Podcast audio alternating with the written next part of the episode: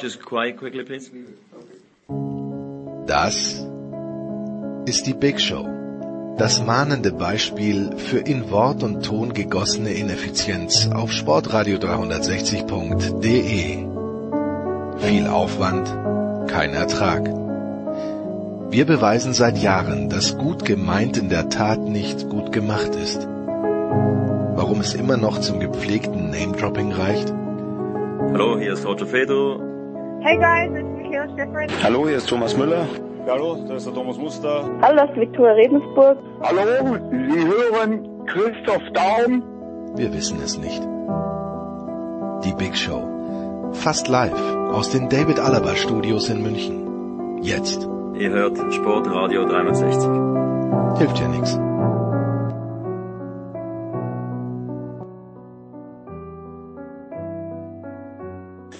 Es ist die Big Show 426 von Sportradio 360 und wie in allen 425 Shows davor eine ein oder zwei Marks gegeben haben, wo es nicht der Fall war, beginnen wir mit Fußball und ich freue mich sehr, dass wieder zwei Menschen, die sich sehr gut im Fußball auskennen, bei drei noch nicht auf dem Baum waren und gesagt haben, ja, ein paar Minuten habe ich Zeit und der eine ist ein Mann, der niemand versteht Ewald Lienen besser als Michael Born. Guten Morgen, Michael. das, das sagst du, das sagst du. ich bin immer noch auf der Suche nach, nach dem einen oder anderen, äh, was da bei ihm so los ist im Kopf, aber ich, ich arbeite dran. Michael äh, Ewald Lienen, den man auch gern als deutschen Alfred Tatar kennt, der, der, bei dem ist auch immer auf der Suche äh, Michael Kon ähm, Martin Konrad, was denn bei Alfred gerade los ist. Und äh, wir ergänzen uns heute mit Christian Sprenger, ein Mann, der für die DFL, ich möchte sagen, alle Stadien in Deutschland bereist. Guten Morgen, Christian. Tag zusammen, vielen Dank. Und Ewald Lien, ich profitiere immer davon im Coaching. Ich habe so viel bei Interviews mit Ewald Lien gelernt. Ähm, das kannst du dann alles, nicht- das kannst du dann alles mit- weitergeben. Man wird nicht dümmer, wenn man mit ihm spricht, das muss man schon sagen. Ja, ich habe ihn, äh, als er noch Chefcoach war, beim FC St. Pauli öfter mal angefragt. Es ward mir nicht vergönnt, dass ich eine Zusage bekommen habe, aber wir arbeiten weiter dran. Michael, Ich, ich, werde mal gucken, ob ich ihn mal oh, das wäre schön. bringe. Ja, genau. Das, das, Ausleihen, ja, Ausleihgebühr, genau. Sehr Kann man nicht so- Idee. Kann man da nicht so ein Crossover machen, wie jetzt beim Tatort oder so? Die mischen doch auch irgendwie alle Podcasts untereinander. ja, wir, machen, wir machen das so wie die Bayern mit Coutinho. Wir, wir schauen mal, ob, ob Linen gut ist und vielleicht kaufen wir ihn dann nächstes Jahr. Aber zuerst, zuerst schauen wir mal. Michael, der Dienstagabend äh, hat begonnen mit einem Gegentor für die Bayern, dann ein sehr schneller Ausgleich. Äh, Und was ist dann passiert? Ist das jetzt ein historisches Match gewesen, wo sich die Bayern-Fans noch äh, zehn Jahre später gerne dran erinnern werden? Oder war das genau dieser eine Perfect Storm, wo du sagst, alles, was die Bayern dann äh, versucht haben, Effizienz hoch 10, jeder Schuss ein Treffer? Naja, also ich glaube schon, dass es äh, jeder Bayern-Fan in Erinnerung behalten wird. Also das wird es vermutlich in den nächsten 20 Jahren nicht geben, dass sie bei einem ähnlichen Hochkaräter zumindest mal vom Namen sieben Aufsatztore schießen. Ähm, ich weiß nicht, wie es euch geht. Ich habe es jetzt auch nicht live gesehen. Ich habe es dann durchgespult und dann ab dem fünften wirst du natürlich irgendwie wahnsinnig und denkst, scheiße, was habe ich hier jetzt gerade verpasst. Es ist vielleicht so ein bisschen der Fluch äh, der Gruppenphase. Also so so 100 Prozent ernst nimmt man das irgendwie alles noch nicht und und nichtsdestotrotz wird es äh, für alle, die es live verfolgt haben im Stadion und für alle, die es dann auch live am Fernsehen verfolgt haben, mit Sicherheit eine Nummer bleiben, die die unvergessen ist. Also wir müssen jetzt nicht mit WM und Brasilien kommen und sieben Toren, aber äh, natürlich ist das was Außergewöhnliches und äh, natürlich war das aber auch ein Tag, an dem alles passte und an dem wirklich äh, im Grunde jedes Ding drin war, klar. Christian, Bei den, ja, bitte. bei den anderen, bei den anderen halt im Gegenzug nichts passte.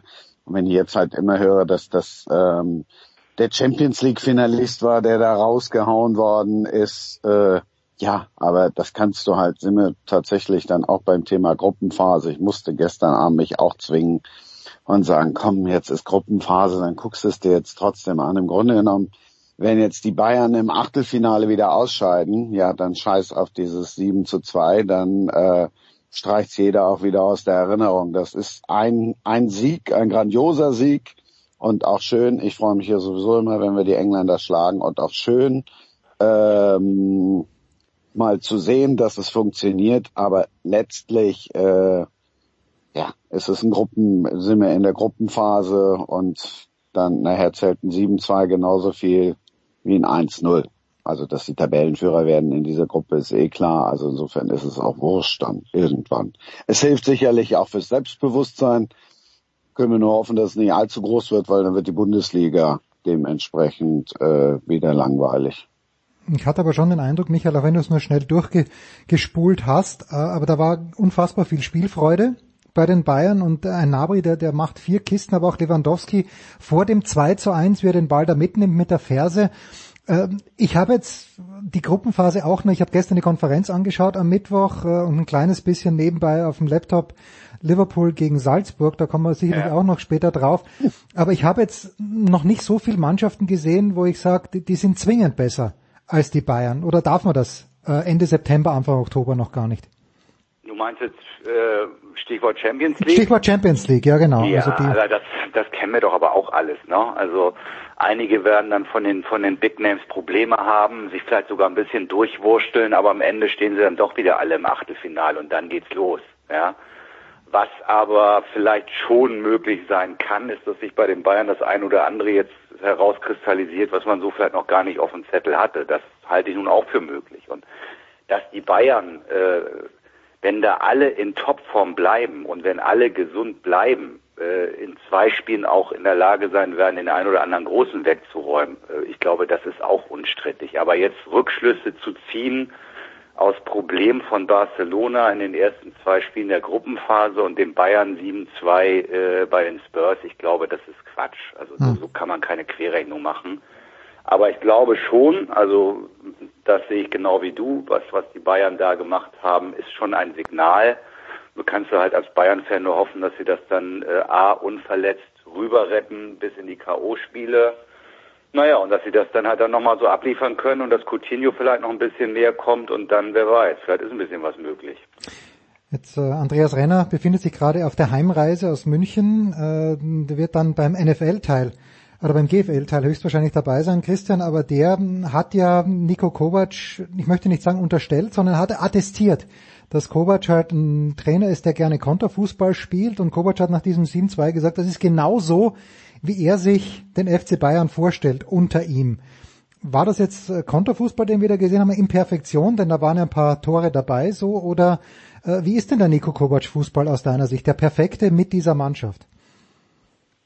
Na, du weißt schon, dass ich Andreas Renner da immer widersprochen ja, habe, ja. A, weil, äh, A, weil ich ein großer Freund von Nico Kovac bin und weil ich äh, auch der Meinung bin, dass Nico Kovac alles andere als ein eindimensionaler Trainer ist, dass er schon weiß, wie er mit der Mannschaft umzugehen hat. Und wenn du siehst, wen er da jetzt aufstellt, dann äh, ist das vielleicht einer der Spiele, die er gerne spielt. Aber schön ist doch auch, wenn man auch bei ihm sehen kann, dass er vielleicht auch mal ein oder zwei andere Varianten spielen kann, was alle bei Nagelsmann immer loben, dass sie sagen, boah, guck mal, wie viele tausend Systeme der spielen kann. Nico rutscht da immer so ein bisschen durch. So von wegen die jungen und modernen Trainer. Nico zählt dann immer so als der, als der eindimensionale. Und ich meine, gut, wenn du jetzt auch siehst, wen er da zur Verfügung hat, wer da spielt, und wer dann auch andererseits wieder auf der Bank sitzt, das ist natürlich äh, auch für jeden Trainer ein Traum. Ne? Und wenn dir dann ja. Tottenham so in die Karten spielt, ja, dann äh, kannst du da nur sitzen und einmal High Five nach dem anderen machen.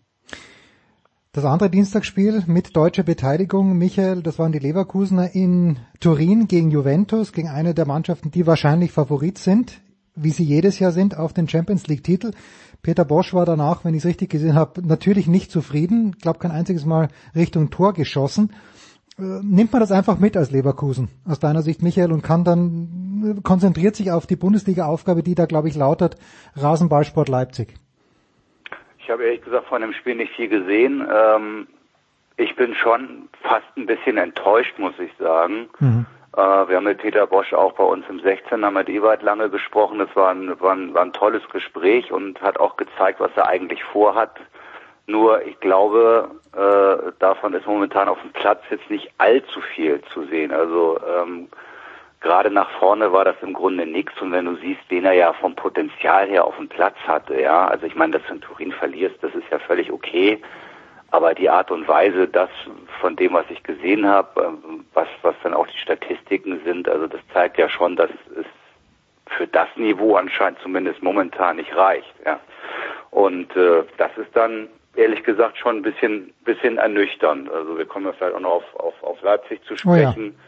Wenn wir die Ja, aber lass uns kurz bei, bei Leverkusen bleiben. Für die war die Ja. Champions League doch nach dem ersten Spiel schon gelaufen. Die galt's nach dem ersten Spiel, oh, das war's jetzt in Sachen Champions League.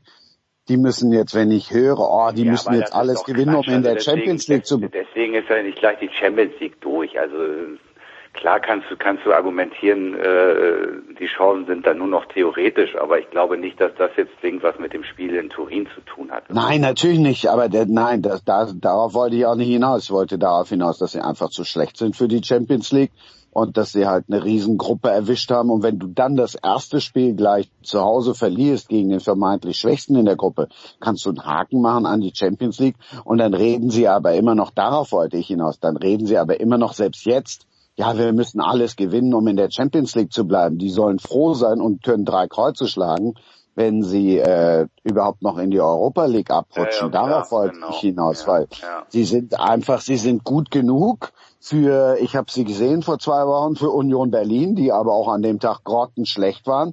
Dafür sind sie gut genug. Ansonsten ähm, ist da noch ganz viel Luft nach oben in Leverkusen und denen fehlt halt, also einem fehlt er ganz besonders und Leverkusen fehlt er dementsprechend auch erst recht Julian Brandt. Du siehst, Kai Havertz ist plötzlich nur noch nur noch die Hälfte wert, also auf dem Platz wert.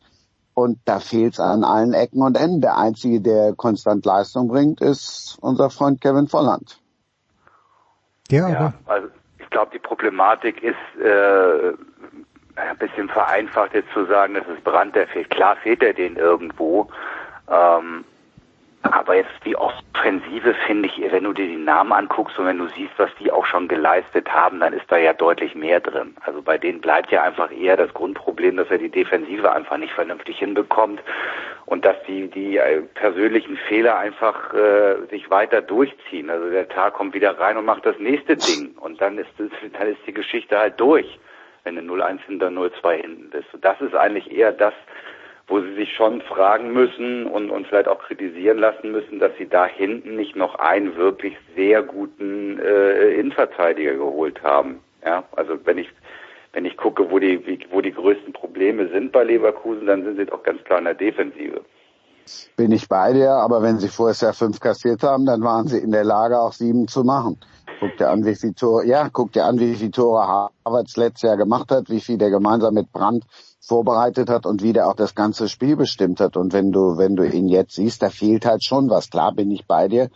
Und da spielt auch der Torwart ja auch dann letztlich eine Rolle. Ich meine, der hat zweimal super pariert jetzt gegen Ronaldo, aber der letzte, gut, ob es dann 3-0 ausgeht, ist dann auch wurscht, aber der letzte, der ist dann halt eben doch drin. Und, Ja, und vor allen irgendwie Dingen auch weiß ich nicht. vor allem Christian, Ja, auch, auch er- im ersten Spiel, also dieser hanebüchene Fehler der, zum Ja. zweiten Gegentor, glaube ich, das war natürlich Wahnsinn. So, und dann spielt dann auch irgendwann der Kopf eine Rolle. Für, für, für den war es überhaupt das erste Mal, dass er Champions League spielt. Hier haben sie rauf und runter im Radio äh, mehr erzählt und das hören die Spieler dann ja auch irgendwann, dass Peter Bosch noch nicht ein einziges Champions League Spiel gewonnen hat. Irgendwann bleibt das auch mal im Kopf hängen. Bevor wir äh, zu Leipzig kommen, nach einer kurzen Pause, Michael, äh, der Name ist jetzt ja öfter gefallen, Kai Havertz nur noch die Hälfte wert. Ähm, auf dem Spielfeld sagt Auf Christian, Platz. auf dem Platz, genau, auf dem Platz. Äh, er wird sehr viel wert sein, wenn es darum geht, wohin er eines Tages mal wechselt. Wenn ich das richtig verstanden habe, Michael sagte, er geht im kommenden Sommer nicht nach Dortmund. Ich hatte ihn ohnehin eher bei den Bayern gesehen. Wo Ja, bin ich mal sehr gespannt, ja. Ja, wie- wie- wie siehst du die einen Perspektive? Ganz, ich habe einen super Draht gehabt zu Leverkusen, der ist jetzt leider weg, Ah, wo okay. ich ziemlich viel Genaues wusste, was da gelaufen ist. Ähm, und da zu der Zeit, das ist jetzt also ein gutes Jahr her, äh, hat Havertz gesagt, zu den Bayern gehe ich nie. Ach was, Ja, und okay. das war off the records, ja. Und äh, da ändern sich natürlich aber auch Dinge und äh, Ansichten und dann spielen andere Menschen eine Rolle, die auch Interessen haben. Also wenn die Entwicklung einigermaßen einigermaßen so bei ihm weitergeht, kann er sich ohnehin aussuchen. Ja, und äh, ich hätte ehrlich gesagt eher gedacht, dass, dass er, dass er nicht zu Bayern geht und dass es eher gleich Richtung Real oder, oder Barcelona geht. Aber möglicherweise spielen da doch wieder andere Faktoren auch eine Rolle und seine Meinung hat sich dann vielleicht auch mittlerweile geändert. Vor anderthalb Jahren hörte sich das mal ganz anders an. Ja, wäre natürlich eine interessante Alternative, mal direkt ins Ausland zu gehen. Wir bleiben in Köln, wir bleiben in Hamburg nach einer kurzen Pause mit Christian Sprenger und mit Michael Born.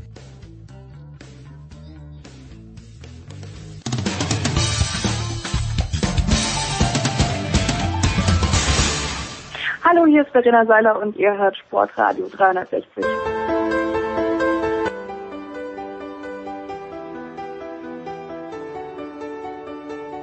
Und es geht weiter in der Big Show 426 mit Fußball präsentiert von bet365.com. Langweiliges Spielgeld zurück bei 0 zu 0 bekommt man bei bet365.com seinen Einsatz zurück. Und 0 zu 0, Michael, ich sag dir, wie es ist. Die Leipziger hätten am Mittwochabend, glaube ich, am Ende des Tages auch ein 0 zu 0 genommen. Es waren lachhafte, unfassbar lachhafte Fehler, die die in der Verteidigung gemacht haben. Und da muss ich mir natürlich dann als Coach denken, als Nagelsmann. Ähm, wer hat, äh, Christian hat es gerade vorhin gesagt, hat 100 verschiedene Systeme, aber was helfen mir 100 verschiedene Systeme, wenn dann meine Verteidiger also zwei solche Böcke schießen, da wüsste ich auch nicht mehr weiter, Michael. Er hat es ja auch relativ deutlich gesagt hinterher. Also genau das hat er im Grunde so gesagt. Äh, da, da können wir wie Weltmeister trainieren in der nächsten Woche oder da können wir uns noch acht äh, neue Systeme ausdenken. Äh, das wird bestraft in der Champions League, klar, und das haben wir gesehen. Und äh, dann kommt halt die andere Seite, kommt dann noch dazu. Der Werner macht in der Bundesliga diese Dinger rein. Ja. Und dann in der, in der Champions League sieht es anders aus. Ich fand die Kritik an, an dem zweiten Ding von ihm ein bisschen überzogen, ehrlich gesagt. Klar kann er den auch irgendwie reinschieben, aber das erste war halt schon frappierend. Also das, das, erst, das erste meinst du äh, den Querpass, den er neben die Latte, Genau, oder mein, du meinst genau, den, den, Lupfer, genau. den Lupfer, den, den würdest du jetzt nicht so sehr kritisieren. Ja, den würde ich noch, den würde ich sozusagen noch durchgehen lassen, ja. weil er da auch ungefähr wahrscheinlich einen Puls von 160 hatte nach dem Sprint. Okay, das kann dann mal passieren, aber das andere Ding muss rein. Naja, und die beiden Fehler hinten, äh, es wurde zwar irgendwie gesagt, ja, die haben ja auch schon Erfahrung, aber wir vergessen halt doch irgendwie schon, dass die Jungs 20 und 21 sind, ne? Und dass das halt schon irgendwie mal passieren kann und wir stellen uns dann hinterher hin und nehmen die, meine Freunde von Sky, meine Kollegen stellen sich dann halt an die an die Videowall und shutteln hin und shutteln zurück und der muss hier doch nur einfach den Ball querspielen. Ja, also so einfach ist das dann halt meistens Hm. doch nicht, wie man wie, wie wir uns das auch machen. Das sollte man dann vielleicht auch immer noch mal bedenken. Das fand ich ganz schön bei, bei, bei Timo Werner, der ja dann auch gesagt hat, die Jungs, die dann mal eben ein, ein Jahr jünger sind als er mit 21, 22. Aber das da darfst du halt wirklich nicht vergessen, dass das wirklich äh, eine extrem junge Mannschaft ist. Und da passieren halt dann solche Dinge. Und Timo Werner, weiß ich auch nicht, ob der zu Hause besonders irgendwie gehemmt ist, weil der trifft ja auch in der Bundesliga, trifft er ja eher lieber auswärts. Ich glaube, da hat er fünf auswärts gemacht und eins zu Hause. Und irgendwie in der Champions League, wenn das Ding drin ist, sieht das Spiel anders aus. Ich war am Samstag in Leipzig, da haben sie am Anfang, werdet ihr gesehen haben, euch erinnern, diese Riesenchance, dieses Dreier-Ding, ja, als äh, Nübel da eine Weltklasse-Parade hinlegt. So, die machen sie auch nicht und zack, dann kommt die alte Weisheit wieder, die älter ist als Otto Rehagel und alle anderen Trainer zusammen. Äh, wenn du die Tore nicht machst, dann macht sie halt der Gegner und der Gegner macht sie dann halt, dann patzt du einmal und schon ist es dann so. Und ja, wenn du dann halt hinten einen 21-Jährigen hast, wir haben eben mal über Jonathan Tah gesprochen, der jetzt auch nicht viel älter ist, aber der wesentlich erfahrener ist, der viel mehr internationale Spiele auch schon gemacht hat. Und in was für einem Loch ist der Junge im Moment? Also insofern finde ich auch, äh, muss man da auch Leipzig konzidieren. Das ist eine junge Mannschaft und das ist auch eine junge Hintermannschaft, bis auf den Keeper, der aber immer auch schon älter aussah, als er ist. Und äh, Und Orban hat auch schon einen kleinen Flaum über, über Ja. der Oberlippe. Also insofern, ja. Passt schon. Ja, und das, das, das Frappierende finde ich an der Leipzig-Verteidigung, der Upamecano und auch der Konate, die sind so unfassbar schnell. Also Laufduell da nix und dann aber solche, solche Frappierer im Spielaufbau sind da schon noch ganz große Schwächen, die, die ich da konstatiere. Äh, Christian, wenn du bei diesem Spiel schon warst, dann nur meine Frage, wie gut war Schalke wirklich?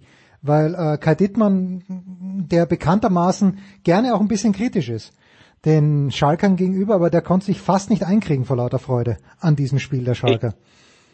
Also ich bin da jetzt nicht dann voller Freude, aber ich war voller Respekt und habe gedacht, wow, ich habe Schalke letztes Jahr zweimal gesehen und habe mich gegruselt und gelangweilt und dann haben wir auf der Tribüne uns mit irgendwas beschäftigt, aber nicht mit dem Spiel. Hm. Und dieses Jahr sitzt du da und denkst und guckst dann tatsächlich nochmal fünfmal auf die Aufstellung und denkst, Mensch, wo sind jetzt diese anderen, die da spielen im Vergleich zum Vorjahr?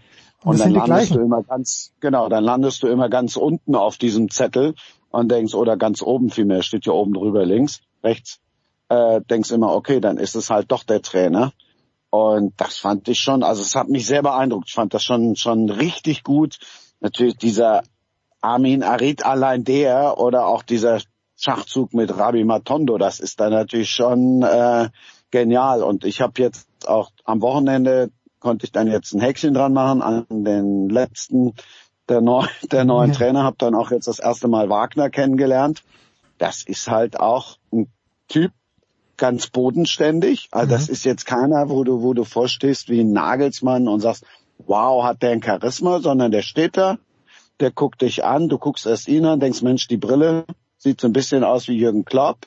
Und dann spricht er und dann ist er auch in sich, der ruht in sich, der ist geerdet, der lobt seine Mannschaft, aber jetzt auch nicht so, dass, äh, dass du denkst, der, der lobt die jetzt in den Himmel, sondern schon, also schon ein guter Typ. Und du siehst es ja auch auf dem Platz und die Spieler schwärmen ja auch alle von ihm. Okay. Und, und bei Arid ist es so, dann habe ich äh, Nübel gefragt, was hat der Trainer mit dem Arid gemacht? Sagt er nix. Nübel, ähm, Arid, bevor das da passiert ist mit diesem schrecklichen Unfall, war der damals genauso frei im, im Kopf, wie er es jetzt ist. Und ich bin der Meinung, dass Tedesco, der hat die, Tedesco ist ja nun, das ist jetzt ein böses Wort, verstrahlt hm. Wenn wir an Ewald Lien, über den wir eben gesprochen haben, denken, da würde ich es fast genauso benutzen. Und Tedesco ist so ein bisschen der junge Ewald Lien, mhm. aber der überfordert dann die Spieler auch. Also das kriegst du ja, wenn also du vor dem stehst. Das Ewald aber nicht sagen, dass Tedesco der junge Ewald Lien ist. Dann könntest du ein Problem kriegen. Ver ich Verrat, das nicht. Also. Sag's ihm nicht, sonst spricht Ewald nie wieder mit mir. Nee, aber du also. weißt, du weißt, was ich meine. Also dass der Ewald haut ja auch einen Satz raus oder drei Sätze oder vier Sätze, wo du erstmal fünf Minuten nachdenken musst, was meint der jetzt? Ne? Also gerade auch früher. Und Tedesco, da stehst du und denkst, was will er mir jetzt sagen? Und dann guckt er dich noch an und dann kommt noch das dazu und dann denkst ja, gut, du, okay, wo will er ja jetzt hin? So die, das sind ja eher so Dinge, die wir nah wahrnehmen oder mit denen wir als als als äh, Medienschaffende dann auch zu tun haben. Der öffentliche Auftritt und der innere Auftritt, das sind ja nun zwei verschiedene Paar Schuhe.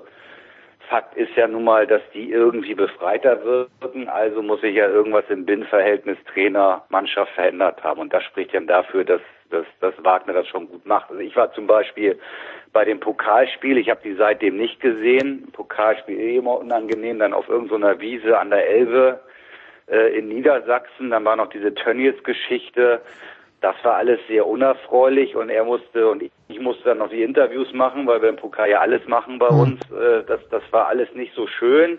Er hat das recht souverän wegmoderiert und trotzdem habe ich mich dann hinterher gefragt auf dem Nachhauseweg, wie soll das jetzt eigentlich besonders viel besser werden mit Schalke? Naja, und dann haben das sie noch die Kurve. Hm, bitte? Das war vom ersten, vom ersten Bundesligaspieltag, ne? Da waren sie gerade ja, ja, nach genau. der Vorbereitung. Also genau. Und ich, ich bleibe dabei. Also der wird in der Kabine nicht anders auftreten äh, als vor den Fernsehkameras. Und Tedesco wird äh, in der Kabine jetzt auch nicht kürzere Sätze und mehr Klartext gesprochen haben und einfache Worte gefunden haben als jetzt äh, im Interview keine Ahnung. Auf jeden Fall äh, hat er, hat er, äh, ich glaube, wir reden ja sowieso ständig über Systeme und Grundordnung und so, aber äh, das Entscheidende ist doch, und da, da glaube ich jetzt zum Beispiel nicht dran, dass Wagner überhaupt nichts mit Arid gemacht hat. Also ich glaube, dass da schon irgendwas passiert ist, äh, dass der Spieler so wieder agieren kann. Das funktioniert ja nur, wenn irgendwie in seiner Birne irgendwas passiert ist und das muss ja weiß ich, ob er vielleicht extern auch irgendwas gemacht hat, aber irgendwas muss ja mit dem Jungen passiert sein. Also er ist ja einfach jetzt befreit ähm, und übersetzt würde ich das schon auch Wagner gut schreiben, sozusagen. Keine Ahnung, ob es wirklich so ist, aber er wird ihn auch nicht hindern.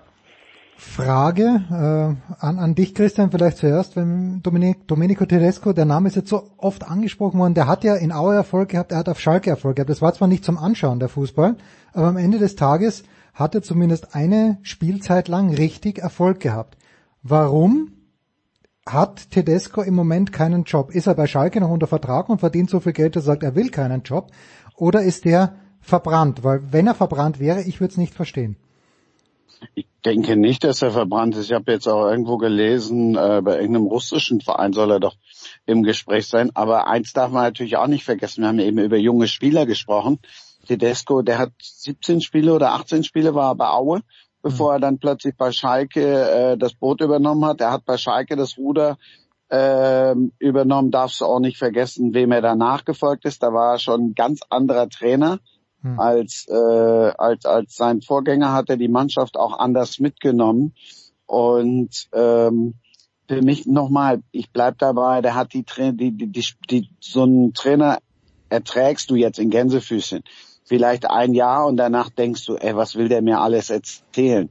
Da ist ja ein Nagelsmann total anders. Mit Nagelsmann, der, der ändert sich ja auch ständig, der mhm. entwickelt sich ja auch ständig, der erzählt dir ja auch äh, nächste Woche nicht wieder das gleiche wie jetzt zwei Wochen vorher.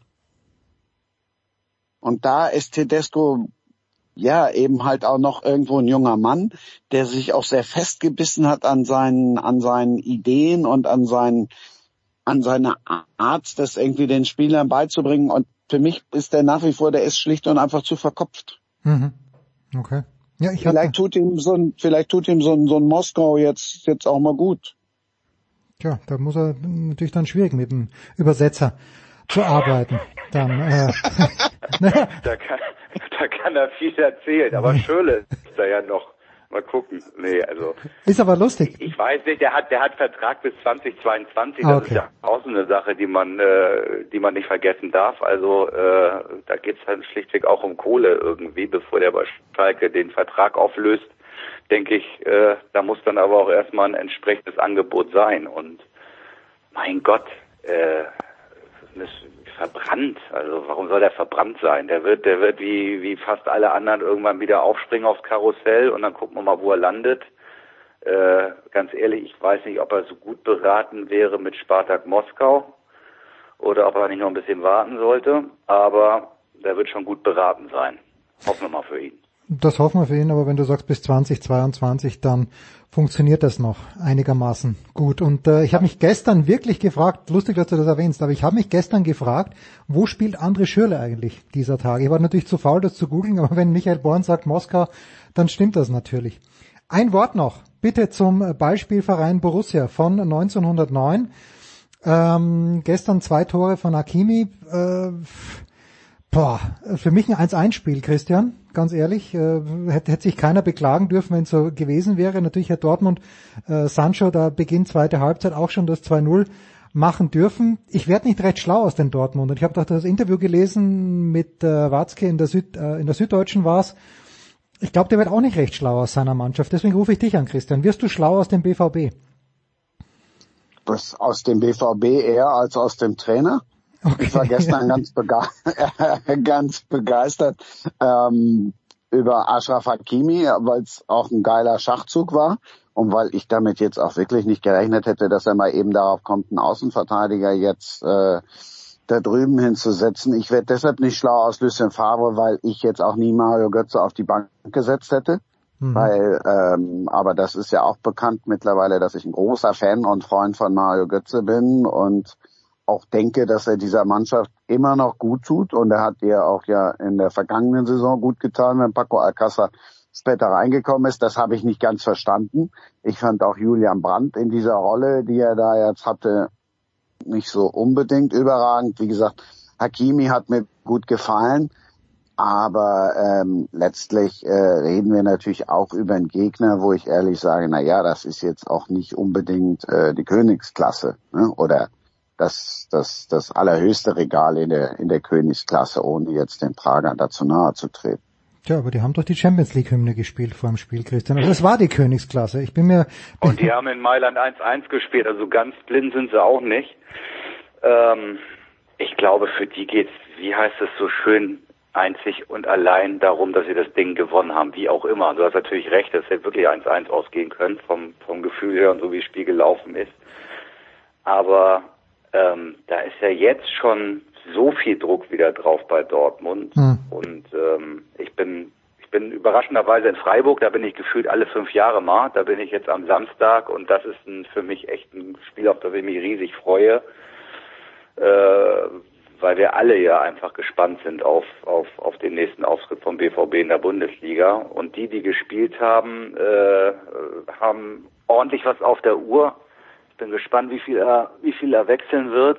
Und ja, ein Wort zu, Götze, zu, zu Mario Götze. Ich denke, auch da wissen wir ja nicht immer alles. Ne? Also Mhm. der, der Favre will sein Team auch nicht schlechter machen, als es ist. Das hat ja vielleicht auch irgendeinen Grund, den wir gar nicht wissen. Keine Ahnung, was äh, die Fitnessuhr anzeigt, ob die auf Gelb stand oder was auch immer.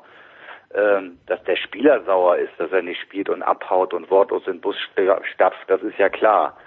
Aber oft habe ich so ein bisschen das Gefühl, wir wir sagen oder oder vermuten Dinge äh, und, und und sagen Dinge, die wir angeblich nicht verstehen und nicht verstehen können, die wir halt auch wirklich nicht verstehen. Also warum Götze jetzt gestern nicht gespielt hat. Ja? Hm. Ich bin irgendwie Ah. ziemlich sicher, dass der am Samstag auf jeden Fall spielen wird von Anfang an. So und dann macht es vielleicht auch wieder Sinn. Aber siehst du, Jens, der arbeitet viel zu lange schon mit Ewald Lien zusammen. Er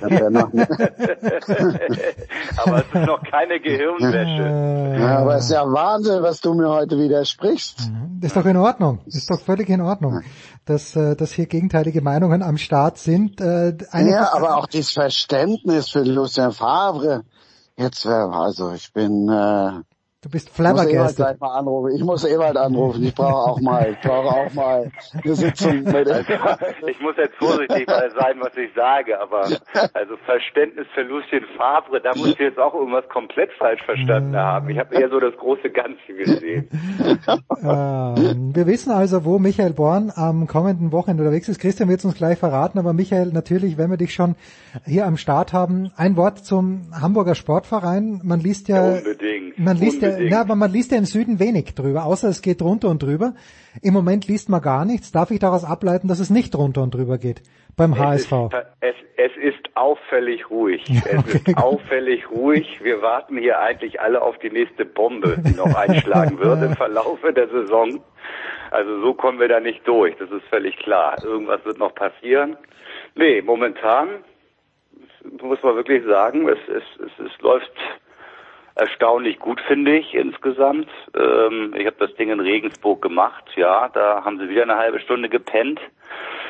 Aber ich habe das Gefühl, Hacking ist der richtige Mann für, für den Laden und äh, findet extern und intern dann auch die richtigen Worte, um, um, um solche Leistungen aufzuarbeiten und die Dinge für die nächsten Male wieder zu regeln.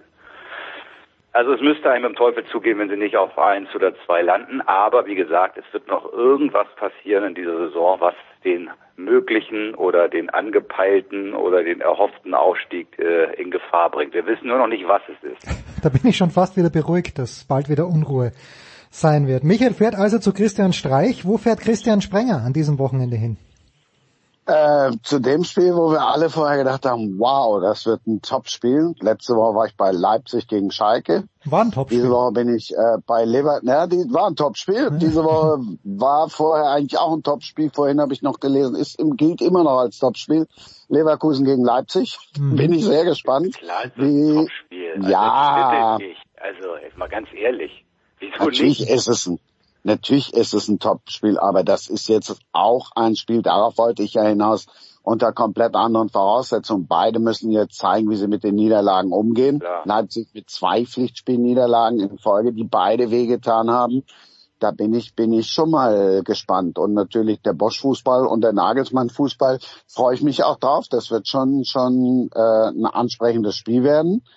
Äh, aber es ist halt ein Topspiel jetzt unter anderen Voraus Voraussetzungen. Und dann bin ich am Sonntag noch, da freue ich mich auch total drauf, weil ich da immer gerne bin, äh, auf Frankfurt und dann spielen wir noch gegen Werder Bremen. Schön. Wenn auch ersatzgeschwächt, aber da freue ich mich auch drauf. Also zwei absolute Highlights. Ne, das ist wahr. Da wollte ich jetzt noch ein, ne, über Gladbach und über Rose und über Hacking, äh, was sich Hacking jetzt denkt, wenn er Rose sieht, ich weiß es nicht. Darüber sprechen wir vielleicht ein andermal. Ich bedanke mich ganz, ganz herzlich bei Michael Born und bei Christian Sprenger. Kurze Pause und dann schalten wir nach Doha zur Leichtathletik-WM.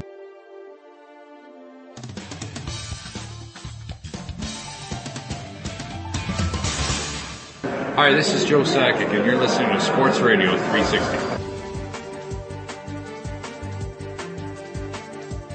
Ja, immer beim Kaffee.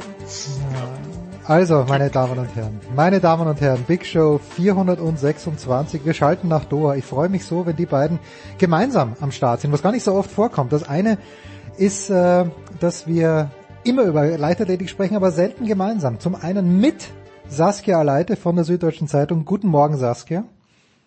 Guten Morgen. Und äh, zum anderen auf der anderen Seite der Lobby, wie er mir gerade zugeplärrt hat, Johannes Knut. Servus, Johannes. Ja, guten Tag zusammen. Äh, was habe ich gesehen, Saskia, am Dienstagabend? Tatjana Pinto, wie sie, oder was der Mittwochabend? Nee, es war der Dienstagabend, wie sie in den 200 Metern gut in die Kurve eingebogen ist und dann im Interview in der ARD gesagt hat, um Gottes Willen, äh, irgendwas mit der Wade. Ist es schon die Wade der Nation? Muss man sich Sorgen um die Staffel machen? Wie schaut's denn mit den deutschen Sprinterinnen aus? Äh, weil bei deiner äh, von dir betreuten, möchte ich sagen, Spitzensprinterin Gina Lückenkämper ist es ja auch nicht ganz so rund gelaufen. Ja, also die Wade in der Nation ist es glaube ich nicht. Es gibt jetzt jedenfalls vom Band kein, keine Krisensitzung oder äh, ja, Informationen, dass das irgendwie in Gefahr wäre. Allerdings hat man natürlich, hätte man besser jetzt in diese Staffel gehen können, als äh, ja mit den zwei äh, 100 Meter Halbfinals, wo die beiden ja auch schon ausgeschieden sind, obwohl sie mit ihren Bestzeiten eigentlich auch ins Finale hätten laufen können und da auch irgendwie Platz vier und fünf hätten laufen können. Mhm. Und das sind ja schon, ich, klar musst du dann natürlich zu diesem Zeitpunkt immer äh, auf dem Punkt da sein, aber darum geht's ja im Prinzip auch als Spitzensportler. Und das wäre natürlich ein, eine gute Gelegenheit gewesen, sage ich mal, die sich ja jetzt deutschen Sprintern auch nicht so oft ähm, eröffnet. Johannes, sind das Erfahrungswerte, die man machen muss, dass man auf dem Punkt dann dabei ist, weil wenn ich es richtig gesehen habe, für Lückencamper ist es ja nicht die erste Großveranstaltung, sondern die ist ja schon sehr jung mal bei einer WM am Start gewesen. Ja, das war ja auch immer ihre große Stärke, oder das hat sie ja auch betont, dass, dass eben, dass sie so jung dabei war und auch so früh daran gehen konnte und auch ähm, relativ unerschrocken daran gegangen ist, dass für sie dann jetzt kein großer äh, Umstieg war, als sie dann bei den Erwachsenen auch immer wieder im, im Fokus stand und äh, das deswegen sich da auch relativ ja ähm, unerschrocken genähert hat und das, das man ja auch gesehen hat an ihren Leistungen. Ähm, jetzt dieses Jahr, ich glaube, man muss das dann schon im, im Kontext des ganzen Jahres sehen, das war schon ein sehr kompliziertes Jahr. Ähm, Saskia hat das ja im Interview sehr schon aufgearbeitet, beziehungsweise Gina Lückenkämper bei ihrem Interview, dass, ähm, dass sie in diesem Jahr überall und nirgendwo rumgeturnt hat. Ähm, mhm. Und ähm, das ist natürlich jetzt auch nicht die optimale Vorbereitung, zum, zumal äh, diese Saison wirklich äh, genau das Gegenteil braucht, nämlich, glaube ich, eine gewisse Ruhe und Kontinuität. Und ähm, weil, weil es eben so lang ist, weil die WM so spät ist, weil Tokio danach so früh kommt. Und das, das war einfach gut, man wusste es schon lange, aber irgendwie, man sieht jetzt halt auch so ein bisschen, glaube ich, dass wer, wer ähm, es geschafft hat, diese sehr, sehr lange Saison ähm, zu, so zu nutzen, dass man auch wirklich noch spät halbwegs in Form kommt und wer es nicht ganz so schafft. Und, und da ist bei den Deutschen jetzt doch, also man kann es nicht sagen, es ist komplett, läuft komplett schief, aber es ist doch so, dass, dass man dass jetzt nicht gerade hier die Saisonbestleistungen purzeln oder persönlichen Bestleistungen. Ähm, und das ist natürlich zum einen auch so, dass viele ähm, Athleten auch erst spät äh, diese WM-Qualifikation geschafft haben und dann, dann kann man auch schlecht erwarten, dass es dann hier nochmal ähm, wirklich äh, ganz nach vorne geht, weil wenn man sich die ganze Saison über eine, für eine Norm abmüht, dann, dann wird das äh, schwierig. Aber es ist, die Tendenz ist schon eher so, dass es jetzt nicht übermäßig ähm, weit nach vorne geht. Man muss natürlich schon ein bisschen abwarten noch, weil jetzt dieses Wochenende, das ist auch äh, aus deutscher Sicht ähnlich wie in London, die großen Höhepunkte aus äh, ihrer Sicht kommen erst noch mit Schwerwurf Weitsprung Frauen, der Staffel der Frauen, du hattest es schon angesprochen und dann wird man sehen, ähm, ob die, die auch ja eigentlich schon die meiste Zeit und Ruhe hatten, sich darauf vorzubereiten, das auch geschafft haben. Eine deutsche Medaille, die gefeiert wurde, Saskia äh, Gesa Krause, über 3000 Meter Hindernis. Warum ist das so gut gelaufen? War es nur die Taktik, die Gunst der Stunde erkannt? Ähm, wie, wie muss man dieses Rennen im Nachgang bewerten? Mm, also ich glaube, man kann vor allem erstmal ähm, sollte man wissen, dass eben Gesa Krause schon in einer sehr guten Verfassung hier ähm, angereist ist, ähm, dass sie ja wenige Wochen bevor sie in, in Doha gestartet ist, ähm, deutsche deutschen Rekord gelaufen ist auch in Zürich und ähm, dann äh, beim ISTAF in Berlin nochmal über 2000 Meter Hindernis sogar Weltrekord. Das ist jetzt ein, eine Nebendisziplin, deswegen äh, das Weltrekord hört sich dann äh, ein bisschen äh, besser an, ja, als es ist. Ja. Ja. Also, ja, also Weltrekord ist Weltrekord, ne? aber es sei, sei ja mal erwähnt, dass es eben eine im Streck ist. Aber äh, da konnte sie schon ganz viel austesten und da wusste, ist sie halt auch mit einem guten Gefühl dann ähm, nach Doha gekommen und dann im Rennen selber, ähm, also sie hat es hier auch nochmal gesagt, dass sie eben in, in, Zürich auch das erste Mal so ähm, eine Pace von drei äh, Minuten pro Kilometer angegangen ist, was sonst wohl vorher nicht so unbedingt der Fall war, weil das halt äh, schon sehr schnell ist. Und das hat sich hier halt nochmal verfolgt und ähm, kann ja jeder mal probieren, drei, drei Minuten pro Kilometer. Ja, und dann, ja, dann auch noch mit auch, Hindernissen ne? und Wassergraben, bitte, ja. ja, das auch. Ja, genau. genau, und ähm, das hat ihr halt dann in Zürich auch Selbstvertrauen gegeben, dass sie das eben, oder gezeigt, dass sie es halt kann, dass sie es auch durchhalten kann. Und das hat sie halt dann hier auch nochmal ähm, gemacht und sich hat dann auch immer wie, wieder die Lücken äh, geschlossen. Sie ist ja dann in so einer Verfolgergruppe hinterhergerannt.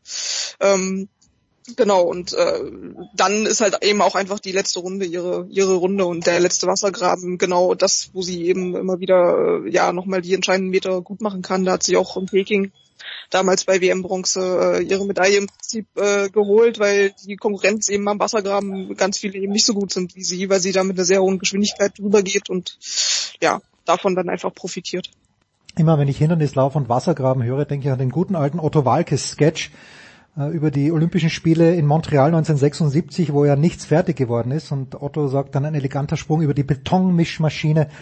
So wird's in Doha nicht gewesen sein. Johannes, der Elephant in the Room. Na, es ist ja gar kein Elephant in the Room mehr, weil es spricht ja eh jeder drüber. Und du hast äh, die letzten Tage auch gerne ähm, Tweets geteilt über Einschätzungen weiblicher, vor allen Dingen Leichtathleten.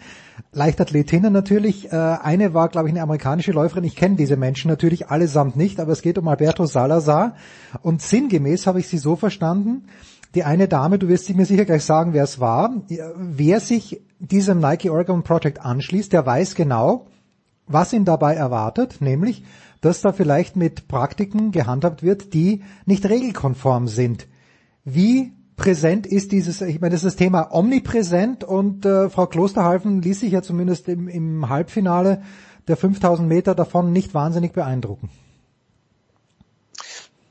Die, die Läuferin, um, um das äh, aufzugreifen, ist Jenny Simpson, ähm, Weltmeisterin okay. über 1500 Meter in, äh, von Degu 2011, übrigens auch eine WM, in der ähm, es mittlerweile Gutachten gibt, dass da mindestens 30 Prozent der Läufer gedopt war, der Athleten und Athletinnen gedopt waren. Aber das ist natürlich jetzt auch nicht so wahnsinnig vertrauenserweckend, aber äh, Jenny Simpson ist eigentlich schon eine, die sich wahnsinnig ähm, offensiv und, und klar positioniert hat im Kampf gegen Anti-Doping. Also das wäre schon, ähm, also sie ist zumindest Stand jetzt heute eine durchaus ähm, akzeptierte und angesehene Stimme und, und natürlich auch jemand, der im amerikanischen ähm, Mittel- und Langstreckenlauf äh, wahnsinnig sich gut auskennt. Und ähm, ja, es ist zumindest so, ist die ist ja im Grunde das passiert. Wir, wir wissen seit, also die, die Gerüchte gibt es schon seit äh, sehr langer Zeit oder hm. seit Jahren. Ich würde locker sagen, ein Jahrzehnt mittlerweile, äh, dass, dass ähm, da irgendwie geraunt wird in der Szene, dass, dass da nicht mit rechten Dingen zugeht. Und, und diese Szene ist ja nun auch jetzt nicht wahnsinnig groß, weil auch wenn es ein globaler Sport ist, aber es sind ja immer im Grunde die gleichen Manager, der gleiche Athletenkreis. Also es ist schon,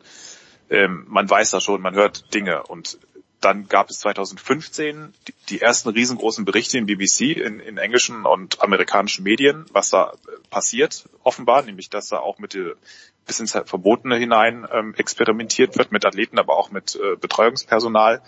Und ähm, das Urteil, das jetzt gesprochen wurde, übrigens nicht von der USADA, von der Anti-Doping-Agentur, sondern von einem unabhängigen Schiedsgericht in den USA, hat festgehalten, ja, Alberto Salazar hat von 2010 bis 2014 dort Doping aufgezogen, orchestriert und abgeschirmt. Mhm. Und das ist im Grunde aber auch nur das, äh, eine Bestätigung dessen, was seit Jahren bekannt ist und spätestens seit zwei Jahren ja auch dadurch, dass ein Zwischenbericht der USADA durchgesickert ist mit unfassbar vielen Details, auch wie Salazar Menschen abhängig und, und äh, gegängelt, aber auch erstmal Vertrauen gewonnen hat und sie dann für sich eingenommen hat und dann ihr Vertrauen offenbar missbraucht hat. Das war alles schon in der Öffentlichkeit. Es war natürlich ein Verdacht, es war ein Vorwurf, aber der wurde jetzt im Grunde, hat ein Schiedsgericht zumindest gesagt, ja, das ist, ähm, ist, ist so glaubwürdig und deswegen wird er für vier Jahre aus dem Sport gezogen. Und sich dann jetzt hinzustellen, wie sehr viele, eigentlich alle Athleten tun, die in diesem Projekt sind, und zu sagen, oh mein Gott, ich bin so schockiert. Hm. Ähm, und, und, wir, und wir konnten ja damals, als das noch passiert ist, da waren wir ja quasi noch Babys, da konnten wir noch gar nicht laufen ähm, und, und oder fast fast noch nicht laufen. Ähm, das, das ist, ähm, wie sie gesagt hat, da, da, da muss man wirklich ähm, sagen, da hat man, ähm, also sie hat, oder ich zitiere sie jetzt einfach, da dann hat man keine Ahnung von diesem Sport. Und ähm, das ist jetzt natürlich genau das große Problem und das ist schon sehr präsent in Doha, weil wirklich jeder nach, jetzt sind ja gerade die Mittel- und Langstreckenläufe noch äh, bei den Frauen und da wird natürlich jeder nachgefragt, jede Läuferin wird gefragt, was ist deine Meinung zum Fall Salazar? Das ist mhm. natürlich von der USADA sehr taktisch äh, nicht doof, äh, mal so eine, so eine Bombe in so eine laufende Veranstaltung zu, zu werfen. Das sorgt natürlich auch dafür, dass wir wahnsinnig viel ähm, über Nebenschauplätze reden und nicht über den Sport. Aber gut, es ist halt natürlich, ähm, auch wenn es der Zeitraum damals war, Alberto Salazar war bis zuletzt Cheftrainer dieses Projekts und auch wenn viele Athleten sagen, na ja, wir haben ja bei dem anderen Trainer trainiert, Pete Julian, dieser andere Trainer war ganz lange sein Co-Trainer und hat unter ihm in dieser Zeit auch Athleten betreut und war teilweise bei einigen dieser fragwürdigen Infusionen mit, dem, ähm, mit dabei und hat Athleten dahin begleitet. Also jetzt zu sagen, man ist schockiert,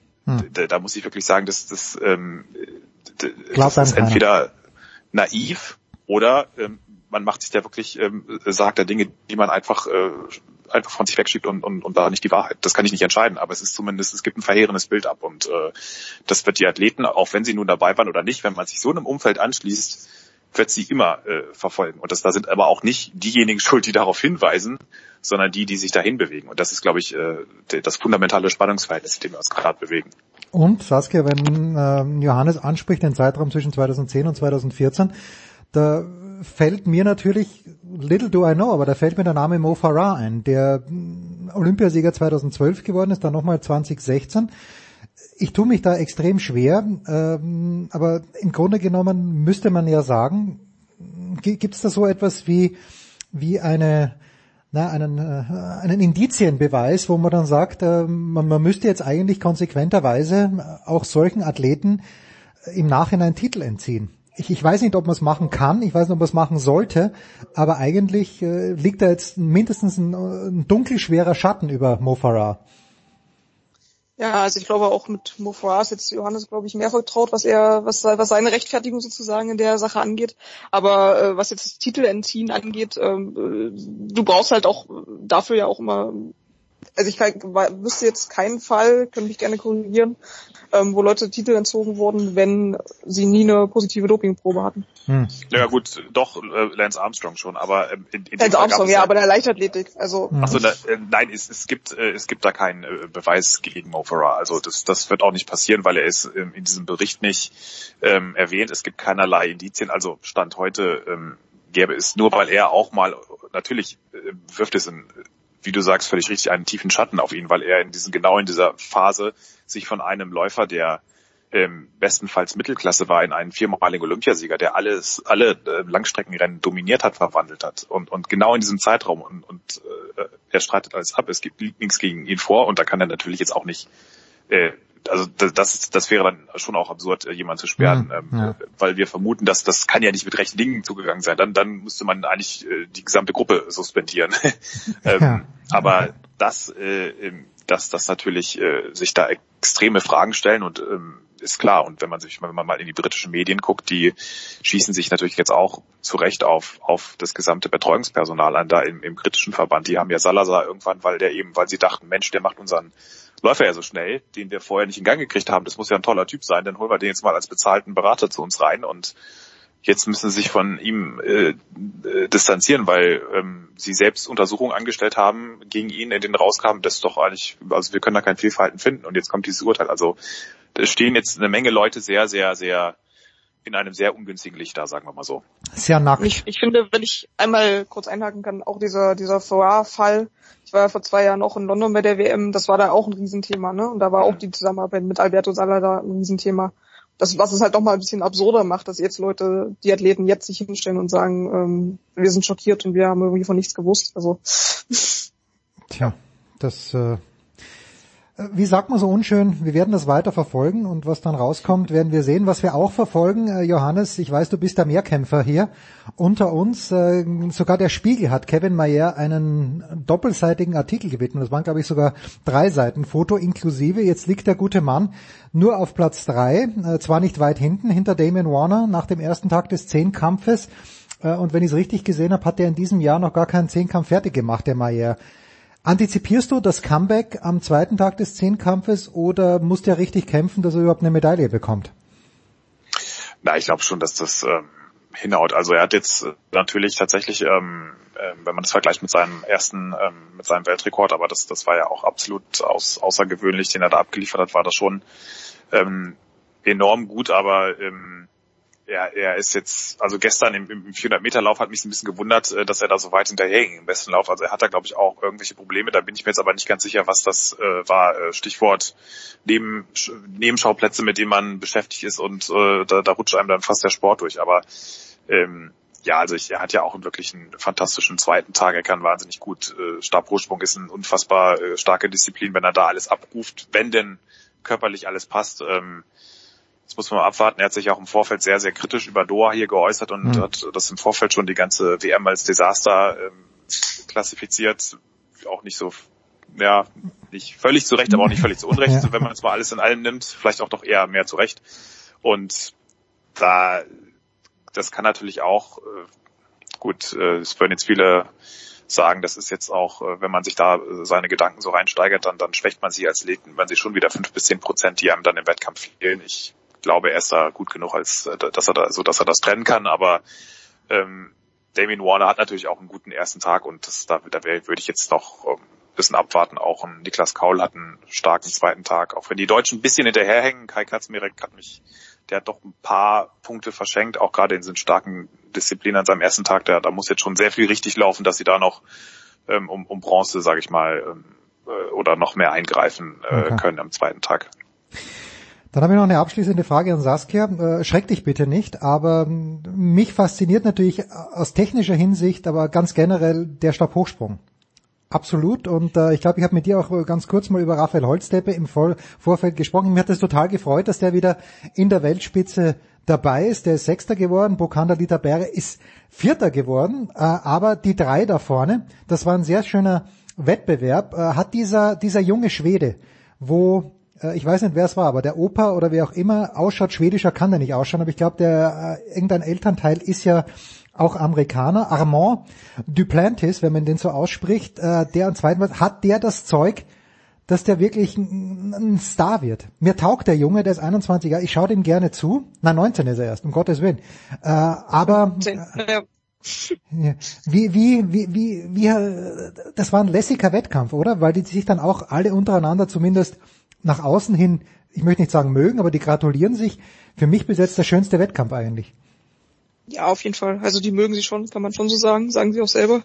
Ähm, ja, also ein Star ist er, glaube ich, sogar jetzt schon tatsächlich, weil er einfach auch äh, letztes Jahr Europameister geworden mit einer Höhe von sechs Meter fünf, meiner Meinung nach, wenn ich es richtig ja. im Kopf habe. Ähm, genau, und äh, ja, also das äh, hat auf jeden Fall ein, ein, total hohes Niveau, was sie da gezeigt haben, was man auch immer wieder ähm, daran festmachen kann, dass äh, sowohl Duplantis als auch ähm, Sam Kendricks, der dann Weltmeister geworden ist, dann irgendwie zweimal Höhen haben, wo sie irgendwie im letzten Versuch erst äh, sozusagen mhm. da wieder über die Latte kommen und ähm, ja, das ist natürlich was, was für die für die Dramatik, für, für eine gewisse Dramatik äh, sorgt, die dann der Sam Kendricks am Ende auch ähm, ja äh, meinte so, das war irgendwie der spannendste Wettkampf ähm, vom Verlauf her dann am Ende auch, den er bisher erlebt hat und ähm, er sagt auch, ja, wenn er in der Weltrekord springen kann, so ungefähr, dann überlässt er das gerne dem, dem Schweden.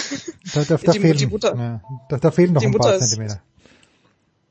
Nee, der, also wenn, dann ist es eher eine Sache, ah, okay. die geplant ist, erledigen könnte, weil er Kendrick selber seine äh, Grenzen kennt. So hat das ungefähr ausgedrückt. Ähm, genau, aber äh, ja, man kann sich da glaube ich schon in Zukunft auf jeden Fall drauf freuen, dass äh, da eben immer wieder ein, ein paar spannende Wettkämpfe bei rausspringen, sage ich mal. Ich finde es auch sehr beachtlich, wenn ich da noch ein, ein, ein, einhaken darf, dass ähm, dieses Miteinander, das hat dann auch Raphael Holzer nach dem Wettkampf gesagt, dass das war schon jetzt nicht schlecht, aber das hat sich doch nochmal ganz doll verändert, auch gerade weil Sam Kendricks, der da wirklich rumsteht und alle volltextet und auch versucht, ihnen da zu helfen und ähm, den, die unterstützt und die unterstützen sich auch sonst. Und ähm, das äh, aus einem sehr einfachen Grund, nämlich dass er, er sagt, er braucht ich brauche, wenn meine Konkurrenten gut sind, weil nur so zwinge ich mich wieder überhaupt dazu, dann aus den Pushen zu kommen. Wenn, äh, wenn, wenn die nicht ähm, alles abrufen würden, Piotr Lissik und, und Duplantis, dann wäre ich nie im Leben im dritten über 5,97 gekommen. Also ähm, mhm. und das ist natürlich schon verkörpert schon diesen, diesen äh, Leistungsgedanken, den ja auch zum Beispiel die deutschen Speerwerfer oder auch die internationalen Speerwerfer haben, auch die, die deutschen Sprinterinnen, die, die früher ähm, in der äh, noch in ein, zwei Generationen vor Lückenkämper gesagt haben, ja, die, die Konkurrentin läuft bei dem Meeting, nee, da will ich nicht, mit der will ich nichts zu tun haben. Also so, so kannst du natürlich auch dann, ähm, so entsteht auch kein Wettbewerb und so entsteht auch keine Spannung und keine Duelle, sondern äh, das, das, ähm, das, das geht nur, wenn man ähm, auf so eine Art und Weise und das macht es halt so spannend. Und äh, ich, ich bin bei Duplantis, glaube ich, also ich habe bei manchmal habe ich so ein bisschen Skepsis bei solchen Athleten, weil wenn die sehr früh anfangen und man denkt, oh, das ist, da, da kann es ja nur noch weiter nach oben gehen. Mhm. Natürlich auch die Gefahr ist, dass man dann, wenn man so früh erfolgreich ist und dann auch viel erreicht, dass dann natürlich schon mal so Mitte, das sieht man ja auch im bei anderen Athletinnen, ähm, Saskia kann da äh, auch viel, sicherlich viel erzählen über Laura Dahlmeier und auch Magdalena Neuner, die dann mit Mitte 20 äh, alles gewonnen haben und dann ist Ende. Ich sage jetzt nicht, dass es bei Duplantis auch so sein wird, weil auch die Leichtathletik jetzt nicht alle jedes Jahr fünf WM-Titel äh, man äh, dort als Stabhochspringer gewinnen kann, aber ähm, das, das muss man immer so ein bisschen äh, bei, bei diesen, gerade wenn die, die immer jünger werden, oder es ist zumindest gibt so schon, glaube ich, so einen Jugendtrend, dass teilweise die Athleten wahnsinnig früh, wahnsinnig gut sind, muss man erstmal gucken, ob das wirklich so ähm, nachhaltig ist. Weniger vom körperlichen, aber auch vom mentalen her, ob, die, ob das dann wirklich jemand über so lange Zeit durchhält. Ich bin jetzt sehr froh, Johannes, dass du nicht äh, den Namen meiner Lieblingssportlerin weltweit in die Diskussion gebracht hast nämlich Michaela Schifrin. Oh, ich habe hab so, ja. Ja, ja, die, die, sich hoffentlich erst dann langweilt, wenn sie 100 äh, Weltcup-Siege eingefahren hat. Euch beiden, vielen, vielen Dank. Eine, äh, was mir nur aufgefallen ist beim Stabhochsprung, lustig, die beiden Sieger, also der erste und der zweite Kendricks und Duplantis, eigentlich vom, vom Phänotyp her, genauso wie ich mir einen Stabhochspringer vorstelle. Und dann der dritte, der Piotr Lisek, ein richtiger Bär. Und äh, mhm. der hat, hat irgendwie lustig ausgesehen und dann auch der, der Triple-Rückwärtssalto, den sie hingelegt haben. Ganz, ganz großer Sport. Ich bedanke mich ganz herzlich. so schön, wie er sich immer selbst, äh, selbst angebrüllt hat, vor, also, bevor er losgelaufen ist. Ja, am besten hat mir aber der Walsh gefallen. Vornamen habe ich vergessen, aber Walsh, der dann Kendrick, cool Walsh, ja. ja. der immer umarmt hat und angefeuert hat. Fantastisch. Danke euch beiden. Kurze Pause in der Big Show 426. Dann machen wir weiter.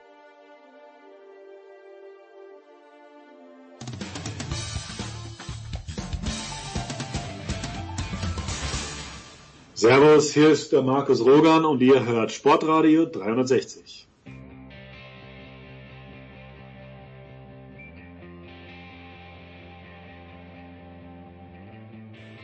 Es geht weiter in der Big Show 426 und ich freue mich, dass er, ich freue mich nicht, dass er im Stau steht, aber ich freue mich, dass er diese unwirtliche Situation äh, ausnutzt, äh, uns ausnutzen lässt, dass wir ein kleines bisschen über die Fahrrad-WM plaudern. Und das ist natürlich der fantastische Ruben Stark vom SED. Grüß dich, Ruben. Du übertreibst mal wieder gnadenlos. Nein, ja, ein bisschen, ein bisschen. Jetzt pass mal auf. Ich gebe offen zu, ich habe nicht das ganze Rennen angeschaut. Aber ich sitze hier vor meinem Laptop, habe den Eurosport-Player an und denke mir, das kann keinen Spaß gemacht haben. Alle hatten lange, also vielleicht nicht ganz lange Kluft an, aber die meisten Radfahrer am Sonntag beim Einzelrennen der Herren hatten lange Kluft an. Was hast du danach für Eindrücke eingesammelt? Hat es irgendjemand gegeben, außer dem neuen Weltmeister, zu dem wir gleich kommen, aber hat es irgendjemand gegeben, dem dieses Rennen Spaß gemacht hat? Also man sollte es ja nicht für möglich halten, aber es gibt tatsächlich Fahrer, die, die gerne bei solchen Bedingungen unterwegs sind. Okay. Ähm, wo unser Eins eigentlich keinen Hund vor die Tür jagen würde, weil das war echt nicht schön. 12 Grad und Dauerregen. Also ich weiß nicht, wie dir es geht. Ähm, ich sitze da lieber schön zu Hause auf der Couch und äh, kuschel mich unter die Decke oder so. Aber da auf der Straße unterwegs zu sein, naja, einige mögen das, die meisten fanden es natürlich auch nicht so richtig cool. Es gab viele, die gesagt haben, sie hätten gezittert, hätten gefroren, dann auch irgendwann unterwegs und ähm, ja, das, das war schon extrem zehrend, extrem, ja, extrem belastend in jeder Form. Und jetzt muss man sich überlegen, dass das ja eigentlich noch 20 Kilometer länger gewesen wäre, wenn da die Straßen über zwei geplante Anstiege auf so einer großen Runde äh, durch Yorkshire durch, ähm, wenn die da nicht überflutet gewesen Hm, wären ja. und das passierbar gewesen wäre, dann wäre das Ganze noch schlimmer geworden. Also das war so oder so eine ziemlich heftige Nummer, sicher eine der schwersten Weltmeisterschaften der letzten Jahre, bedingt durch die Witterung. Und ja, wie gesagt, also die waren alle richtig bedient nachher. Jetzt äh, haben wir davor mit dir mit Felix äh, gesprochen, wer das Rennen gewinnen könnte. Mats Pedersen, der dann Weltmeister geworden ist, äh, haben wir, glaube ich, nicht erwähnt. Ich, ich glaube ja, nach so einem Rennen, jeder Weltmeister ist würdig. Aber wie würdig ist Mats Pedersen? Naja, was wir, ich weiß nicht, ob wir es gesagt haben, aber zumindest die dänische Mannschaft, Hm. ähm, die ist schon recht hoch gehandelt worden, weil die in der Breite wirklich gut besetzt waren und mit zahlreichen Fahrern, die das können. Jetzt hat wahrscheinlich kaum einer an Mats Petersen gedacht bei dem Gedanken an den neuen Weltmeister. Der war aber 2018 18 schon mal Zweiter der Flandern-Rundfahrt, was zeigt, dass er sowas kann. Mhm. Ähm, aber ja, allein durch die Bedingungen und so weiter, da ist natürlich auch vieles durcheinander gewürfelt wo- worden, weil jeder natürlich auch unterschiedlich damit klarkommt. Jetzt in der entscheidenden Rennphase war ja unter den drei Spitzenfahrern war Matteo Trentin. Den hatte nun wirklich jeder mit auf dem Schirm für das Rennen. Und jeder dachte, das ist wie gemalt für ihn jetzt. Der ist von den drei Ausreisern klar der schnellste und äh, holt sich im Sprint dann den Titel. Aber auch da zeigt sich, nach 260 Kilometern bei 12 Grad und Dauerregen ist auch das nicht mehr so leicht vorherzusehen. Er hat dann auch einfach irgendwie so ein bisschen die Nerven verloren, ist zu früh angetreten und dann, ja, war es halt der Däne, der sich den Titel geschnappt hat und würdig ist er auf jeden Fall, den Titel zu tragen. Ja, auf jeden Fall. Ähm, Peter Sagan hat spät einen Versuch gestartet, dass er nochmal rankommt. Zu spät, äh, beißt sich da jemand wie der Sagan dann in den Hintern oder mh, akzeptiert er sowas sportlich? Hat er einen taktischen Fehler gemacht? In dem Fall klares Ja, war ein taktischer Fehler. Ähm, das hat er nachher mehr oder weniger auch eingeräumt. Mhm. Er hat geglaubt, ähm, es ging in dem Moment, äh, als Mathieu van der Poel, den ja viele als großen Favoriten vorher gesehen haben, ähm, attackierte aus dem Favoritenfeld und dann nach vorne fuhr zu der bestehenden Ausreitergruppe. Da haben eigentlich alle gedacht, das ist jetzt der Moment, wo das Rennen entschieden wird. Und Sagan gehörte zu denen, die glaubten, dass das nochmal zusammenläuft, Okay. ähm, was aber eben dann nicht passiert ist. Und als er das festgestellt hat, war es eben zu spät und dann hat er nochmal attackiert aus der Gruppe, wurde dann am Ende, ich glaube, Fünfter war er dann. Ja, hat er, hat er verbockt, muss man ganz klar sagen. Weil er hätte sicher die Qualität gehabt, da mitzugehen und dann wäre er im Finale ganz bestimmt der große Sieganwärter gewesen. Ja, Du hast gesagt, Van der Poel, Mathieu Van der Poel, den ja auch die, die Wettbüros ganz weit vorne hatten, äh, der ist relativ spät zurückgefallen. Erklärt sich dann jemand dort oder ist, äh, sind auch Spitzenradfahrer einfach vor Erschöpfung nicht, nicht gefeit? das war für alle überraschend, was da passiert ist, eben weil er ja diese, diese Attacke noch äh, gestartet hat, Hm. nach vorne fuhr und alle dachten, das ist jetzt die perfekte Situation und alles kommt so, wie, wie es prognostiziert war im Vorfeld. Aber dann war es, als zieht ihm jemand den Stecker raus. Okay. Also das war wirklich extrem. Von einem Moment auf dem anderen war der platt, konnte nicht mehr. Viele haben vermutet, dass es vielleicht ein Hungerast ist, dass er einfach zu wenig gegessen oder getrunken hat. Aber das hat er später verneint. Er hat gesagt, er war einfach plötzlich am Ende. Der Akku war einfach leer, ging nichts mehr. Kann man jetzt äh, auch so interpretieren, dass er jemand wie Van der Poel, von dem man schon beinahe wundersame Leistungen gesehen hat, die natürlich auch so ein bisschen für Skepsis sorgen, Mhm. dass der dann in so einer Situation dann irgendwie auch menschliche Züge zeigt und eben Schwäche zeigt, ist vielleicht sogar ein gutes Signal. Ja, ein Mann, gewisse Art. Ja, auf eine gewisse Art. Ein Mann, über den wir m, gesprochen hatten, äh, Primus Roglic, der die Vuelta gewonnen hat, war zu Beginn ja auch dabei. Das war dann so die Zeit, wo ich sehr viel geschaut habe. Aber diese Ausreißergruppe mit Roglic hatte nie eine echte Chance, oder? Ruben, war das zu früh, dass die angegriffen haben? Ja, aber das ist ja eigentlich immer so ein taktisches Manöver in so großen Rennen, ähm, dass früh Gruppen gehen und auch ähm, die guten Nationen versuchen, da schon mal jemanden zu platzieren und dann halt hinten ein bisschen aus der Verantwortung zu sein, was die Nachführarbeit angeht. Hm. Und ähm, nun war es in dem Fall halt so, dass die Gruppe eigentlich nie wirklich viel, viel Luft bekam. Also ich glaube, das waren maximal vier Minuten, die denen gegönnt wurden und dann war das eigentlich klar, das ist äh, dann in absehbarer Zeit auch vorbei. Aber war jetzt ein taktisches Manöver.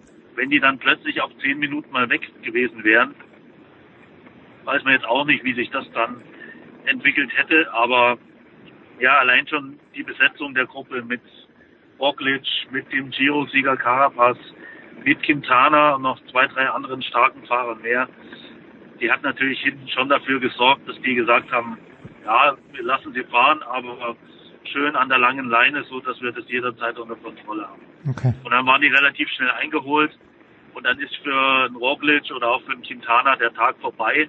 Dann wissen die, heute geht nichts mehr. Mhm. Dann steigst du bei so einem Rennen halt auch raus. Da geht es ja dann auch nicht drum, irgendwie 90. zu werden oder du hast ja am nächsten Tag kein Rennen wie bei einer Rundfahrt, wo du wieder am Start stehen musst unbedingt und deshalb durchfährst. Dann ist halt vorbei und dann gehst du raus. Gut, das ist äh, natürlich nachvollziehbar. Für die Herrschaften zählen nur mit Teilen. Ein Mann, den wir letzte Woche mit dir und mit Felix auch angesprochen haben, Remco Evenepoel, mein neuer Lieblingsradfahrer, den habe ich gesehen, als er nämlich absolut tolle Teamarbeit geleistet hat. Ruben, das heißt, äh, die Eurosport-Kommentatoren haben mir so erklärt, dass der gute Remco nie vorgesehen war, dass er dort eine Medaille gewinnt, sondern dass er sich wirklich in den Dienst, in dem Fall was von Gilbert, zu stellen hatte. Habt ihr das dann auch so erlebt? Genau, also spätestens in der Situation hat man auch so ein bisschen die, die Hierarchie in der belgischen Mannschaft dann gesehen. Ähm, die zwei Kapitäne waren jetzt letztlich ganz eindeutig Van Avermaet und eben Gilbert. Ähm, ja, und in der Situation, das war irgendwie eine Leichtsinnigkeit von Gilbert, als er dort stürzte. Mhm. Für ihn selbst auch unerklärlich. Ähm, und Evenepoel wartet dann auf ihn und ich hatte wir hatten dann so den Eindruck, dass Gilbert zu ihm schon sagte, nee, nee, komm, fahr du weiter, schau, dass du dran bleibst. Für mich ist das Ding hier gelaufen.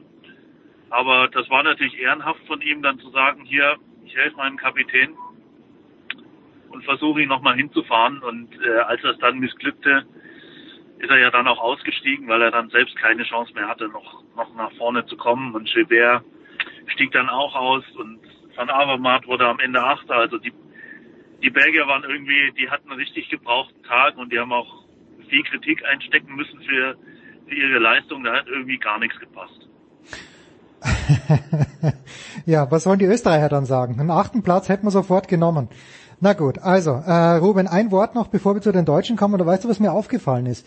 Ich, manche Mannschaften schienen mir besser vorbe vorbereitet zu sein auf die Umstände. Die Australier, glaube ich, die hatten langes Zeug auch äh, mit der Teamausrüstung, also sprich, wo äh, Australia drauf gestanden ist.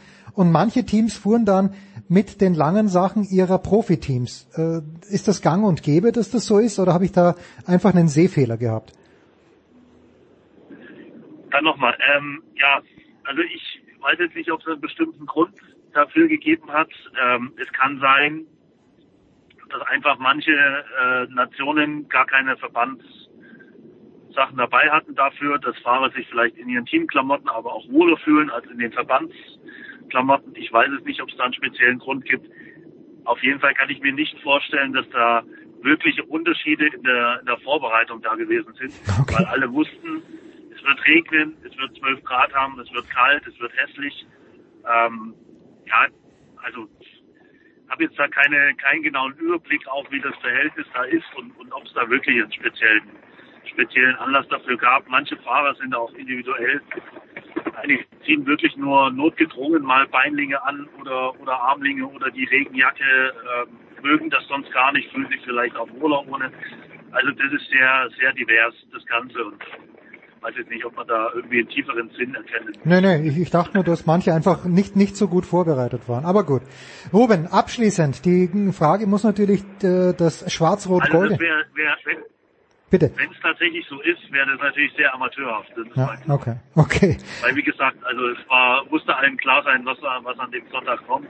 Und wenn das tatsächlich so wäre, dass jemand darauf nicht gut vorbereitet war, dann ja, sechs Sätzen, oder? Sechs Sätzen, auf jeden Fall. Äh, welche Schulnote, das ist ein wunderbarer Übergang zum Abschluss. Welche Schulnote Note hat sich aus deiner Sicht das deutsche Team verdient an diesem, an diesem Sonntag? An diesem Sonntag.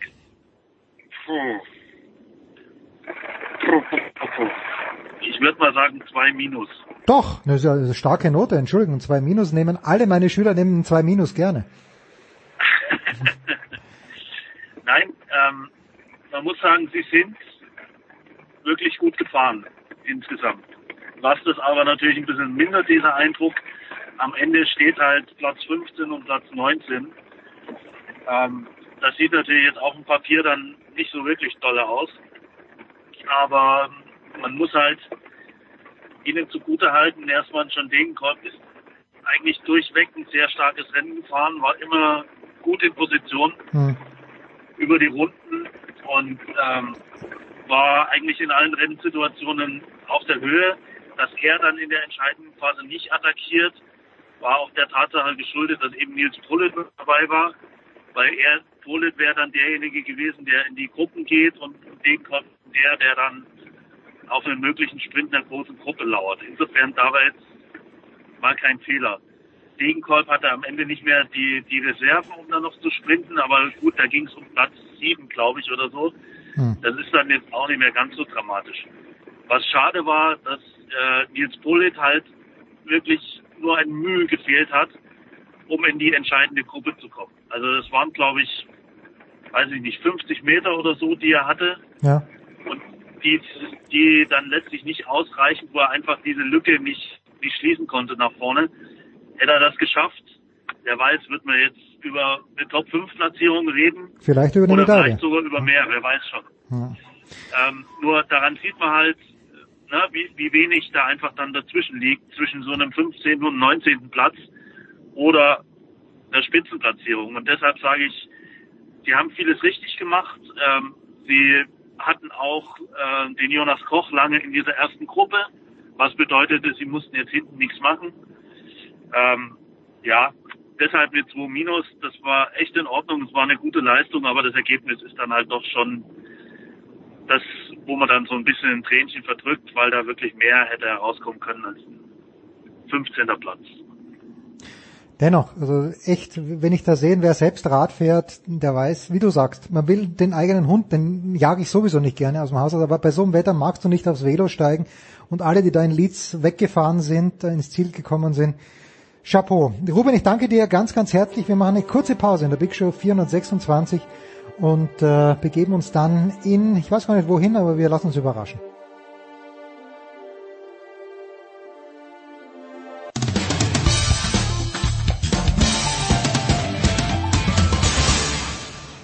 Hallo, da ist der Dominik Diem und ich höre Sportradio 360. Hallo. Big Show 426, jetzt geht der gemütliche Teil los, denn jetzt äh, kann ich mich zurücklehnen und dem fantastischen Nicolas Martin das Mikrofon in die Hand drücken. Grüß dich, Nicolas. Hallo. Nicolas kümmert sich um die Sportarten, die ich zwar gerne ansehe, aber von denen ich naturgemäß keine Ahnung habe. Und da beginnen wir mit Rugby und wir beginnen beim, ich zitiere Manuel Wilhelm, besten deutschen Rugby-Kommentator bei Jan Lüdecke. Guten Morgen, Jan. Guten Morgen und Dankeschön mal wieder für so ein großes Kompliment. Ja, schön, schön. Es wird nach wie vor Rugby gespielt. Nicola weiß wo, wer, gegen wen. Nicola, please take it away. Ja, und Jan Lüdecke ist ja hier on Record gegangen, dass er sagt, dass 2015 der Sieg der Japaner gegen Südafrika eine der größten Sensationen in der Sportgeschichte war. Nun haben die Japaner nachgelegt und am Wochenende 1912 Irland geschlagen, Jan. Wie groß ist die Sensation jetzt einzuordnen? Ähm, ich finde noch größer, weil vor vier Jahren ähm, oder was heißt, eigentlich, eigentlich war die Sensation vor vier Jahren größer, denn damals hatte Japan niemand auf der Kappe. Japan war der klare Underdog. Ähm, von daher, ja, damals die Sensation größer, aber die Bedeutung des Sieges jetzt größer, weil du vier Jahre später, nach vier Jahren, wo ich zum Beispiel und viele andere auch gesagt haben, boah, die Entwicklung stockt eher, nachgewiesen hast, dass du über 80 Minuten mit einer der besten Nationen der Welt nicht nur mithalten kannst, sondern sie über einen Großteil dieses Spiels ähm, dominieren kannst. Ähm, man muss dann natürlich sehen, Japan hat sich jetzt irgendwie wirklich vier Jahre auf dieses Spiel vorbereitet, Irland hat sich eine Woche darauf vorbereitet, aber die Sensation damals größer, ähm, Bedeutung heute größer. Okay, ja nee, weil ich habe dann nochmal nachgeschaut, also der Weg, den Japan gegangen ist, ist schon krass, weil 2011, also vor zwei Ausgaben, waren sie in einer Gruppe mit Neuseeland, Frankreich, Tonga und Kanada und aus dann unentschieden gegen Kanada haben sie halt nichts geholt und waren dann abgeschlagen letzter. Also die Entwicklung vom japanischen Rugby in diesen acht Jahren natürlich auch durch die WM, durch Eddie Jones äh, vorher, das ist, äh, das ist schon äh, beeindruckend. Das ist mega beeindruckend. Und was ich schön finde, also man kann ja immer drüber streiten über diese Regularien im Rugby. Ähm, wenn wir uns jetzt den Kader anschauen, ich glaube von den 31 Mann, die ähm, im japanischen Kader stehen, sind, ich war, hab's nicht genau im Kopf, 15 oder 17, also ungefähr die Hälfte, nicht in Japan geboren. Ähm, weil es gibt ja diese Residency Rule, wenn du drei Jahre in einem fremden Land gespielt hast, ohne für deine eigene Nationalmannschaft vorher gespielt zu haben, ähm, dann darfst du auch für das Land spielen. Also all die Amanaki Mafis und die Peter Labuchanis und so weiter und so fort. Ähm, aber das Schöne ist äh, zu sehen, dass sie wirklich japanische Eigengewächse auf Weltklasse-Niveau gebracht haben. Also wenn ich mir den Himeno anschaue auf der auf der dritten Reihe, der der muss sich vor kaum einem Spieler auf der Welt verstecken. Sie haben mit Yuta Mura ähm, auf der Verbinderposition mit ihren zwei super kleinen Jungs auf auf der Gedrängehaltposition wirklich echte Japaner, wenn man das äh, politisch korrekt so sagen darf. Und das finde ich eigentlich mit das Wichtigste zu sehen, dass diese Mannschaft eben nicht nur aus diesen ganzen Tongan und Südafrikanern und Neuseeländern und Australien besteht, die halt irgendwie seit ein paar Jahren da drüben spielen und jetzt für Japan spielen dürfen, sondern dass die es geschafft haben, durch diese vielen Entwicklungshelfer, die sie von außen reingeholt haben, ähm, eben jetzt auch eigene Leute auf dieses Level zu bringen. Darf ich ganz kurz, ganz kurz sagen, dass für mich Jetzt habe ich schon wieder vergessen. Gedränge Halbposition oder wie, wie? Ja. Das ist großartig. Das ist für mich meine neue Lieblingsposition. Ich möchte irgendwann mal auf der Gedränge, auf der Gedränge Halbposition spielen. Schon bin ich wieder weg. Ja, die, die, die, ähm, das ist ja dann äh, quasi die Halfbacks und so weiter. Also ist ja, äh, da merkt man übrigens, wie, wie, wie nah sich, sich Rugby und Football tatsächlich sind, auch von den originellen Positionen her. Jetzt ist die Frage, Jan, wenn wir uns, wenn wir uns diese Gruppe A anschauen, wir haben also Japan, Irland, Schottland äh, im Kampf, wahrscheinlich in die Qualifikation. Äh, Samoa wird da wahrscheinlich ja nicht mehr eingreifen können. Oder, oder wie sehen wir das? Also Schottland, für Schottland heißt das ja Japan schlagen im letzten Spiel und bis dahin äh, versuchen, Russland so aus dem Stadion zu schießen, dass man Bonuspunkte mitnimmt, weil sonst könnte es knapp werden. Also äh, das hat die Gruppe insofern verschoben, dass plötzlich Schottland, die ja deutlich gegen Irland am ersten Spieltag verloren haben, plötzlich ganz extrem um die Qualifikation bangen müssen. Ähm, ich äh, ich werde dir nichts prophezeien, was diese Gruppe angeht.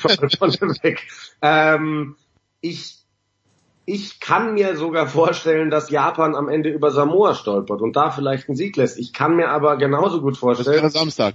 dass Japan, genau, das ist das nächste Spiel am Samstag, ähm, dass Japan am Ende mit vier Siegen Gruppensieger wird. Ähm, keine Ahnung, was in dieser Gruppe noch passieren wird. Also es gibt eben, eigentlich gibt es noch zwei Spiele, wo der Ausgang offen ist. Also Irland wird heute Russland aus dem Stadion schießen, das ist äh, safe. Äh, Schottland wird Russland äh, abfertigen, die haben einfach das Niveau nicht. Ähm, Irland wird auch gegen Samoa keine Probleme bekommen. Das wird ein physisch hartes Spiel für die, aber eine irische Mannschaft wird das lösen, das ist gar keine Frage. Aber Japan, Samoa und Japan, Schottland, völlig offen der Ausgang dieser Spiele und dementsprechend auch völlig offen der Ausgang dieser Gruppe. Also ja, Japan hat zumindest, äh, um das mal aufzufassen, den Grundstein definitiv gelegt, mindestens direkt für die nächste WM qualifiziert zu sein. Ähm, Dann was sie Dritter werden, ne? Genau. Was darüber, genau, wenn sie Dritter werden, was darüber hinaus passiert, lass sie die Gruppe gewinnen, dann spielen sie im Viertelfinale gegen Südafrika und ähm, weiß ich nicht, ob Südafrika dann besser aussieht als vor vier Jahren. Kann man alles nicht vorhersagen. Gut, also das, das, das war Gruppe A. In Gruppe B ist jetzt äh, nach dem Kracherspiel vom Eingangswochenende eigentlich alles so passiert, wie wir es uns vorgestellt haben. Also, ähm, also obwohl das Italien-Kader so deutlich aus dem pra pra Stadion prügelt mit 48-7 vielleicht nicht, aber Südafrika, Namibia 57-3, Neuseeland, Kanada 63-0. Jetzt am Freitag Südafrika gegen Italien. Kann da für Südafrika irgendwas anbrennen? Kann, ja, ist sehr unwahrscheinlich. Ähm, dafür Süd wirkt Südafrika viel zu stark ähm, bei, bei der WM oder jetzt auch in den letzten zwei Jahren. Sie haben gegen Namibia ihre Top-Leute fast alle rausgelassen. Das heißt, die werden mit einer ausgeruhten Top-Mannschaft gegen Italien reingehen. Es ist ganz klar, in dem Spiel entscheidet sich der Gruppenausgang. Also Namibia und Kanada sind so weit weg, die werden irgendwann untereinander Platz 4 und Platz 5 untereinander ausmachen. Neuseeland ist weg, weil sie eben Südafrika geschlagen haben und deswegen geht's jetzt zwischen Südafrika und Italien um Platz 2. Ähm, wer das morgen gewinnt, der, der wird Zweiter, wer es verliert, der wird Dritter.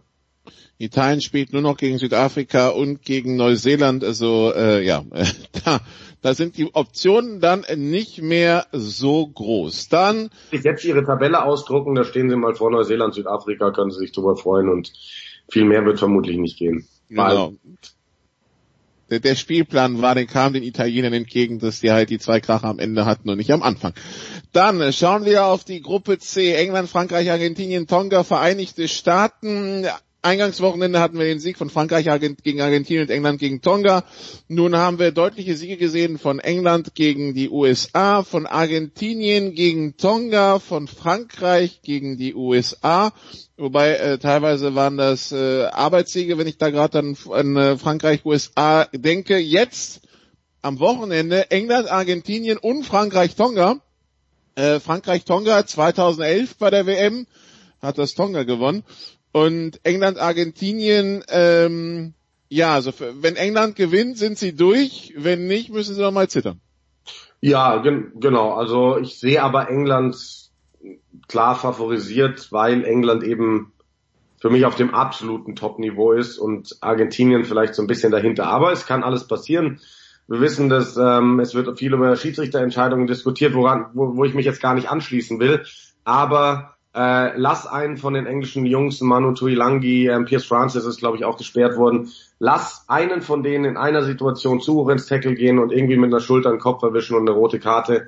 Sowas kann Spiele komplett beeinflussen, also ausgeschlossen. Auch, auch bei, bei voller Zahl ist es nicht ausgeschlossen, dass Argentinien das gewinnt. Ähm, aber England ist für mich favorisiert. Bei Frankreich, ähm, ich sehe prinzipiell keine Probleme gegen Tonga, aber sie haben das Problem des Spielplans Sie haben gestern eben, wie du gesagt hast, diesen Arbeitssieg, da mussten sie wirklich verschuften gegen die USA, auch wenn es am Ende ein Bonuspunktsieg war, und spielen vier Tage später gegen Tonga. Und Tonga ist jetzt vielleicht nicht die stärkste Nation, aber gegen Tonga tut's halt weh. Und sich da wieder zu schütteln, die US-Amerikaner, die haben auch teilweise wehgetan. Das wird schon eine Challenge für die Franzosen. Ähm, und dann wiederum nochmal sechs Tage später gegen England, da meint der Spielplan echt nicht gut mit den Franzosen, aber ich kann mir nicht vorstellen, dass die sich nach diesem Sieg gegen Argentinien das Viertelfinale nehmen lassen. Ja, die Franzosen, die elf Tage Pause zwischen dem ersten und dem zweiten Spiel haben und jetzt quasi innerhalb von elf Tagen dann drei Spiele spielen. Ähm, die Franzosen, bei denen Demba Bamba ausgefallen ist, großer Rückschlag? Ähm, für den Moment würde ich sagen, nicht so groß. Der Junge ist ein Riesentalent, vielleicht das Größte, was es momentan im Weltrugby gibt auf der Position. Ähm, aber er ist eben noch ein gutes Talent. Ich glaube, in vier Jahren würde ihm so ein Ausfall deutlich mehr tun, als es jetzt tut. Ich glaube, jetzt können sie den einigermaßen ersetzen. Also England, Argentinien am Samstag, Frankreich, Tonga am Sonntag. Und dann kommen wir in die letzte Gruppe, die Gruppe D, wo äh, das Fiji gegen Uruguay verloren hatte. Das hattet ihr ja letzte Woche schon. Jetzt am Wochenende hat Wales Australien geschlagen. Ähm, ja, 29, 25 am Ende. Die Australier, die sich auch zwischendurch gegen Fiji schwer getan haben, bevor sie es dann am Ende etwas deutlicher gewonnen haben. Also zumindest die ersten 60 Minuten war Fiji drin. Was sagt uns das über Australien? Ja, wenn ich das wüsste, was sagt uns über Australien? Ähm, Australien scheint eine Geduldsmannschaft zu sein, die irgendwie schauen muss, dass sie besser in Spiele starten, denn die haben in beiden bisherigen Spielen hinten raus komplett dominiert eigentlich. Die haben, die waren ja gegen Fiji dann mit, mit diesem Versuch Anfang der zweiten Hälfte 12, 21 hinten und der restliche Spielverlauf ging mit 27 zu 0 an Australien. Ähm, die waren gegen, gegen Wales mit 18 hinten zu Beginn der zweiten Hälfte. Hat es noch nie gegeben, dass so ein äh, Rückstand aufgeholt wurde.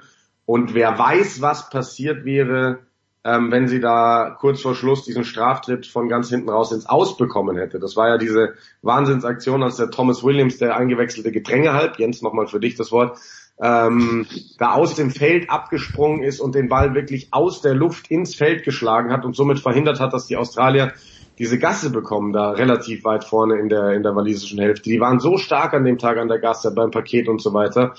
Ähm, das heißt, ich hätte ihnen zugetraut, dieses größte Comeback der WM-Geschichte hinzulegen. Ähm, Australien hat für mich gezeigt, dass sie ganz oben mitspielen können.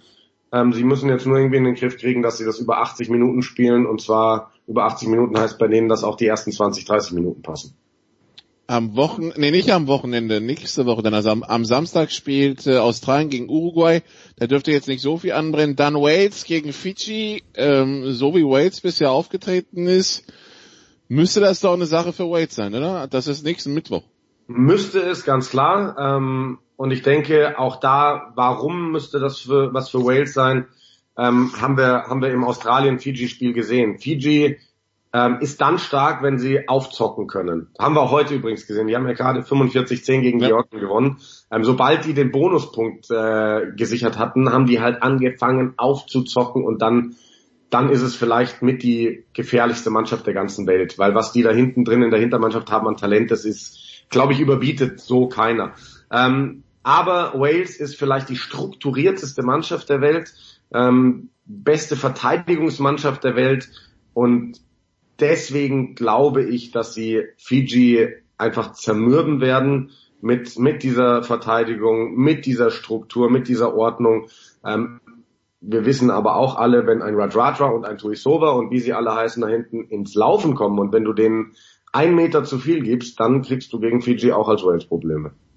Okay, dann die Frage, nachdem wir jetzt tatsächlich aufs dritte Wochenende hingehen, also und auch schon alle Teams mindestens zweimal gesehen haben. Power Ranking, wer ist für dich im Augenblick das stärkste Team dieser WM? Ist es Neuseeland? Ja, also ich würde sagen Neuseeland, klare Duftmarke gesetzt da gegen Südafrika. Gestern mit einer 1B-Mannschaft aufgezockt. Ähm, ja, sch schwer zu sagen, weil das gegen Kanada kannst du nicht, kannst du nicht wirklich äh, einschätzen. Aber ja, den stärksten Eindruck hat für mich bisher im Gesamtpaket definitiv Neuseeland. Ähm, hinterlassen. Und dahinter würde ich sogar, aber das ist auch nur der Eindruck aus einem Spiel, aus dem Spiel gegen Irland, die Japaner gerade sehen. Äh, die müssen das erstmal konstant bestätigen. Enttäuschung dabei? Boah, Enttäuschung, ja. Sicherlich ähm, die Schotten, der erste Auftritt gegen Irland, der war mal gar nichts, also haben sie sich völlig überfahren lassen. Ähm, ja, und ja, schon ziemlich Fiji, muss ich sagen. Also ich hatte denen zugetraut, dass sie diese Gruppe aufwirbeln, dass sie Australien schlagen, aber man hat wieder gesehen, dass die, die kriegen es nicht über 80 Minuten zusammen. Okay, also die Termine fürs Wochenende, die wichtigen Spiele, äh, Japan gegen Samoa am Samstag, Südafrika, Italien am Freitag, England, Argentinien am Samstag, Frankreich, Tonga am Sonntag und äh, ja, Waits Fidschi, das ist dann was für, für den Mittwoch. Genau, also wir sind am Wochenende ja wieder bei Pro7 Max mit fünf Spielen dabei. Samstag ab 7 Uhr auf Sendung. Da gibt's dann nacheinander Australien, Uruguay, England, Argentinien und in Japan Samoa. Also da vor allem die zweiten Spiele echt schön. Und dann am Sonntag ab 6.30 Uhr Neuseeland, Namibia und Frankreich, Tonga. Da erwarte ich zwei klare Geschichten. Aber Frankreich, Tonga schauen wir mal. Wir schauen uns alles an, wahrscheinlich. Und so kommt Jan Lüdecke möglicherweise gar nicht auf die Wiesen. Oder doch, Jan? Hast du es ein, zwei Mal geschafft wenigstens? Ich habe es tatsächlich sogar schon mehr als ein, zwei Mal. Ah, weil er das die war immer das Vernünftigste, dass ich noch rausgegangen bin, aber Ja, Äh, müssen es nehmen lassen. Ich werde ähm, jetzt jetzt werde jetzt ist ruhig. Ähm, jetzt werde ich am Sonntag nach den Spielen werde ich zum Abschluss noch mal rausgehen. Und ja. wie, man, wie man weiß, der schönste Tag, der letzte auf der Wiesen, wo dann die Stimmung sehr melancholisch ist und wo man vielleicht auch einen Platz bekommt irgendwo. Das ist fantastisch. Jan, ich bedanke mich ganz, ganz herzlich. Nikola hat es noch lange nicht überstanden. Wir machen eine kurze Pause und dann geht's weiter in der Big Show 426.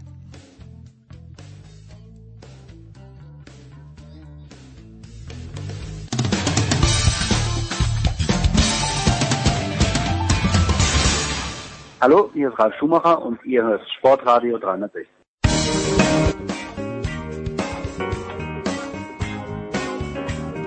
So, es geht weiter in der Big Show 425. Nikola ist dabei geblieben, neu dazugekommen von der Zone und von Magenta Sport. Franz Büchner, Servus Franz.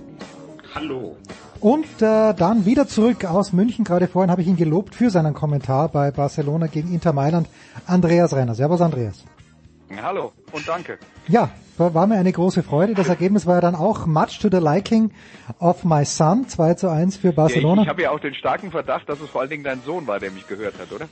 Pass auf, Suarez schießt dieses Tor und äh, Robin hat sich das ohne Ton zuerst angeschaut, weil wir die Konferenz von Sky laufen hatten. Und dann aber, sagt der Papi, das musst du sehen, dreht er volle Kanne den Dazon-Ton auf, spult ein bisschen zurück und denkt mir, die Stimme kenne ich doch. Es ist die Ja, sonore dann Stimme. schreib ich einer an, den du kennst. Ja, genau, so ist es. Und äh, ebenfalls mit dabei die Legende himself, der Mann, der diese Tage entweder im Studio oder auf dem Oktoberfest verbringt, Günther Zapf. Guten Morgen, Günther. Wunderschönen guten Morgen. Ja, Nikola, ich habe wie immer nichts gesehen am vergangenen Wochenende, außer dass ich mitbekommen habe, dass Pittsburgh endlich ein Spiel gewonnen hat. Äh, das ist aber eigentlich alles, was ich wissen muss, Nikola, oder? Ja, du solltest generell mehr einschalten. Ja, du, okay, wir gut. immer von dir, du hast es gesehen. Äh, Ziel für Big Show 1000 muss dann sein, dass du quasi das Ganze schmeißt und dann weißt, was in der NFL und beim Rugby passiert ist. Aber gut, bis dahin würde ich es gerne noch übernehmen. Bitte. Also die nächsten 600 Paar Big Shows. Franz, äh, bevor wir mit den Spielen kommen, wir fangen, wir fangen mit den Nachwehen vom Wochenende an, ganz besonders für einen Spieler. Auckland Raiders Linebacker Vontaze Burfict, bekannt für seine einschlagende Art, vor allem gegen den Köpfen von Gegenspielern, äh, schon mehrfach gesperrt worden. Jetzt war es am Wochenende wieder mit und der wurde diesmal von der Liga nicht nur für eins rausgezogen, sondern wir haben Woche, äh, Woche 5 jetzt, äh, die Liga hat gesagt, ja, äh, tschüss Montaze, du bist jetzt für die ganze Saison gesperrt. Ähm, Franz, also den einen oder anderen Gegenspieler wird es natürlich freuen. Wie siehst du diese doch eher konsequente Art, mit dem Spielstil von Montaze Perfect umzugehen? Das ist ja schon fast ein bisschen überraschend, muss ich mal sagen, nachdem, äh, was man auch jetzt gerade an diesem Wochenende, wie ich finde, auch an ähnlichen Hits gesehen hat. Also da gab es ein paar Beispiele für solche äh, Helm-an-Helm-Geschichten, die schon sehr heftig waren, wo es dann auch teilweise keine Herausstellung gab, wo es dann nur in Anführungsstrichen persönliche Fouls gibt. Ähm, Burfict ist nun natürlich ein, ja, der ist halt äh, bekannt für seine Art und Weise. Du hast gesagt, er ist schon mehrfach gesperrt worden. Ähm, noch häufiger hat er wahrscheinlich irgendwelche Geldstrafen kassiert. Also der ist natürlich bekannt und dass da jetzt mal so rigoros durchgegriffen wird, ähm, finde ich persönlich gut, äh, ohne jetzt tatsächlich den Hit gesehen zu haben. Das muss ich dazu sagen. dass äh, keine Ahnung, ich habe es jetzt nur gelesen.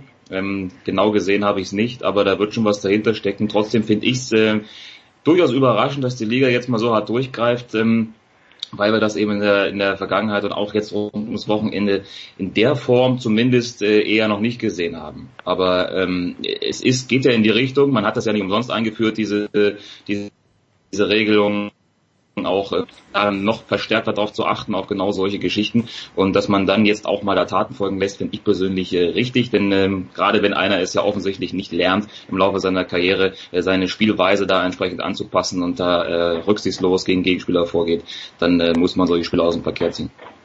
Das ist auch äh, Andreas der Hauptvorwurf, den ich der NFL machen würde in der Beziehung. Irgendwie ist da keine klare Linie zu erkennen, weil wenn wir jetzt zum Beispiel den Hit von äh, ähm, na von ähm, also an Josh Allen sehen äh, dieses Wochenende von Jonathan Jones, ähm, da hätte ich mir vielleicht auch einen Platzverweis gewünscht, aber irgendwie kam der nicht und ja, da gab es schon einige Hits dieses Jahr. Frank hat's ja, schon- äh, Franz hat ja schon angesprochen, da hätte man sich vielleicht doch das frühe Duschen gewünscht, damit es mal bei den Spielern ankommt, dass das nicht mehr gesehen wird, nicht mehr gern gesehen wird.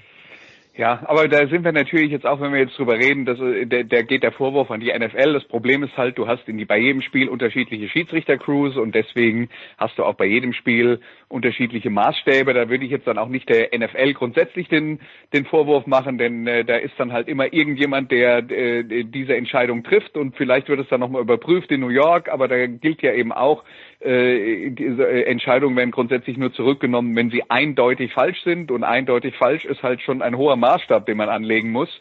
Ähm, ich, ich denke, ähm, das hat auch nicht, nicht wirklich viel Sinn, dann immer äh, Quervergleiche äh, zu ziehen zu, zu dem, was auf anderen Plätzen passiert ist. Aber ähm, was man dann halt jetzt dann schon sagen kann, ist bei Wanted Perfect erstmal, ähm, der Typ nimmt halt wirklich fünf Schritte Anlauf, um einen Gegenspieler wegzuschädeln, der schon mit dem Knie am Boden ist, und das kann er sehen. Ne? Und er geht eindeutig nur Helm gegen Helm. Das heißt, das war schon mal extrem rüde und erfüllt alle Voraussetzungen. Und die, diese lange Sperre, das ist ja jetzt tatsächlich so, der wird ja gesperrt von John Runyon, das ist der, der letzten Endes der die Entscheidung trifft, ein Ex-Spieler, Offensive Line-Spieler der Philadelphia Eagles, der in, in solchen Fällen für das Strafmaß zuständig ist. Und die Begründung da war, darin war ja eindeutig, nämlich wir haben mehrfach mit dir über das Problem geredet. Es gibt ein Muster eines Verhaltens bei dir. Das war nicht ein Ausrutscher. Du tust das immer wieder, obwohl wir dich schon zwölfmal gewarnt haben und jetzt erwischt sich halt. Ja. Und ich finde, dagegen kann man nichts sagen. Nö, also wie gesagt, also Montes Perfect ist definitiv kein Unbekannter und da gab es schon auch in der Preseason, was ja vielleicht nochmal eine, eine Ecke heftiger ist, auch den einen oder anderen Einschlag von ihm, also letztes Jahr war es, glaube ich, wo einen wegschädelt. Ähm, der ist definitiv nicht, äh, nicht unschuldig gesperrt worden. Apropos Ausrutscher, äh, Günther, Dallas in äh, New Orleans, am Ende 12-10 verloren. Ausrutscher oder Grund zur Sorge? Äh, die Art und Weise, sage ich mal, gibt, gibt äh, eher Grund zur Sorge. Die Defense ist gut, das, äh, darauf konnte man sich auch verlassen, aber die Offense äh, mit äh, überraschenden Schwächen, jetzt auf dem Papier, klar ist immer schwierig nach drei Spieltagen, aber war das ja wirklich, was New Orleans darstellt, nicht die Top-Defense der Liga. Und da ging halt gar nichts, weder Lauf noch Pass. Und äh, von daher durchaus Anlass zur Sorge, ob nicht äh, Winslow auch so ein äh, One-Hit-Wonder ist, langsam lesen ihn die, die Defense Coordinators und, und äh, reagieren entsprechend. Äh, für mich äh, erschreckend war die Schwäche der Offensive Line, die so hoch gelobte und äh, auch äh, sehr hoch bezahlte, die permanent Druck zugelassen hat, keine Löcher aufmachen konnte gegen diese Saints Defense die überragend gespielt hat, also muss man natürlich anerkennen, die die Fumbles forciert hat in den, in den wichtigen Momenten. Aber generell würde ich eher sagen, äh, Grund zur Sorge, denn da kommen ja noch ganz andere Kaliber auf die Cowboys zu. Aber Franz, die, die Saints, die seitdem sie Drew Brees verloren haben, jetzt also auswärts in Seattle und zu Hause gegen die Cowboys gewonnen haben, sprich, äh, also vielleicht zwei Spiele gewonnen haben, wo man es A nicht erwarten würde, B, sie haben jetzt direkte Vergleiche gewonnen und das kann ja nur gut sein für die Zeit, wo Drew Brees dann wieder da, wieder da ist, weil im Grunde genommen, sie halten sich die Saison immer noch komplett offen dadurch. Äh, definitiv, ja. Das ist natürlich ein, ein Riesenbonus, wenn du jetzt diese Spiele gewinnen kannst, in Anbetracht der Tatsache, dass dir eben der zukünftige Hall of Famer da fehlt, auf der wichtigen haben sie ja eben vorgesorgt ganz gut äh, in den letzten Jahren. Wenn du dann halt so einen Teddy Bridgewater reinstellen kannst, wenn du deine Allzweckwaffe Hill immer mal wieder mit diesen überraschenden Looks bringen kannst, dann äh, ist das sicherlich eine, durchaus eine Luxusposition, die sie trotz dieser, dieser Verletzung immer noch haben. Und genug andere Playmaker haben sie ja auch. Und das äh, scheint dieses Team tatsächlich äh, nicht weiter zu beeinflussen, dass es äh, jetzt ein bisschen holprig angefangen hat im Sinne dieser Verletzung. Also ja, wie du sagst, das ist natürlich ähm, für die Saints ein, ein richtig, richtig gefundenes Fressen jetzt für die für die weitere für die weitere Saison. Denn ähm, es ist mal anzunehmen sollte, wenn dann Drew Brees irgendwann zurückkommt, dass es nicht schlechter wird. Also sie sind in einer guten Position. Sie sind äh, in einer guten Position. Jetzt haben wir am Wochenende, äh, also und eigentlich schon am Donnerstagnacht, von Donnerstag auf Freitag, jetzt schon so ein, auch so ein wichtiges Spiel in Sachen Positionsbestimmung, Andreas, heute Nacht äh, empfangen die Seahawks die Rams. Die Seahawks sind 3 und 1, die Rams sind 3 und 1. Die Rams, die jetzt am Wochenende eine Niederlage kassiert haben gegen die Tampa Bay Buccaneers, die in der Form vielleicht die wenigsten haben kommen sehen. Die Rams verlieren 55-40 nach 0 zu 21 Rückstand zu Hause. Was ist da passiert, Andreas? Uff, du, äh, ich meine, es tut mir leid, ähm, wie eine äh, wie eine Schallplatte mit mit äh, ähm, mit äh, Knackser oder mit äh, äh, zu klingen, ja, aber äh, es ist halt ähm, in der NFL sind auch die schlechten Teams ziemlich gut. Das ist äh, das erste, was man sich merken muss. Und ähm, ich glaube, es sind an, an den ersten Spieltagen schon auch viele ähm, Urteile gefällt worden, die vielleicht ein bisschen vorschnell sind auf äh, der Basis von äh, von äh, zu wenig Beweismaterial. Das kennen wir dann immer mit dem Overreaction Monday. Ähm, die die äh, Buccaneers haben zum Beispiel das erste Spiel zu Hause gegen San Francisco verloren. Wie gut die 49ers tatsächlich sein werden, wissen wir immer noch nicht so genau. Die haben aber ihre ersten drei Spiele gewonnen. Vielleicht sind die ja dann so gut und vielleicht war das gar keine so große Katastrophe, dass Tampa Bay gegen die verloren hat, weil die haben zum Beispiel Pittsburgh äh, zumindest mit ihrer Defense äh, vor, vor einer Woche auch sehr schlecht aussehen lassen. Also das ist ein Teil des Problems. Der andere Teil des Problems ist natürlich auch, die äh, Rams haben natürlich in, in, in der vergangenen äh, Saison überragende Offense gespielt, aber irgendwann wurde ähm, ihre, ihre Blaupause dann auch so ein bisschen entschlüsselt von den Detroit Lions und danach haben andere Mannschaften sie viel besser verteidigt. Äh, und äh, Mannschaften haben jetzt einen besseren Plan gegen, äh, gegen Los Angeles. Äh, das äh, gilt jetzt dann äh, dafür, dass die, die Offense der Rams nicht mehr so produktiv ist, wie wir das in der Vergangenheit gewohnt waren.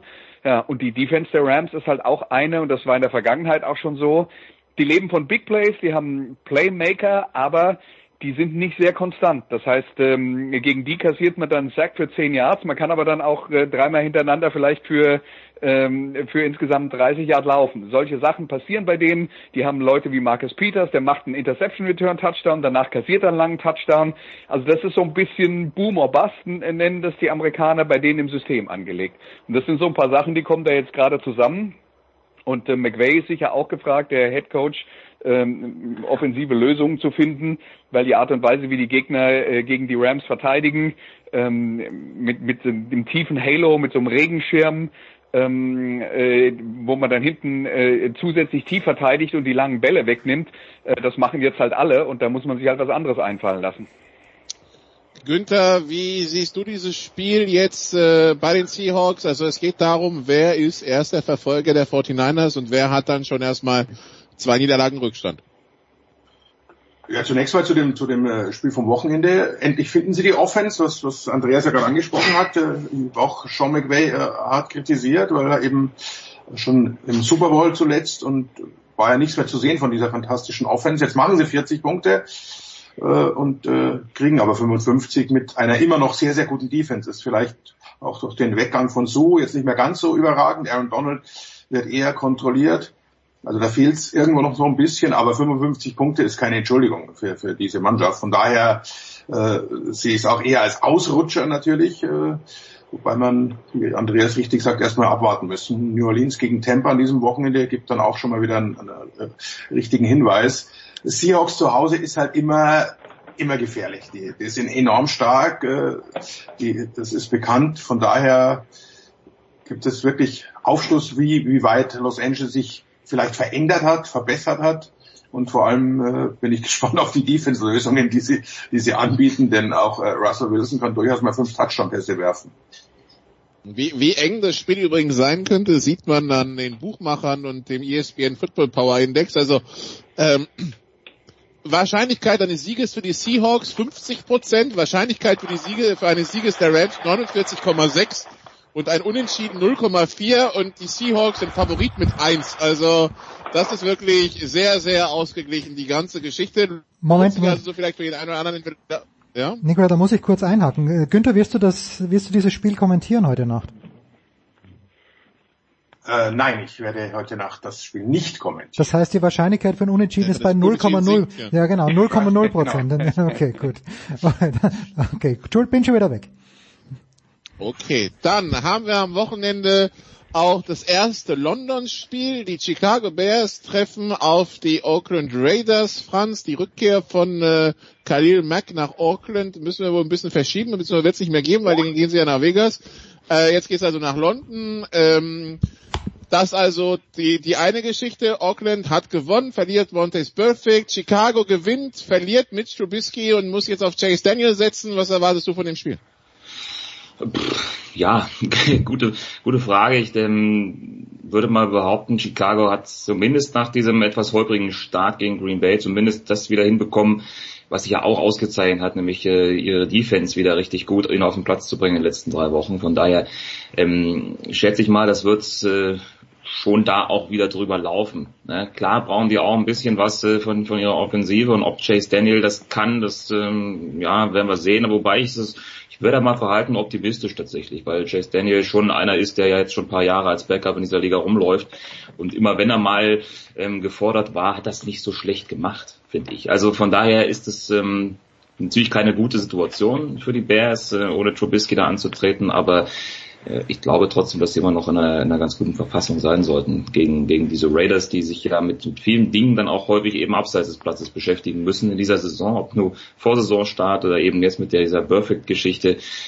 Ich kann die äh, Raiders tatsächlich noch nicht so ganz einschätzen. Ja, Die waren ja sehr, sehr stark zum Saisonauftakt gegen Denver dann zweimal verloren, jetzt wieder gewonnen. Also ähm, das wäre jetzt natürlich mal ein Statement, wenn man das tatsächlich gegen Chicago gewinnen könnte. Aber ähm, trotz der, der Quarterback-Position habe ich da eher Chicago vorne. Hat, hat Günther schon ein Gefühl für die Raiders entwickeln können?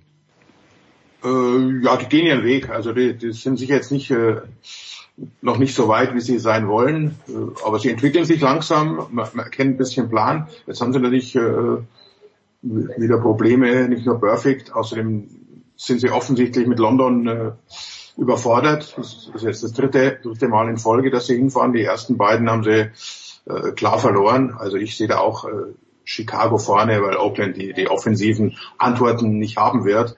Und Chicago spielt das mit, mit Chase Daniel sehr, sehr solide, hat ein gutes Laufspiel und damit äh, ist Oakland momentan überfordert. Aber der Plan ist klar, die, die Raiders sollen dann gut werden, wenn sie, wenn sie in Las Vegas aufschlagen, also so in ein, zwei Jahren da, da reden wir dann weiter, ob Oakland tatsächlich äh, das Team ist. Momentan ist immer noch ganz klarer Umbruch und, und Umbau zu erkennen. Okay, und dann haben wir noch ein Spiel am Sonntagabend. Die Dallas Cowboys empfangen die Green Bay Packers, Andreas.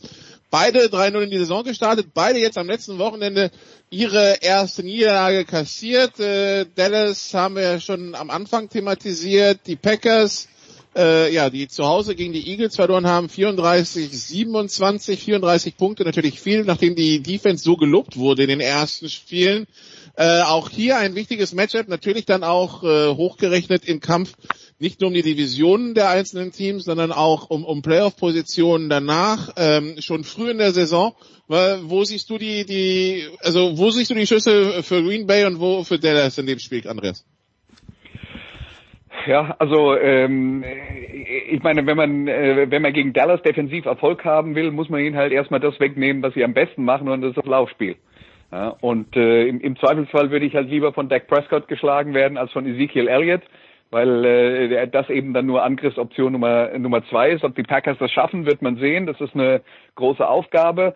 Ähm, wir haben jetzt gerade gehört, die Offensive Line der Cowboys letzte Woche nicht so äh, überragend, aber ähm, die Wahrheit ist halt auch, dass äh, dass man äh, solche Sachen von einer Woche zur nächsten in der NFL nicht so einfach hochrechnen kann. Deswegen ähm, bin ich mir da halt äh, bin ich mir halt nicht sicher, wie viel Aussagekraft das letzte Spiel gegen New Orleans hat, weil jede Verteidigung ist anders. Ähm, und ja, bei den bei den Packers sehe ich halt immer noch das Problem, dass die die Offensive noch nicht so richtig in Gang gekommen ist. Also äh, die, die Defense hat ihnen ein, ein, paar Siege beschert zu Saisonbeginn. Das ist gut. Matt LaFleur, der neue Head Coach, der für die Offense zuständig ist, hat dadurch sich ein bisschen mehr Zeit erkauft. Ja, aber äh, das ist jetzt wieder so ein Spiel, genauso wie letzte Woche ähm, äh, Green Bay gegen Philadelphia oder äh, Dallas gegen die Saints. Da schaut man vorher drauf und sagt, da kann ich mir zwölf Szenarien ausdenken und in sechs davon gewinnt Dallas und in sechs davon gewinnt Green Bay. Äh, also das wird ganz eng und weiß der Teufel, was da passiert. Also wer da drauf wetten will, soll es gerne tun, aber viel Glück. Franz, wie viele Szenarien hast du für die jeweiligen Siege der Packers und Cowboys bei dem, bei der Paarung? Warte mal, ich weiß nicht, ob zwei Hände reichen, aber äh, es ist, wie Andreas gesagt hat. Vielleicht als Info, die Packers haben die siebtschlechteste Laufverteidigung der Liga über die ersten vier Spiele. Sie geben 142 Yards pro Spiel ab. Die schlechteste ist Miami, wenig überraschend, mit 176. Also es ist genau wie Andreas gesagt hat, es ähm, ist schwer vorherzusagen. Ähm, es wird tatsächlich viel darauf ankommen, wie die Laufverteidigung funktioniert für Green Bay und ob sie da wieder was rauszaubern können. Äh, Aaron Rodgers hat das ja auch nochmal gesagt vor dem äh, Spiel jetzt gegen, gegen Philadelphia, dass er weiß, dass in den ersten drei Wochen ihn die Defense quasi Spiele gewonnen hat ähm, und dass auch die Offense in Schwung kommen muss. Jetzt ist die Offense in Schwung gekommen gegen Philadelphia, aber die Defense hat dann eben dafür mal keinen so guten Tag gehabt. Also wo habe ich das gerade schon gehört? Hm. Ne? Bei Rams gegen Bucks war genau das gleiche. Genau. Also wie gesagt, ach, ist für mich auch äh, jetzt im Vorfeld eher eher so ein Münzwurfspiel. Dallas ist übrigens Favorit mit dreieinhalb, das heißt, wenn man bedenkt, dass die drei für einen Heimvorteil bekommen, auch da eher überschaubar. Äh, Jens, ich weiß nicht, wie viel Zeit wir noch haben. Ja, ist alles gut. Wir, wir, wir haben jetzt Zeit, äh, von Günther noch eine irgendwas zu hören und dann äh, gehen wir weiter zu GFL. So, so viel Zeit haben wir noch. Günther, was, was möchtest du uns noch sagen? Wo werden wir, wo werden wir dich hören an diesem Wochenende, Günther? äh, zum ersten Mal würde ich den Buchmachern sagen, ich weiß nicht, wo sie den Heimvorteil hernehmen. Äh, letztes Wochenende waren ja quasi gefühlt nur Auswärtssiege und das zieht sich ja schon länger durch. Also diese drei automatischen Punkte, vielleicht wenn man das auch in, in absehbarer Zeit nicht mehr so automatisch sehen. Äh, wo es mich hintreibt, das ist äh, relativ einfach auf das wunderschöne Oktoberfest. Ich habe tatsächlich äh, diese Woche keinen Einsatz, weil ich äh, das aber auch äh, bewusst, äh, wie manche wissen, fahre ich am Sonntag so ein kleines Jubiläum, äh, Geburtstag nennt sich das Ganze und das werde ich ausgiebig von mittags bis zum Zusperren auf dem Oktoberfest machen. Und der nächste Einsatz ist tatsächlich erst Dienstag, äh, Champions Hockey League. Bis dahin äh, wird das ein oder andere äh, kühle Helle meine Kehle hinunter. Ja, so wie das klingt, muss man fragen, ob du meinst, dass du am nächsten Jahr wieder fit bist. Ja, doch, das kriege ich hin. Ja, und wer, wer, wer Günther zu seinem... Training. Bin ja, erfahren, eben. wer dem Günther zu seinem 44. Geburtstag persönlich gratulieren möchte, also auf der Wiesen, Günther kommt in Tracht ähm, und äh, freut sich über jeden, der ihm die Hand schüttelt, glaube ich. Selbstverständlich. Franz, das heißt, du hast die ganzen Schichten von Günther übernommen. Nein, nein, tatsächlich nicht. Ich habe mal ein ruhiges Wochenende. Auch. Das ist aber auch ganz gut nach dem letzten, denn das war ziemlich heftig. Jetzt bin ich nur am Freitag in Augsburg im Eishockey gegen die Eisbären und Samstag, Sonntag kann ich tatsächlich mal, naja, so ein bisschen die Beine hochlegen und Moment, Moment, das, pass mal auf. angehen. Lüdecke rennt jeden Tag, obwohl er arbeitet, aufs Oktoberfest. Günther ist auch dort. Franz, du bist Berliner. Im Grunde deines Herzens gehst du auch auf die Wiesen. Ich war schon mal da in diesem Jahr und ähm, bin mir nicht sicher, ob ich nochmal hingehen will. Mit Recht, Also möchte ich sagen. Man muss schon, man muss schon der Günther sein, dass man das wirklich toll findet. Fantastisch. Günther und Franz, ich bedanke mich ganz, ganz herzlich bei euch. Wir machen eine kurze Pause und dann geht's weiter mit deutschem Football. Danke Günther, danke Franz.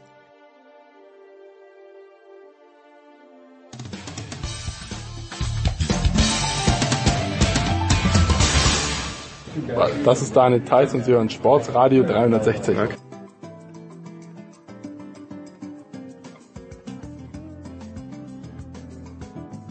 Sportradio 360, die Big Show 426. Wir bleiben beim Football. Andreas Renner ist dabei geblieben. Nicolas Martin ist natürlich auch dabei geblieben. Es geht jetzt um die GFL und dazugekommen, neu und frisch von der Draft.de GFL TV. Christian Schimmel. Servus Christian. Wunderschönen guten Tag. Mich dünkt, Nicola, wir bewegen uns wieder auf German Bowl Nummer, was ist es, 32 zu oder ist es schon mehr? 41. Ah, na bitte, 41. Ich wusste, es war fast was Rundes. Äh, da war ich mit 32 sehr weit entfernt. Nicola, bitte, was haben wir versäumt? Worauf dürfen wir uns freuen? Äh, ich lausche wie immer ergriffen. Ja, nach 2014, 15, 16 und 17 freuen wir uns auf Schwäbisch Hall gegen Braunschweig. Und, äh, Ah, ich hatte so gehofft, dass man mal irgendjemand anderer. Äh, naja gut, dann halt so. Okay, bitte. Ja, ich, kenne die Diskussionen. Woher? Ich weiß, als die Devils und die Lions 98, 99, 2001, 2002, 2003, 2005 aufeinander getroffen sind in Bull. Andreas kam dann immer, hör, ist das nicht langweilig? Und ich denke mir halt, nee, es sind die zwei besten Teams in Deutschland. Warum soll das langweilig sein?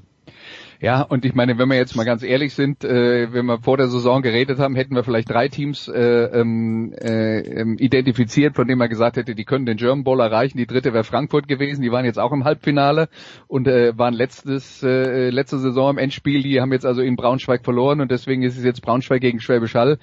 Äh, kann niemand wundern, aber das ist halt äh, deutscher Football auf dem auf dem höchsten Niveau. Man kann dann auch ruhigen Gewissen sagen, das ist auch Football auf dem höchsten europäischen Niveau. Ähm, ob man das jetzt dann, äh, wenn man das uninteressant finden will, kann man das gerne tun, aber äh, das äh, hat dann vielleicht einfach nur was damit zu tun, dass man äh, dass man nicht nicht das beste Footballspiel sehen will, sondern andere Namen im German Bowl ähm, äh, haben will und das äh, ergibt ja eigentlich nicht viel Sinn.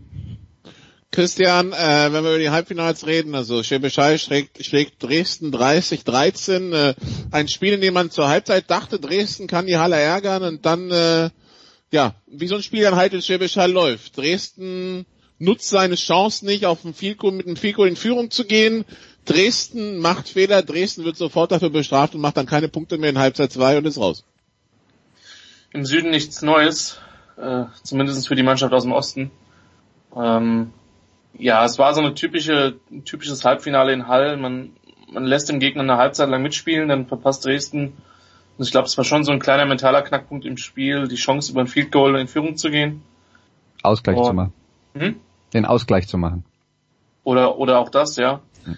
Ähm, und dann marschiert halt halt das Feld runter und dann war es halt zum Schluss echt, ist das so ein bisschen passiert, was ich befürchtet hatte, nämlich, dass man halt äh, die Receiver-Armade der Unicorns nur bis zu einem gewissen Grad ähm, ja, kontrollieren kann. Ähm, obwohl ja äh, Tyler Rutenbeck weite Teile der zweiten Halbzeit nicht mehr auf dem Platz stand, aber da ist halt noch so viel Talent auf dem Platz. Und ähm, dann ist es dahin gegangen. Die Unicorns haben das mal wieder souverän gewonnen. Das ist mal wieder ein Ausscheiden für, für Dresden in Schwäbisch Hall. Ähm, ich denke, die einzige Möglichkeit, das zu vermeiden, wäre mal Nordmeister zu werden. Ähm, und dann wird Schwäbisch Hall Zweiter und dann weint Dresden. ja. Ja, dann war in Dresden vermutlich. Ähm also lass mich mal so sagen, wenn Dresden stark genug ist, um Nordmeister zu werden, dann haben sie auch eine Chance, in Schwäbisch Hall zu gewinnen. Ja, das ist, das ist, das glaube ich wohl auch. Und, ähm, ich, Dresden war für mich eher eine der positiven Überraschungen, ehrlich gesagt, weil ich den vor der Saison, es war sehr ruhig, aber Ulf Stoiber hat es da geschafft, ein gutes Team zu bauen und auch sehr gute Imports wieder zu holen. Ähm, aber Hall ist halt einfach nochmal ein Stück weit ein Stück weit weg. Ich meine, die haben jetzt 50 Spiele in Serie gewonnen. Ähm, von daher geht es eine Mannschaft, gegen die man verlieren kann, auch wenn es für Dresden natürlich sehr, sehr bitter ist, mal wieder da im Halbfinale rauszufliegen. Jetzt habe ich, ja. ganz, ganz kurz, Nico, 50 Spiele in Folge. Ich habe gerade vorhin mit Körner gesprochen über BBL und äh, dass die Bayern eben im Moment so einen großen Gap haben, auch was das Budget angeht, dass es logisch ist, dass die Meister werden. Wie, wie ist das in der GFL für zu meinem Verständnis? Hat Hall das bessere Scouting oder hat Hall äh, doppelt so viel Kohle wie, wie die zweitbeste Mannschaft? Wie, wa warum ist Hall um so viel besser und hat seit 50 Spielen nicht verloren? Ich würde mal schätzen, dass Dresden ein höheres Budget hat als Hall. Aber das schlechter einsetzt. Das alte Hamburg Red Bull Leipzig und, und, und, Syndrom. Und Braunschweig liegt auf jeden Fall deutlich davor. Frankfurt könnte so ungefähr diese Saison am gleichen Niveau gewesen sein. Mhm. Hildesheim, Potsdam dürften auch drüber liegen, aber gegen die spielt ja. halt halt bis in, auf den Playoffs halt nicht. Aber im Süden sind sie halt bis auf Frankfurt, glaube ich, schon auch, würde ich schon sagen, ein Stück weit über dem Rest. Also mhm. außer Frankfurt. So. Also finanziell wahrscheinlich, organisatorisch auf jeden Fall und zwar nicht nur in der ersten Mannschaft, sondern durch den Verein durch, oder? Ja. Also der entscheidende Vorteil in Schwäbisch Hall ist, die haben kontinuierlich über 25 Jahre was aufgebaut vom Aufstieg in die äh, Bundesliga über ähm, das Erreichen der Playoffs, dann äh, die äh, German Bowl Teilnahmen, dann das Ding gewinnen und so weiter und so fort. Die haben sich da oben festgesetzt. Die sagen selber, wenn die anderen Mannschaften, die an anderen Standorten, an größeren Standorten platziert sind, anfangen ihr Geld klüger einzusetzen, dann wird es schwer von un für uns. Ja? Mhm. Aber was sie geschafft haben, ist, sie haben einen Unterbau äh, geschaffen, sie haben eine zweite Mannschaft, sie haben eine gute Jugendarbeit, ähm, sie produzieren regelmäßig Spieler für die erste Mannschaft und sie ja, sie schaffen es auch, die Mannschaft zusammenzuhalten. Das heißt, äh, die beiden Top-Receiver, zum Beispiel Nate Robitaille und Tyler Rutenbeck, sind jetzt schon die vierte oder fünfte Saison hintereinander, äh, glaube ich, äh, in Schwäbisch Hall mit dabei. Also da ist eine Konstanz mit dabei. Da weiß jeder, was er tut. Der Trainerstab, da gibt's äh, selten Veränderungen. Wenn es Veränderungen gibt, dann äh, passiert das so sanft wie möglich. Also die, die machen da schon viel richtig. Man muss aber auch sagen, Schwäbisch Hall hat gegenüber größeren Städten einen Standortvorteil. Ja, also mhm. tatsächlich haben die auch einen Standortvorteil, nämlich Football ist in Schwäbisch Hall das Größte, was du werden, also Footballspieler in der ersten Mannschaft ist das Höchste, was du sportlich erreichen kannst, wenn du als Jugendlicher in Schwäbisch Hall ähm, äh, äh, aufwächst. Das heißt, die haben einen relativ großen Zulauf Das ist Punkt Nummer eins für ihre Jugendarbeiten. Punkt Nummer zwei ist auch, in großen Städten ist es oftmals für die Vereine sehr schwer, ähm, in den Spielbetrieb in einigermaßen vernünftigen Stadien okay. ähm, zu finanzieren, wo also es gibt äh, es gibt Mannschaften, die zahlen äh, die zahlen fast 200.000 äh, Euro pro Saison für Stadionmiete und da liegt Schwäbisch Hall natürlich meilenweit unten drunter. Das heißt, das sind dann schon mal sagen wir mal äh, 180.000 Euro, die die die die weniger an Budget haben müssen, weil sie es nicht für die Stadionmiete rauspulvern müssen. Akzeptiert. Kapiert. Weiter bitte, Nicola. Okay, Andreas, die Frage wäre noch gewesen, war, war, also was hat den Unterschied gemacht in diesem Halbfinale? Ja, äh, unterm Strich äh, hat irgendwann den Unterschied gemacht, dass Schwäbisch Hall besser ist als Dresden. Also die Dresdner sind eine gute Mannschaft, die die einiges an Qualität haben, aber ähm, die, die, die Dresdner, Dresdner Trainer im, im Gespräch vor dem Spiel äh, haben sie ja auch selber gesagt. Also ich meine, wenn man äh, einfach nur äh, pur auf die Qualität schaut, dann muss man sagen, die Haller sind besser als wir. Das hat sich irgendwann im Lauf der Partie durchgesetzt, auch wenn sich Dresden lange äh, tapfer gewehrt hat aber ähm, dann, und, und, die haben auch einiges richtig gemacht. Die haben tatsächlich Rutenbeck und Robitaille auch mit der Unterstützung von äh, ähm, von von diversen Krämpfen, die die äh, Haller Spieler da ähm, behindert haben, haben sie die äh, haben sie die einigermaßen aus dem Spiel genommen. Umgekehrt hat aber Hall auch den Dresdner Top Receiver Kevon Maben äh, bis auf ein Play äh, ziemlich gut kontrolliert. Und dann siehst du halt am Ende äh, äh, letztlich, dass, äh, dass in der Breite Hall doch ein bisschen mehr zu bieten hat als Dresden. Und ich denke, das hat den Unterschied gemacht, dass sie am Schluss davon gezogen sind. Okay, dann kommen wir zum anderen Halbfinale. Braunschweig gegen Frankfurt. Überraschend deutlich, Christian, 36-18 für Braunschweig. Über das Ergebnis redet fast keiner mehr.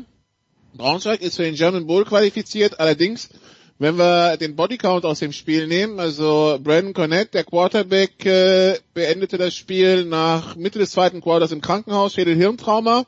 Äh, Christian Bollmann, der Receiver, auch ins Krankenhaus, Gehirnerschütterung. Samuel Kagel, der D-Liner, Schienbeinbruch äh, Jamal White, der amerikanische Safety, vom Platz äh, des Platzes verwiesen für ein Targeting. Äh, wir haben noch Benji Barnes, den DB mit einer Bizepsverletzung und wir haben Benjamin Kral mit äh, einem Hit an der Schulter. Ähm, das eine ist, sie sind für den German Bowl qualifiziert. Das andere ist, sie müssen gucken, wer im German Bowl dann überhaupt dabei sein kann, weil das war dann schon in der Bilanz ziemlich übel.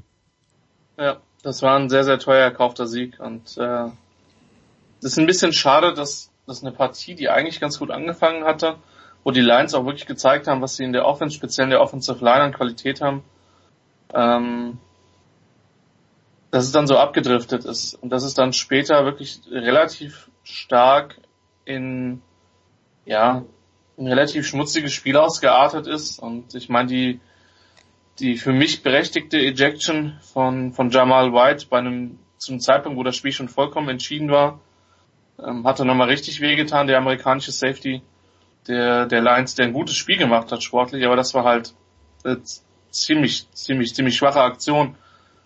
Und dann kommen die Verletzungen, wo du nie wirklich drinnen steckst. Ähm, ja, und für, für, die, für die Lions ist jetzt wirklich die Frage, wie, wie, wie planen wir, wie können wir schemen? Weil sie bei, bei einigen wissen sie, dass sie nicht da sind, aber einige sind halt sehr stark fraglich und ähm, das, das Spiel dieses Halbfinale Schwäbisch Hall in die Karten gespielt. Ähm, denn dazu, das hast du richtig gesagt, ist der Bodycount einfach vor allen Dingen bei den Hallern zu hoch gewesen. Die Frankfurter hatten auch einige angeschlagene verletzte Spieler, aber die sind raus. Das heißt, die, ähm, für die ist, Spieler ist es persönlich bitter, klar. Ähm, aber die haben jetzt kein Spiel mehr, auf das sie sich vorbereiten müssen. Andreas, das Halbfinale, das Braunschweig vor allen Dingen und überraschenderweise durch den Lauf gewonnen hat. Äh, die Frankfurter, also überraschend, aber deshalb, weil die Frankfurter darauf keine Antwort hatten. So. Also ja, aber, aber, aber wenn du es jetzt sagst, überraschenderweise. Dass, dass die Braunschweiger laufen, war keine Überraschung. Ja, ja, ich habe mich schon, ich habe schon gemerkt, dass ich irgendwie falsch formuliert habe. Weil äh, das, das war die einzige Art und Weise, wie sie das Spiel gewinnen konnten. Genau, ja. ja äh, insofern, die Überraschung war, dass Frankfurt es nicht laufen, wegnehmen konnte. So. Ja, ja. Also das war, das war von Frankfurt aus in der ersten Halbzeit noch ganz okay. Da haben sie es äh, halbwegs im Griff gehabt. Das war eigentlich auch bis zur Halbzeitpause ein enges Spiel. Ja? Also ähm, äh, Braunschweig beginnt mit einem langen Kick-Return, dann stoppt die Frankfurter äh, äh, Defense sie, dann machen sie nur ein Field Goal. Frankfurt marschiert das Feld runter, macht den Touchdown. Aber man muss schlicht und einfach sagen, das große Problem aus Frankfurter Sicht war, und darüber ärgern die sich jetzt dann auch im Nachhinein. Sie haben einfach nicht die beste Version von Frankfurt Universe auf den Platz gebracht in Braunschweig. Das war eigentlich in allen Bereichen weit von dem Niveau entfernt, was sie äh, in der Liga gezeigt haben. Nicht nur im, äh, im, im Bereich Laufverteidigung, denn äh, die Frankfurter Offense, so gut wie die in den äh, letzten Wochen teilweise gespielt hat, jetzt hat Braunschweig am Ende 36 Punkte. Ähm, das das wäre jetzt nicht aussichtslos, mit dieser Frankfurter Offense so viele Punkte zu machen, aber Quarterback Steve Cluley hatte einen aus meiner Sicht vor allen Dingen zwei wirklich unbegreifliche Interceptions geworfen, wo ich dann auch nach äh, mehr, mehrfacher Betrachtung der Bilder immer noch nicht weiß, was er da eigentlich wollte, wo er den Ball wirklich fünf oder zehn Yards zu kurz wirft und der Receiver irgendwo ganz anders hinläuft. Ähm, also das, das war halt an der Front äh, einfach zu wenig von Universe. Und ich glaube, das ist das, worüber die sich jetzt am meisten verlieren, weil Braunschweig ist eine gute Mannschaft, das kann passieren.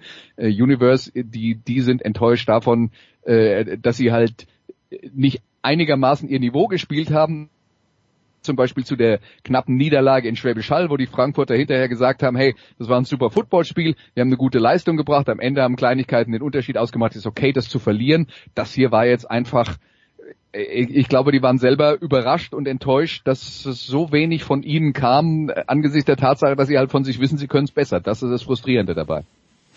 Okay, und ein kleiner Ausblick auf den German Bowl, Andreas. Ähm Kleine Frage zum German Bowl. Warum in Frankfurt? Nee, die letzten Jahre waren wir doch immer in Berlin, also ihr wart in Berlin. Warum in Frankfurt? Weil weil weil es jetzt dahin vergeben wurde. Also das Stadion in Berlin wird äh, also hat keine Betriebserlaubnis mehr und wird irgendwie ah, okay. dieses oder nächstes Jahr noch abgerissen. Also ah, von okay, daher, gut, ja. neu gebaut. Von daher man hätte kein Stadion mehr gehabt. Aber aber Andreas, ähm, die die Chancen von Braunschweig in diesem Spiel werden natürlich davon abhängen, wie viele von denen die ich am Anfang auf, aufgelistet habe und äh, Kagel und White dürften definitiv raus sein, aber die anderen, wie viele mitwirken können, ähm, weil, also wenn zum Beispiel drei DBs ausfallen, wird es schwer werden gegen diese Halle Armada. Es wird sowieso schwer gegen die Halle Armada und ähm, die, die Braunschweiger haben sich ja dafür entschieden, keinen amerikanischen Cornerback zu haben, sondern einen amerikanischen Safety und einen amerikanischen äh, Linebacker. Äh, und äh, dieser amerikanische Safety Jamal White, den du angesprochen hast, der sich selber mit einer idiotischen Aktion, als das Spiel äh, äh, höchstpersönlich aus dem German Bowl äh, rausgekegelt hat, ähm, der wird da hinten fehlen. Das war der, der im Prinzip das aufräumen sollte, was äh, was da durchkommt, wenn die deutschen Cornerbacks gegen die äh, Top Receiver, die amerikanischen Top Receiver von Schwäbisch Hall spielen. Naja, und wenn die fit sind und der amerikanische Safety hinten fehlt, das wird, das wird ein Riesenproblem. Also ich bin mir, die Braunschweiger Defense war super in dieser Saison, aber die Passverteidigung wird das Problem nicht regeln können. Also ich sehe da so ein bisschen als einzige Chance für, für Braunschweig, wenn sie, wenn sie alles riskieren und versuchen, den äh, Haller Quarterback Jadrian Clark unter Druck zu setzen, dass man, dass man es vielleicht schafft, äh, zu verhindern, dass er überhaupt dazu kommt, die langen Bälle zu werfen. Aber wenn der einigermaßen Zeit hat, boah, da sehe ich echt schwarz für die Lions. Und dann, dann müssen sie halt wirklich mit ihrer Offense jede Menge Punkte produzieren und müssen in der Lage sein, das Spiel ähm, mit ihrem mit ihrem Laufspiel äh, so äh, so zu managen, dass sie lange Ballbesitzzeiten haben und Schwäbisch Hall kurze Ballbesitzzeiten hat, damit man einfach die Chancen minimiert, für diese Halle Offense Punkte zu erzielen. Man kann sagen, also 49, äh, 48 Minuten Cover Zero und 9 Minuten lange Drive spielen und dann klappt's vielleicht. Aber im Augenblick sieht's ein bisschen düster aus jetzt. Ich freue mich sehr, trotz allem, weil äh, German Bowl, den habe ich mir dann doch die letzten Jahre immer wieder angeschaut. Äh, ich gehe davon aus, wir werden kommende Woche entweder in dieser Runde in der Big Show oder ihr vielleicht sogar noch extra in einer Sofa Quarterbacks Ausgabe drüber sprechen. Und ich bin über, ich bin jetzt, ihr habt mich überzeugt, es ist doch nicht langweilig, wenn die wieder gegeneinander spielen, Schwäbisch Hall und äh, Braunschweig. Das war's mit dem Football. Ich danke dir herzlich, Nicola, für nicht nur Football, sondern auch Rugby. Danke, Andreas. Danke, Christian. Wir machen eine kurze Pause und dann geht's hier weiter in der Big Show 426.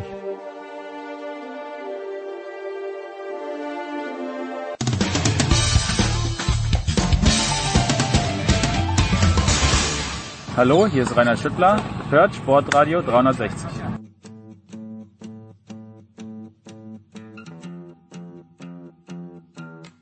Es geht weiter. Es geht weiter in der Big Show 426 mit One of Our Favorites, Urgestein möchte ich sagen, Michael Körner von äh, Magenta Sport. Servus Michael. Hallo, grüß dich jetzt. Michael, ich habe immer, du weißt, ich bin kein Freund, grundsätzlich kein Fan, sagen wir so, des FC Bayern München, äh, aber ich kann nicht anders, ich mag einfach Marco Pesic. Was soll ich machen? Darf man Marco Pesic mögen? Ja, warum denn nicht? Ja klar. Also, das, also ich glaube nicht, dass ich generell über irgendeinen Menschen sehr viel Negatives in der Öffentlichkeit sagen werde, aber bei Marco gibt es da eigentlich keinen Grund. Also was Nein, das ist ein, äh, der, ein sehr erfolgreicher Geschäftsführer beim FC Bayern, ja. Äh, dazu muss man wissen, Michael und ich sind vergangene Woche in einer Pressekonferenz gesessen und Michael, du hast ähm, dort dann drei, vier Fragen hintereinander gestellt an Marco, woraufhin Marco dich anspricht. Der Michael möchte heute nur über Geld sprechen, aber tatsächlich war es ja so, dass Marco Pesic uns verkaufen wollte, dass die BBL in der kommenden Saison sehr, sehr ausgeglichen sein wird. Jetzt gewinnen die Bayern das erste Spiel zwar gegen den Aufsteiger, aber immerhin 111 zu 55. Wie ausgeglichen erwartest du die BBL in dieser Spielzeit, Michael? Ähm, ich glaube, dass es keine große äh, Überraschung sein wird, wenn die Münchner und die Berliner da vorne so ein bisschen den Ton angeben. Das war aber im letzten Jahr eigentlich auch schon so. Dann kommt immer noch eine, anderthalb Mannschaften dazu. Also vielleicht in dieser Saison Oldenburg, Ulm, muss man mal gucken, was der Rest so macht.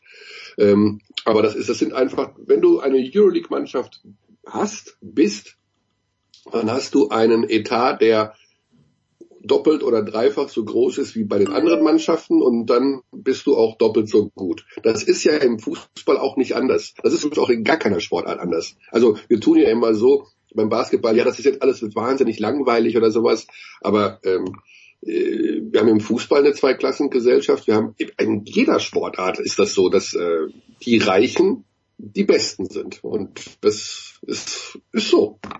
Da also, müsst, ja. Wenn man nicht, ist, ist einfach so. Ja, da müsste man fast äh, auf die, wenn man auf die deutsche Handballliga schaut, dann sind die Reichen dort zwar auch die Besten, aber da finde ich wiederum, ist es nicht ganz so, ähm, ganz so markant, weil du ja doch mit Flensburg, Kiel, den Rhein-Neckar-Löwen, manchmal Magdeburg, äh, vielleicht sogar die Füchse Berlin, äh, dann dieses Jahr Hannover, da, da gibt's ein bisschen, bisschen mehr. Äh, würdest du mir da zustimmen oder ist auch das vielleicht eine, eine Abweichung, weil Kiel ja doch die letzten Jahrzehnte die beste Mannschaft war eigentlich?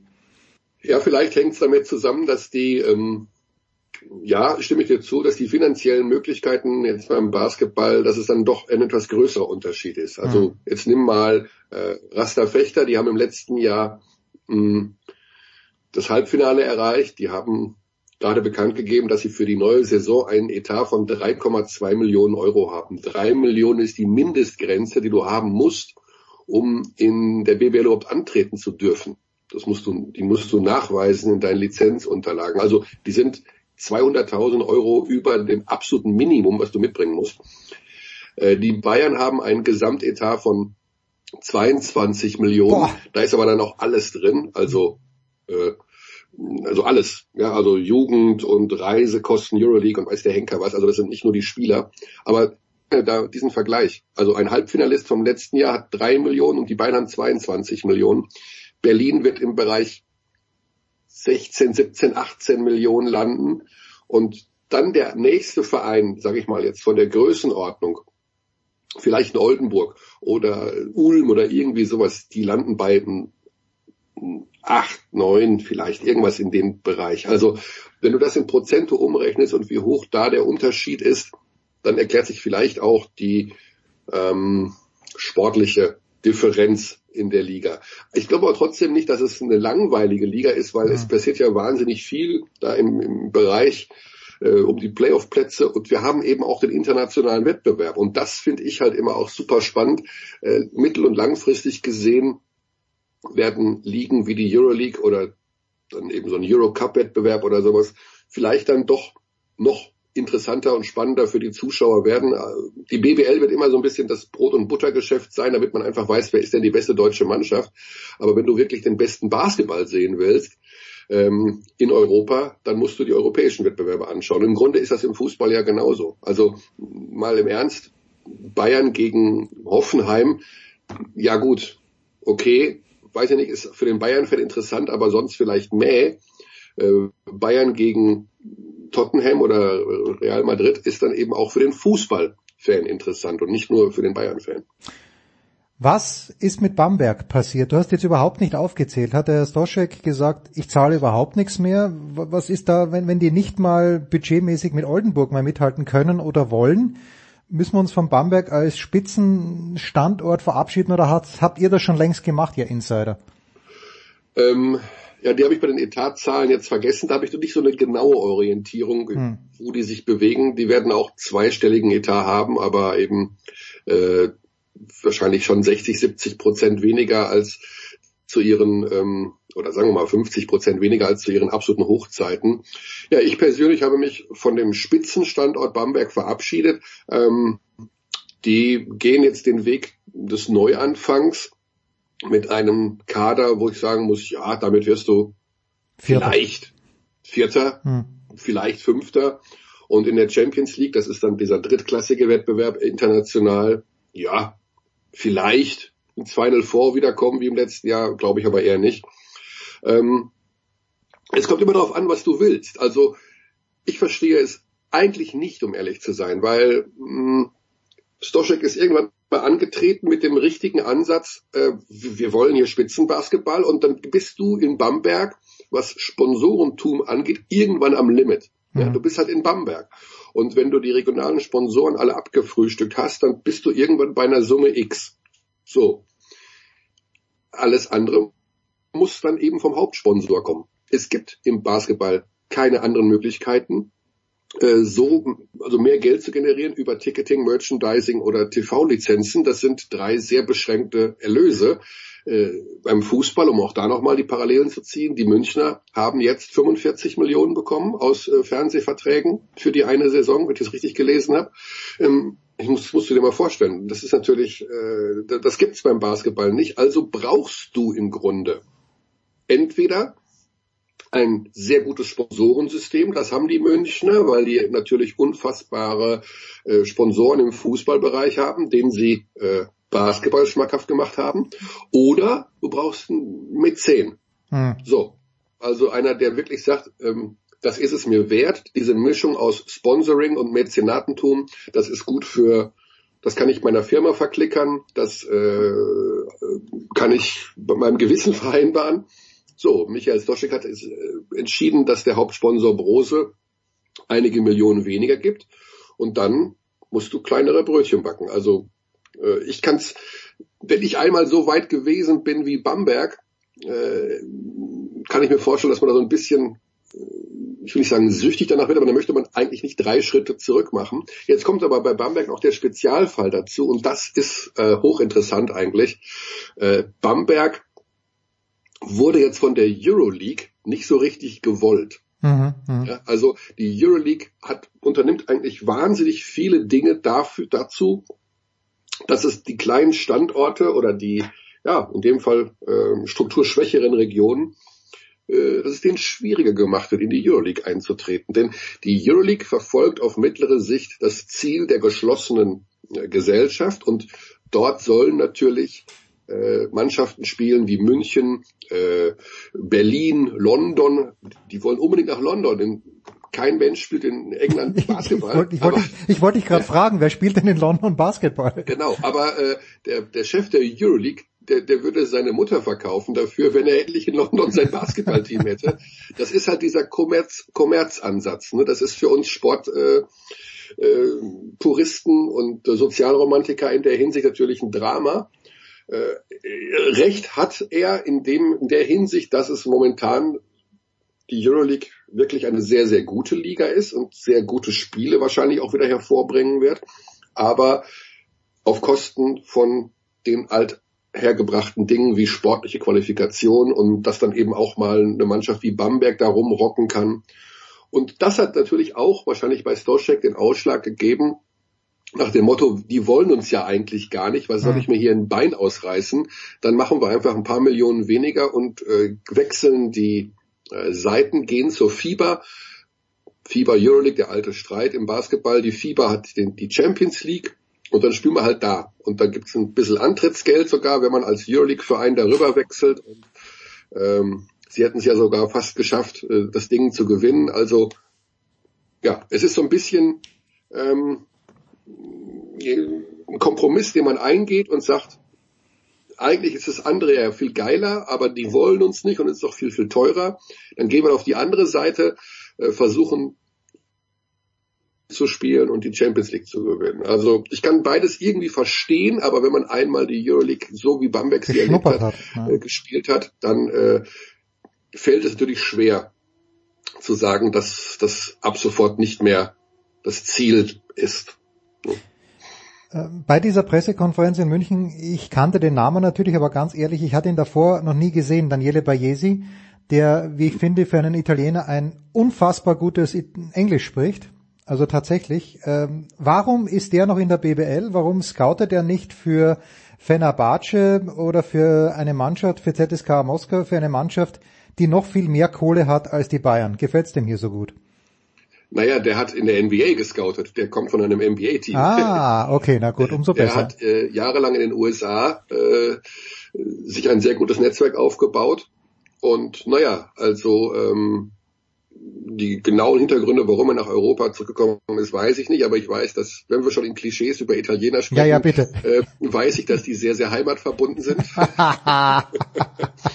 Und äh, Bamberg, damals war ja seine Station Bamberg, ist natürlich an seiner Heimat, die in der Nähe von Mailand ist, äh, deutlich näher dran als Detroit. Ähm, ja, er hat in Bamberg ja überragende Arbeit abgeliefert. Das, er hat da ein Jahrhundert-Team hingestellt. Ähm, in München sind die Möglichkeiten noch besser. Auch hier, denke ich mal, äh, gibt es an seiner Arbeit überhaupt nichts zu bemängeln.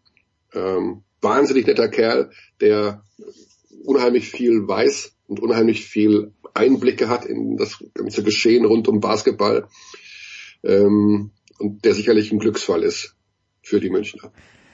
Ihr hört es hier zum ersten Mal bei Bayern rennen nur, zumindest bei den Basketballspielern, rennen oder bei der Basketballabteilung rennen nur total nette Menschen herum und ich kann das bestätigen. Ja, wirklich. Also der Bayesi, ich das erste Mal mit dem Kontakt, dachte ich, mit dem würde ich gern mal ein bisschen plaudern, weil der sicherlich viel zu erzählen hat, was ich wahrscheinlich gar nicht verstehe.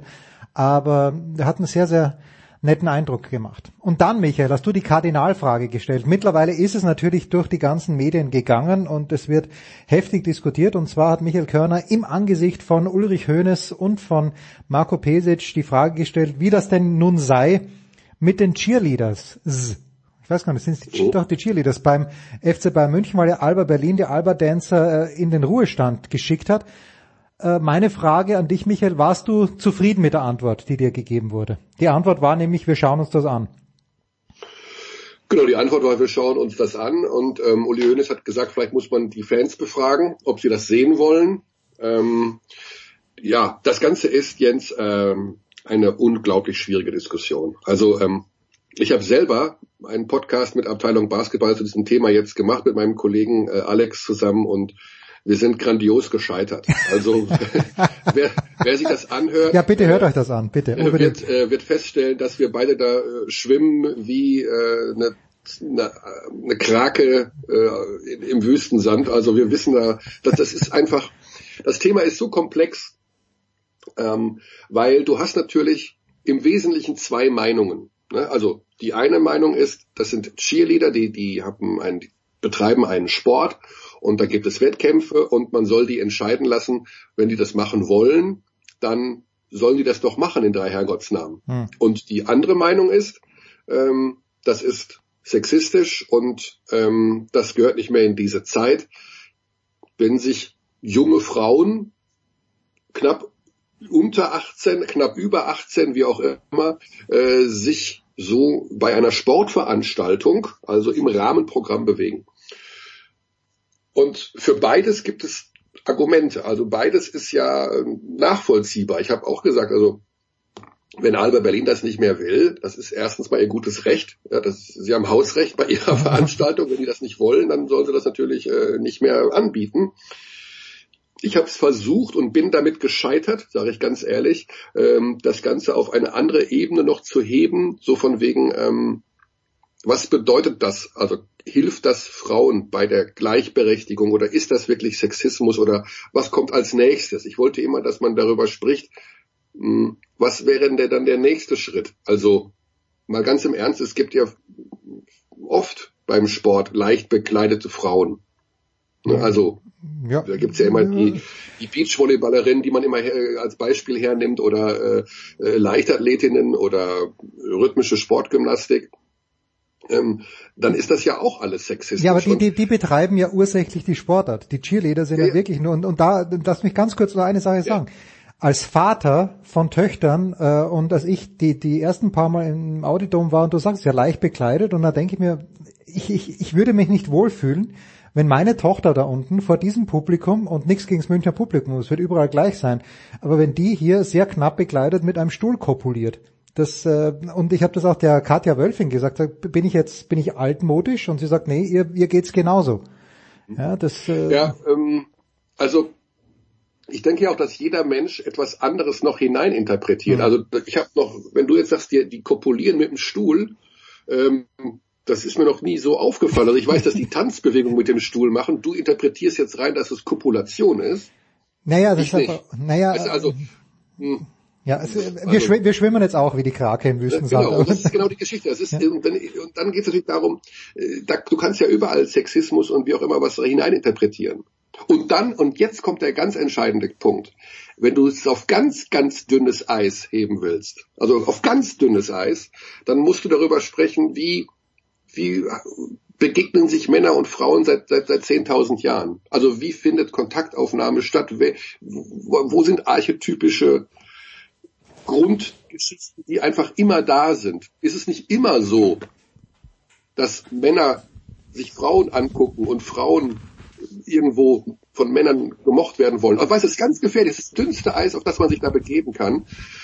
Aber sowas interessiert mich halt. Also ähm, ich möchte, dass Frauen geholfen wird, dass das nicht passiert, dass sie nicht äh, als äh, ja Objekt. Objekte angesehen werden. Ich frage mich aber, ob das jetzt in dem Fall diese Diskussion und diese äh, Entscheidung von Albert, ob es ihnen hilft. Je mehr ich darüber nachdenke, und ich denke ganz viel darüber nach, weil ich zum einen einen Podcast gemacht habe und von Reaktionen erschlagen werde und mit vielen Menschen darüber reden muss, und je länger ich drüber nachdenke, ist es vielleicht der Ansatz, den mein Kollege Alex auch äh, kundgetan hat. Wenn sich so gar nichts verändert, dann passiert auch nichts. Vielleicht ah. muss man ab und zu wirklich mal einen ähm, Vorstoß wagen. Aber jetzt kommt Achtung, Jens, und ich, dann höre ich auch wirklich auf. Ja, ja. Wenn ich mit 80 Prozent der Männer, mit denen ich drüber rede, die sagen mittlerweile, diese MeToo-Scheiße, die geht mir auf den Sack.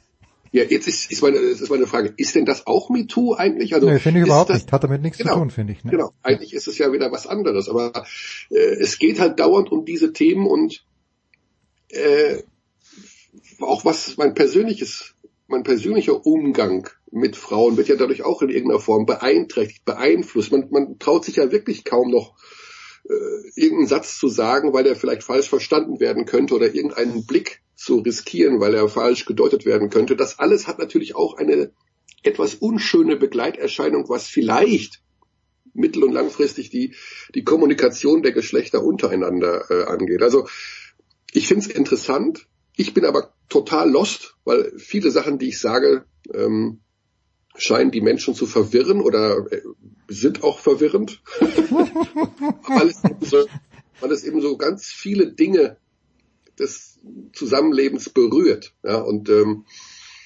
also ich bin da, ich, ich glaube, nachdem einer mir geschrieben hat, ähm, das wäre das allerletzte gewesen in diesem Podcast, also das wäre wirklich der Bodensatz der Berichterstattung gewesen, habe ich ihm nur zurückgeschrieben, dass ich einfach glaube, dass das Teil dieser Diskussion ist, also dass man eben, dass es keine Lösungen gibt. Hm. Es gibt nicht die eine Lösung, wo man am Ende sagt, das ist auf jeden Fall die richtige Entscheidung. Man muss es akzeptieren und ähm, die Tänzerinnen sind alle mega sickig, weil natürlich ihr ganzer Sport in Frage gestellt wird. Cheerleading als Sport funktioniert ja nur meines Erachtens innerhalb des anderen Sportevents. Ansonsten ja, ist, es, ja, ja. ist es Tanzen. Äh, und Cheerleading ist eben Teil, da vermischen sich eben zwei, zwei Sportevents. Aber so wird momentan von Alba nicht gesehen. Es wurde gesagt, es sind ähm, Pausenfüller und ähm, ja, im weitesten Sinne ist das auch, kann man das nachvollziehen. Aber die Diskussion, die daraus entsteht, ist halt wirklich sehr komplex und ähm, oftmals nicht zielführend. Und da muss ich mir selber auch äh, eingestehen, dass, das, dass ich daran momentan auch keine Lösung finde und auch da mit der Diskussion äh, relativ ins Leere gelaufen bin. Wenn ihr im Hintergrund leichtes Knacken gehört habt, das ist dieses dünne Eis, von dem Michael Körner sprach. Wir, wir brechen gerade ein und äh, solange wir noch äh, wenigstens den Kopf über Wasser, Michael, ganz kurz noch, du wirst heute Abend für Magenta Sport, wenn ich es richtig gesehen habe, äh, den Euroleague-Auftakt der Bayern kommentieren gegen Mailand. Äh, Daniele Bayesi hat, wie ich fand, äh, erfrischend äh, ehrlich gesagt, er, er weiß nichts über diese Mannschaft, aber deswegen haben wir dich, Michael. Äh, sind die Bayern da klarer Favorit? Wie, wie, wie geht's los heute Abend? Also ähm, nicht so viel über Mailand. Die haben erst zweimal gespielt auch in der Liga, haben eins gewonnen, eins verloren. Ähm, ich werde den Tag noch nutzen. Also der Zeitpunkt der Aufzeichnung aktuell ist ja relativ früh an ja. diesem Donnerstag. Carpe diem. Ähm, Carpe diem. Ähm, der Kader klingt gut also besser als im letzten Jahr. Da spielt ein Sergio Rodriguez zum Beispiel. Da müssen wir uns nichts vormachen, das ist eine absolute Point Guard Legende. Mhm. Ich weiß nicht, ob Luis Scola jetzt so viel spielen wird und ob der wirklich so gut ist wie bei der WM für Argentinien. Äh, ich glaube, dass der erstmal kein großer Faktor sein wird. Aber äh, ja, aber auch die Münchner haben eben noch nicht so viel zusammen gespielt. Ähm, ich glaube, dass sie leicht favorisiert sind, weil sie etwas mehr Tiefe haben im Kader. Ich aber auch das ähm, ist eine leicht gewagte Prognose. Also auch da bin ich auf dünnem Eis.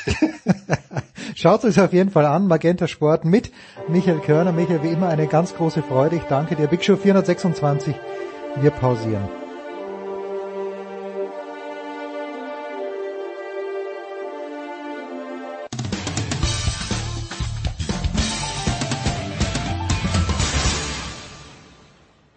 Hier ist Marcel Schäfer vom VfL Wolfsburg und ihr hört Sportrolle 360.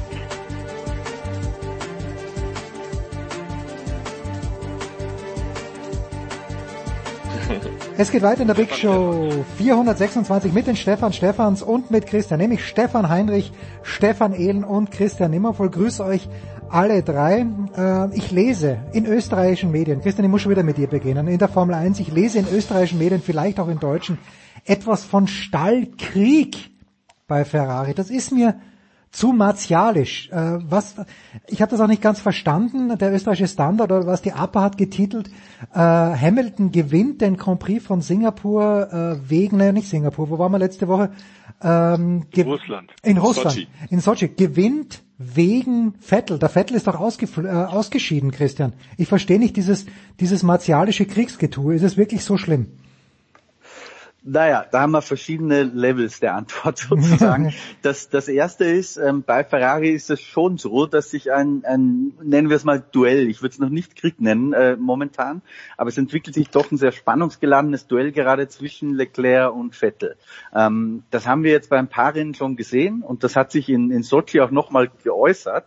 Äh, nicht in Sochi zum ersten Mal, aber in Sochi doch recht deutlich, weil es äh, diese berühmte Absprache gab die leider niemand von Ferrari ganz genau uns eigentlich erzählt hat, was denn die hm. Absprache war. Das heißt, wenn wir darüber reden, können wir eigentlich nur ein bisschen mutmaßen. Aber die Mutmaßung wiederum, die liegt doch sehr nahe. Und die, die, die kann eigentlich nur lauten, dass die Absprache war, äh, Leclerc zieht Vettel am, am Start, ähm, zieht ihn im Windschatten, weil der Weg zu dieser ersten, oder eigentlich ist es Kurve 2 in Sochi, aber zur ersten richtigen Bremszone, relativ lang ist. Ähm, und dann hat man bei Ferrari wohl gesagt, okay, bevor die Jungs jetzt anfangen, vor der ersten Kurve gegeneinander zu kämpfen und dann vielleicht äh, ein anderer der lachende Dritte ist, zum Beispiel Lewis Hamilton, äh, machen wir es so, der, der den Windschatten spendiert, findet sich im Zweifel einfach damit ab, dass er die Führung verliert. Ähm, wenn dem so sein sollte, tauschen wir aber nachher die Position. Und, und das ist eben das, wo man dann die Funksprüche an Sebastian Vettel gehört hat und äh, gesagt hat, so wir tauschen die Position bitte zurück, mehrfach im Übrigen auch, nicht nur mhm, einmal, mhm. ähm, was Vettel unter mehr oder weniger äh, fadenscheinigen Gründen abgelehnt hat, weil, und das muss man auch festhalten, wenn man die Geschichte erzählt, er in diesem Rennen klar der Schnellere war in dieser Anfangsphase. Also er konnte sich lösen von Leclerc und hat sich deswegen auch ein bisschen dagegen gewehrt, dass man sagt, man tauscht jetzt Position, weil er gefürchtet hat, dass er dann vielleicht Gefahr läuft, ähm, tatsächlich nach hinten wieder verwundbar zu sein. Also sprich gegenüber Lewis Hamilton. Ähm, Tatsache ist, er hat sich einer Order widersetzt. Ähm, Leclerc hat das natürlich ein bisschen aufgeregt. Ähm, allerdings war er schon weniger aufgeregt als noch beim, beim letzten Rennen, wo wir die Diskussion hatten, weil er ja auch versprochen hatte, sich im Boxfunk ein bisschen mehr zusammenzureißen und sozusagen hinter den Kulissen dann drüber zu sprechen.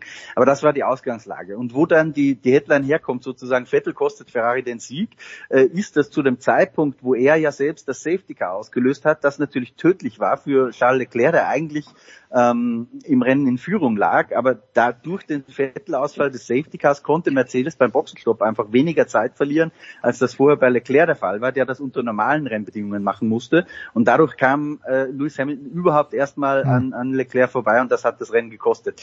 Jetzt gibt's natürlich auch gerade in Internetforen auch die Verschwörungstheorien, dass man sagt, Vettel hat das Auto absichtlich so abgestellt, äh, dass das eine Safety Car Phase provoziert hat, um seinem internen Rivalen Charles Leclerc zu schaden und ihm den Sieg wegzunehmen.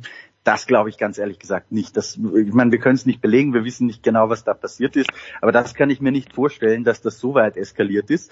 Ähm, zu diesem Teamduell, mich erinnert das sehr stark an Nico Rosberg gegen Lewis Hamilton. Das ging jahrelang sehr gut, obwohl die Rivalität da war. Ich glaube, dass das momentan noch handelbar ist für Ferrari. Aber man muss da schon aufpassen, wenn die sich einmal in die Karre fahren, dann glaube ich tatsächlich, dass das auch explodieren kann. Und dadurch, dass das jetzt so ein Ringen zwischen zwei Alpha-Tieren ist, um die Vormachtstellung im Team, auch im Hinblick auf nächstes Jahr, wer positioniert sich da als Nummer eins, als Nummer zwei oder, oder gibt es keine Positionierung so mehr? Ähm, deswegen ist da schon eine gewisse Brisanz drin. Stahlkrieg, gebe ich dir recht, ist vielleicht ein bisschen martialisch, aber es ist schon die Gefahr da, dass da auch was explodiert. Der Voice, aber hätte nicht, hat nicht Sebastian Vettel was gut nach dieser Monza-Geschichte? Weil damals, wenn ich mich richtig erinnere, war doch die Abmachung, dass im Training die sich gegenseitig ziehen. Vettel hat sich dran gehalten und Leclerc nicht. War das jetzt so eine richtig feine, schöne Retourkutsche von Vettel? Ähm, könnte man so interpretieren, ähm, wobei ich in der Tat äh, glaube, wie Christian auch schon gerade skizziert hat, dass das jetzt äh, ich glaube, dass es schwer zu kontrollieren sein wird, weil Ferrari ganz offenbar ähm, zu sehr verkopft.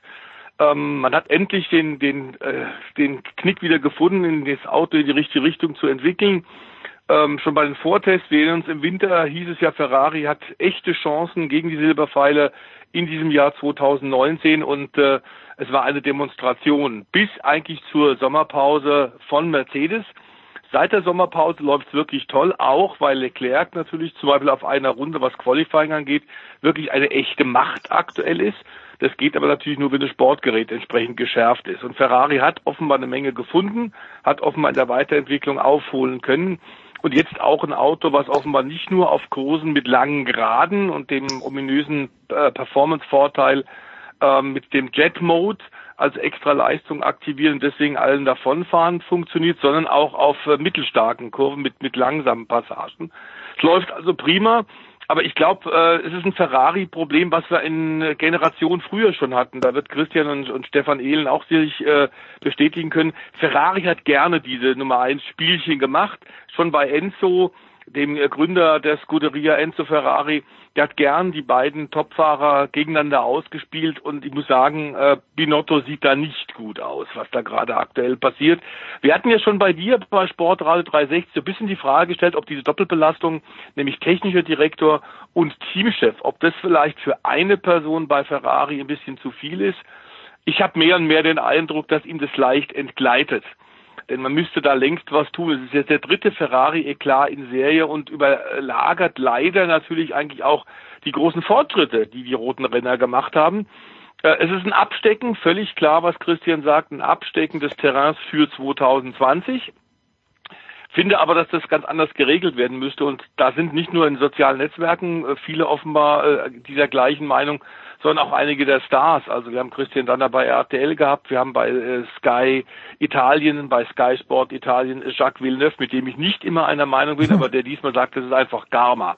Das ist Karma. Ferrari hat es wirklich vergeigt mit einem besseren Auto das Rennen in, in Sochi hergeschenkt und Mercedes überlassen.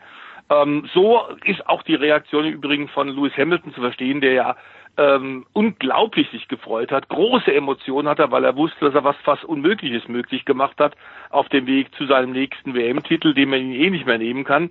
Äh, es ist ein Geplänkel für nächstes Jahr und ich finde tatsächlich bei Ferrari muss man jetzt eine Lösung finden. Ich fürchte aber, dass die es weiter laufen lassen werden.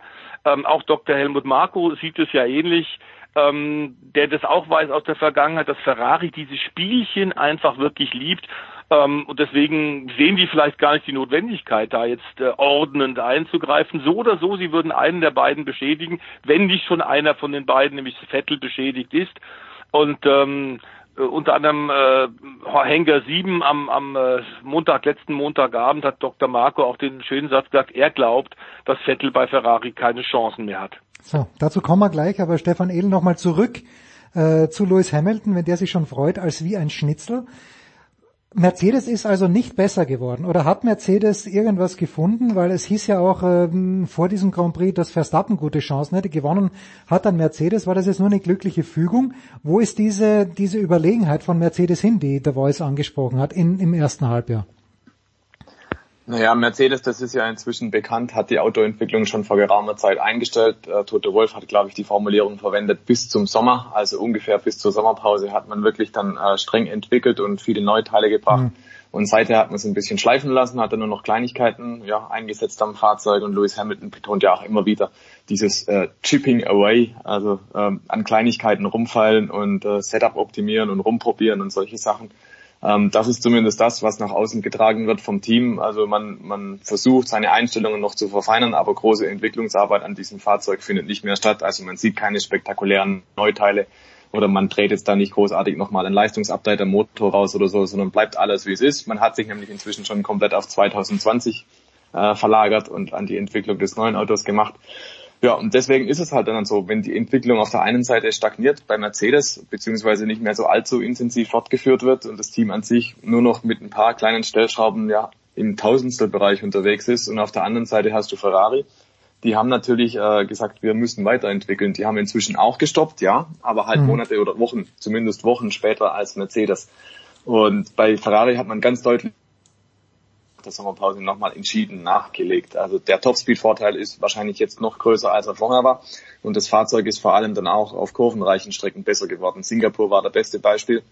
Da ist also der Ferrari eigentlich prognostiziert gewesen, dass er nicht vorne mitfährt.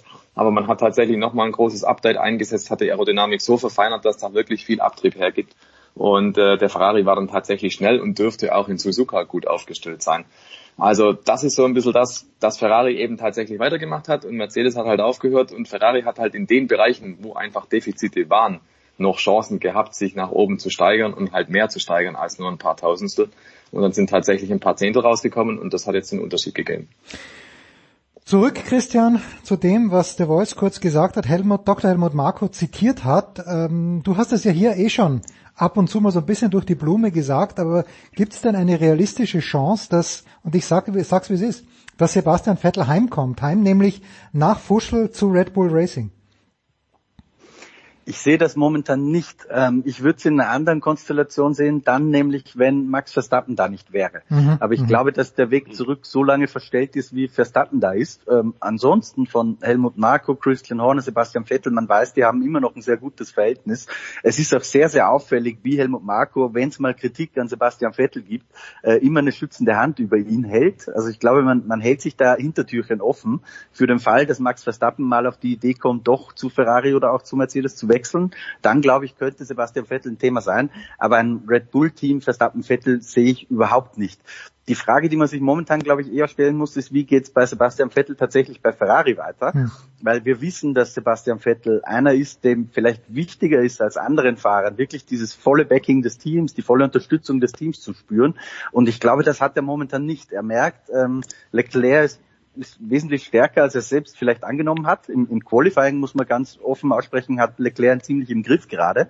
In den Rennen sieht es noch ein bisschen anders aus. Da kann Vettel mindestens gegenhalten, wenn nicht sogar äh, einen Zacken besser unterwegs sein, wie wir in Sochi auch gesehen haben. Also das muss man jetzt auch nicht schlechter reden, als es ist. Da macht sich der Vettel immer noch sehr, sehr, sehr, sehr gut. Aber diese ungeteilte Unterstützung glaube ich, nicht mehr hinter sich, auch weil Leclerc das mit eigenen Leistungen einfach begründet, äh, dass man nächstes Jahr fast un wir gehen mit Vettel als Nummer eins und Leclerc als Nummer zwei in diese Saison. Da hätte, glaube ich, bei der sportlichen Konstellation niemand Verständnis dafür. Aber das macht es für Sebastian Vettel gerade ein bisschen schwierig. Und längerfristig betrachtet ist aus Ferrari-Sicht auch klar, dass die Zukunft einfach aufgrund des Alters als Sebastian Vettel und das ist gerade so ein bisschen Zündstoff da drin. Also die Sebastian Vettel bei Ferrari und in der Formel 1 tatsächlich ein sehr, sehr spannendes Thema, wie ich finde. Ähm, für nächstes Jahr glaube ich nicht. Also wenn er nicht auf die Idee kommt, äh, ich schmeiß jetzt sehr, sehr unwahrscheinlich halte und er ja eigentlich auch schon ausgeschlossen hat, ähm, wird er zumindest nicht. Aber was darüber hinaus passiert, wird tatsächlich sehr, sehr spannend sein. So, jetzt lese ich gerade, The Voice, ähm, dass, dass ich ne, die, diese Frage an Stefan Ehler, an dich, The Voice, diese Frage. Wenn Ferrari jetzt so viel aufgeholt hat und wenn Mercedes sich schon auf 2020 konzentriert, haben wir dann über, über Weihnachten, also über die Winterpause wieder genau dasselbe Spiel, dass es dann heißt, Ferrari ist dran, aber am Ende des Tages hat Mercedes jetzt schon wieder so einen großen Vorsprung oder wird sich zu Beginn 2020 diese Lücke geschlossen haben? Schwer vorherzusagen, aber klar ist sicher, dass ähm, in der Tat äh, das Auto offenbar mehr versteht und sie langsam tatsächlich auch wieder den Glauben zurückfinden, dass ihr etwas anderes Konzept, vor allem mit der Frontpartie, vielleicht doch nicht ganz äh, fehlerhaft war. Ähm, Binotto hat mehrfach schon in der ersten Saisonhälfte tatsächlich auch nach den Rennen erklärt und da haben immer wieder eine Menge Experten die Augen äh, verdreht und die Stirn gerunzelt dass man eigentlich äh, schlechter aussieht bei den Rennen, als man intern aufgrund der Daten eigentlich feststellen kann, dass Ferrari gar nicht so wenig konkurrenzfähig sei, aber sie würden eben nie äh, die ganzen Puzzlestückchen, die man braucht, um ein tolles, erfolgreiches Rennen äh, Wochenende abzuhalten, das würden sie eigentlich noch nicht zusammenkriegen und sie würden weiter dran arbeiten. Das war so, klang tatsächlich eine ganze Weile bisschen wie das Rufen im Walde das Auto nicht so schlecht, aber möglicherweise in einem sehr, sehr kleinen Einsatzfenster tatsächlich nur zu gebrauchen. Hauptproblem waren tatsächlich die 2009er Pirelli-Reifen, die man nicht richtig zum Arbeiten gebracht hat. Ähm, ob das tatsächlich im nächsten Jahr anders sein wird, gehen wir mal davon aus, Mercedes tatsächlich zum ersten Mal jetzt gefordert. Man merkt auch an den Reaktionen von Toto Wolf, der ist tatsächlich etwas verschnupft. Man kann natürlich sagen, das ist jetzt Jammern auf sehr hohem Niveau, wenn sie die Entwicklung eingestellt haben, aber äh, sah man Niederlagen in dieser Deutlichkeit, wie wir seit der Sommerpause gesehen haben, sind äh, eher ungewöhnlich und klar ist auch, dass die gewaltig in, in Brixworth in die Hände spucken und, und da intensiv arbeiten. Ähm, ich glaube, dass allerdings auch das Ferrari-Konzept, so man es jetzt ein bisschen besser zu, äh, zu, zu einzusetzen und einzustellen gelernt hat, doch Potenzial bietet. Fakt ist tatsächlich, dass jetzt äh, vier Rennen in Folge der Charles Leclerc vor allem im Qualifying ein richtiges Feuerwerk mhm. abgefackelt hat. Und zwar äh, ging es da nicht um, um eine Hundertstel hier, eine Hundertstel da, das war deutlich nicht nur gegenüber Vettel, sondern vor allem eben gegenüber auch einem Qualifying-König äh, äh, Lewis Hamilton, der das auch wirklich kann, alles optimal zusammenbringen auf den Punkt. Äh, vier Rennen in Folge, keine Pole Position, das haben wir in der äh, Turbo-Hybrid-Ära der Formel 1 seit Anfang 2014 wirklich noch nicht erlebt äh, und Mercedes eben auch nicht. Und ähm, insofern glaube ich, dass wir uns nächstes Jahr freuen können. Wir gehen auch davon aus, dass es im nächsten Jahr tatsächlich äh, Red Bull auch wieder dabei ist, sein könnte. Ähm, Max Vettel, man muss auch sagen, äh, Max äh, Verstappen und man muss auch sagen, der Albon fährt, wenn man bedenkt, dass er mitten in der Saison da in dieses zweite Red Bull Cockpit reingeworfen wurde, fährt wirklich nicht schlecht. Er war auch ein ganz starker Fahrer in Sochi. Das war jetzt nicht, ging jetzt nicht so durch die Medien, weil das nicht an der Spitze stattfand. Da hat sich alles kapriziert auf dieses Pulverfass Ferrari und die Niederlage von Mercedes. Aber der Albon nützt die Chance schon. Ich finde das durchaus beeindruckend, was der äh, Thailänder mit englischen Wurzeln da zeigt im zweiten Auto. Und ähm, Honda arbeitet auch im Hinblick aufs nächste Jahr schon. Hat er jetzt auch in Sochi mit ihren vier Autos, den Toro Rosso und den Red Bull Autos, wie erneut Startplatzstrafen äh, in Kauf genommen, um eben noch einen neuen Motor, A, für Suzuka, aber eben auch fürs nächste Jahr hinzubekommen. Und ich glaube, dieses Paket Red Bull, Honda mit Max Verstappen als Nummer eins, das ist auch für nächstes Jahr durchaus äh, Sieg und vielleicht sogar titelfähig.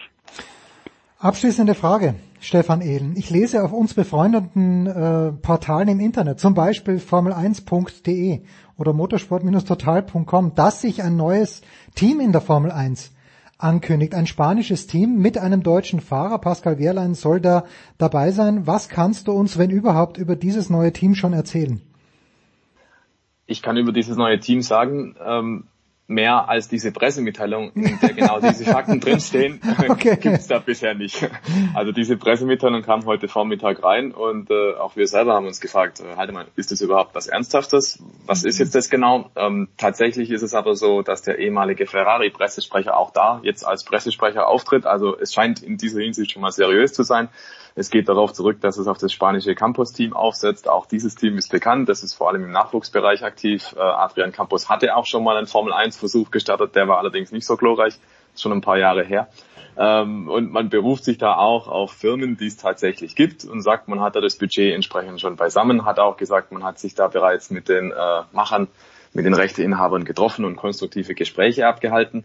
Ähm, Soweit so gut. Das ist die eigene Darstellung in der Pressemitteilung. Ähm, da darf man jetzt auch nicht vergessen, neue Teams beziehungsweise solche Sachen werden gerne einfach mal in den Raum gestellt und mhm. mal geguckt, äh, wie ist denn eigentlich so die Resonanz. Ähm, vielleicht auch um mögliche Partner anzuziehen. Zum Beispiel, wir haben leider Pascal Wehrlein noch nicht erreicht für eine Stellungnahme, der wird da explizit genannt. Ähm, deswegen ist da vielleicht erstmal noch Vorsicht geboten. Äh, Vorsicht auch in der Hinsicht, dass unter anderem Formel 1 Sportchef Ross Braun vor ein paar Tagen gesagt hat, ja, ja, es gibt durchaus Interesse an möglichen neuen Teams, die einsteigen wollen in der Formel 1. Allerdings sei bisher kein seriöses Angebot dabei gewesen. Und äh, also das ist ja zum einen schon mal eine kleine Backpfeife in Richtung dieses vielleicht neuen Teams, mhm. ähm, weil wenn die sich schon getroffen haben im Mai, ich glaube, da wurden diverse Termine genannt, im Mai, im Frühjahr, im Sommer hat man sich getroffen mit der Formel 1 ähm, und Ross Braun sagt vor ein paar wenigen Tagen eben, es sei bisher nichts Gescheites dabei gewesen, dann spricht es erstmal Bände. Hm. Außerdem hat äh, FIA-Präsident Jean Todt auch schon gesagt, ja, es sieht derzeit nicht danach aus, dass es vor 2022 neue Teams gibt. Dieses neue Team aus Spanien aber spricht von 2021.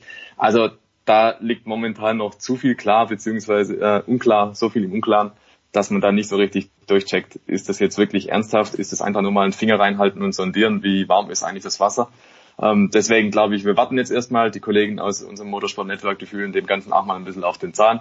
Wir fragen nach beim Weltverband, was der dazu sagt und werden dann schauen, was dabei rauskommt, ob sich tatsächlich erhärtet, dass es wirklich ernsthaft gemeint ist und dass dieses Team wirklich das Potenzial hat, in die Formel 1 zu kommen und wenn ja, wann. Also an dieser Aufzählung siehst du, ähm, es sind noch einige Fragezeichen, die wir in Ausrufezeichen umwandeln müssen, bevor wir wirklich davon sprechen können, ja, da passiert was. Aber du hast unheimlich viel draus gemacht, fand ich. Stefan, fantastisch. Ja, und von Stefan Ehlen und von Christian Immervoll verabschieden wir uns. Danke sehr, ihr beiden. Mit der Voice gibt's noch ein kleines Da Capo im Motorsport in der Big Show 426.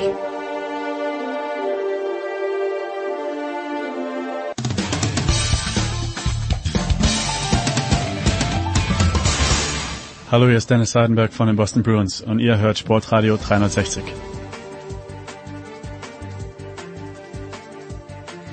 So, der Voice ist da geblieben. Äh, danke Stefan Ehlen, danke Christian Nimmervoll. Aber am kommenden Wochenende, manche meinen ja, dein Zweitwohnsitz liegt in Hockenheim. Lieber Stefan Heinrich, äh, aus Tübingen ist es ja auch, glaube ich, nicht ganz so weit. Am kommenden Wochenende kündigt sich etwas Außergewöhnliches an. Wir haben, glaube ich, im Laufe des Jahres schon drüber gesprochen, aber du kennst mich ja. Ich habe schon wieder vergessen. Äh, gut, du hast ja auch noch ein paar andere Sportarten noch im Hinterkopf, ja. äh, wenn ich da an Sportrad 360 und die komplette Abdeckung des sportlichen Geschehens weltweit denke. Ähm, Hockenheim im Badischen tatsächlich äh, steht jetzt im Zeichen nicht nur des Finalrennens der DTM, da haben wir ja bei dir hier bei Sportradio 360 tatsächlich auch den neuen Champion 2019 René Rast auch schon entsprechend äh, gefeiert und ihn hochleben lassen und das völlig zu Recht. Äh, der zweite Titel innerhalb von drei Jahren äh, DTM so souverän, weil vorzeitig am Nürburgring schon unter Dach und Fach gebracht, ist alle Ehren wert und das gebührt ihm ein ganz großes Lob. Jetzt wird es aber besonders spannend. Es geht nicht nur noch um zwei, drei andere kleine Fragen, wer wird Zweiter, Dritter, Vierter in der Meisterschaft, wer gewinnt äh, die Teammeisterschaft, sondern es geht jetzt darum tatsächlich, dass man vielleicht in Zukunft ja äh, mit der Super GT, der Top Tourenwagen und GT-Serie in Japan kooperiert. Das ist vor sechs, sieben Jahren bereits ähm, angeleiert worden vom damaligen ITR-Chef, äh, dem Vorgänger von Gerhard Berger von Hans-Werner Aufrecht, der die DTM ja überhaupt, die DTM vor 30 Jahren gegründet hat. Und er hat gesagt, wir können hier in Europa allein so nicht bleiben. Wir müssen tatsächlich äh, kontinentübergreifend ein bisschen arbeiten. Äh, man hat das äh, Class One Reglement ins Leben gerufen hat die Japaner tatsächlich mit an Bord geholt und die Japaner sind insofern wichtig, weil du da mit Toyota, Schrägstrich Lexus, mit Honda und mit Nissan natürlich auch wirklich Weltmarken und, und Automobilkonzerne dabei hast, Die würde man sehr gern in der DTM integrieren. Äh, ob die dann im nächsten Jahr oder im übernächsten Jahr auch dann tatsächlich noch DTM heißen wird oder einen internationalen Namen bekommt, wird noch zu klären sein. Aber klar ist, nachdem die ja vor zwei Jahren schon mal da waren und ein paar Demo-Runden gefahren sind, werden jetzt die drei genannten japanischen Hersteller äh, in Deutschland tatsächlich mitfahren, in den Rennen mitfahren, zwar ohne Punkte als Gaststarter, aber sie haben auch keine schlechten Fahrer dabei. Zum Beispiel Jensen Button, Ex-Formel 1 äh, Weltmeister, ist mit dabei. Aktuell jetzt gerade äh, heute testen die schon, haben äh, die Japaner extra zwei äh, Teststunden noch bekommen, weil für die einiges Neues. Die Autos, die japanischen Autos waren vor zwei Jahren etwa fünf Sekunden schneller als die DTM-Autos, was damit zusammenhing, dass die ihre eigenen Reifen aus Japan mitgebracht haben. Und in Japan, anders als in der DTM, gibt es einen Reifenwettbewerb, also man könnte martialisch sagen Reifenkrieg. Das heißt, das sind unterschiedliche Hersteller, die gegeneinander kämpfen um Marktanteile, um Erfolg und deswegen immer weichere Reifen bringen, die natürlich schnellere Rundenzeiten ermöglichen. Der DTM aus Kostengründen seit Jahren Hankook aus Korea, Einheitslieferant. Mhm. Da gehen die auf Nummer sicher, haben etwas härtere Reifen. Vor zwei Jahren sind die tatsächlich auch noch mit einem kleinen, äh, kleinen Vierzylinder Turbo gefahren und die DTM-Autos waren da noch bei ihrem alten Achtzylinder, der auch 100 PS weniger hatte. Insofern sind diese fünf Sekunden sicherlich nicht mehr relevant und können auch jetzt aktuell 2019 nicht mehr gelten. Aber man geht insgesamt davon aus, dass die Super GT, auch weil sie aerodynamisch ein bisschen ausgefeilter sind, tatsächlich einen Tick schneller sind. Um das anzugleichen, die äh, drei Wagen also von äh, Lexus, der Luxusmarke, äh, von Toyota, von Honda und von Nissan, um die anzugleichen, an die Aston Martin, an die Audi, an die BMW, wird jetzt also eine Einstufung gemacht. Man wird das sicherlich durch ein, das ist dieses Schimpfwort für jeden Motorsportfan, Balance of Performance, eine technische Angleichung, also oh, ja. hinbekommen. Und Gerhard Berger freut sich natürlich wie Bolle. Das ist ganz klar, dass der das hinbekommen hat aufbauend auf tatsächlich die Arbeit des Vorgängers aufrecht. Er hat es tatsächlich hinbekommen. Es waren viele Zweifler, die gesagt haben, das wird nie funktionieren. Aber es ist auch nur der erste Schritt. Also die sind jetzt mit dabei mit drei Autos.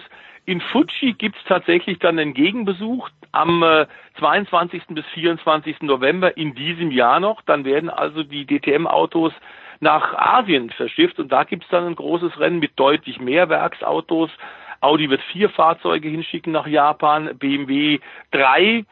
Äh, Aston Martin ist so technisch momentan zurück, dass die gesagt haben, okay, wir lassen das Rennen jetzt in Japan noch aus, um uns im November auf die Vorarbeit für nächstes Jahr zu konzentrieren, um nächstes Jahr konkurrenzfähiger zu sein. Als Neuling ist es, glaube ich, auch okay. Sie haben große Namen dann beim äh, Dream Race in Fuji mit dabei. Alex Zanardi wird fahren, Kobayashi wird fahren, Ex-Formel 1-Fahrer. Ähm, also da, das, das scheint wirklich in eine Richtung zu gehen, wo man sagen kann, ähm, es ist nicht nur so ein, so ein mal ein Probieren, ein kleiner Versuchsballon, es ist jetzt schon deutlich mehr. Der Aufwand ist groß und die Fans, glaube ich, können sich in Hockenheim am kommenden Wochenende auf einiges freuen. Jetzt, ich finde es ja nett, dass es so weit gekommen ist. Ich finde es sogar toll, dass es so weit gekommen ist, aber äh, wenn diese ganzen Streitigkeiten um die Reifen beseitigt werden könnten, ist es denn realistisch wäre es nicht auch sexy, wenn jetzt nicht nur drei Autos hier und, und ein paar Autos mehr dann mhm. in Fuji fahren würden, aber ist das realistisch, dass es wirklich mal eine Rennserie gibt, wo wir jetzt die, die drei Hersteller mit Aston Martin gemeinsam haben in der DTM, plus dann noch ein paar japanische. Ist das ein, ein im Fünfjahreshorizont überhaupt vorstellbar, dass die wirklich dann auch konsequent gegeneinander um Punkte fahren? Ich glaube, das ist durchaus machbar. Ob am Ende finanzierbar ist eine andere Frage. Wir wissen, dass momentan in Zeiten der Dieselaffäre, in Zeiten auch der großen Zollkriege zwischen Amerika und ja. Asien, ähm, es, es äh, große finanzielle Probleme gibt und auch Zurückhaltung bei Investments, bei vielen mittelständischen Firmen, aber auch bei großen Konzernen. Insofern bleibt mal abzuwarten. Was du machen kannst vor, vorauf, ist jetzt gemacht worden. Die Zeichen sind erfüllt. Die Japaner kommen her und haben in der Tat, nachdem sie immer sehr höflich und freundlich bei Gesprächen waren, tatsächlich jetzt auch geliefert. Umgekehrt muss man auch sagen, die DTM hat großes Interesse an natürlich einem, einem äh, interessanten Markt auch in Asien, überhaupt gar keine Frage. Ähm, ich glaube nicht, dass es Werkteams geben wird, dass also jetzt ein, ein äh, BMW-Werk tatsächlich mit einem kompletten Werksteam in Japan fahren wird, mhm. parallel zu dem, was in Europa passiert. Nee, nee, das wäre nur, nur in, inter integrativ. Aber ich glaube, dass die Autos und, und Ingenieure liefern könnten, ähm, die Finanzierung äh, über Sponsoren in Asien durchaus möglich dass tatsächlich dann BMW und Audi in Japan in der Super GT fahren werden und umgekehrt, dass vielleicht auch europäische Teams einen Lexus nehmen oder einen Nissan oder einen Honda und den hier in der DTM einsetzen mit Ingenieuren, die die DTM-Rennstrecken in Europa kennen, die die Reifen hier kennen. Das halte ich durchaus für machbar und das ist, glaube ich, tatsächlich das Konzept, was Gerhard Berger auch hat. Ja, das wäre schön. Also je mehr, umso besser.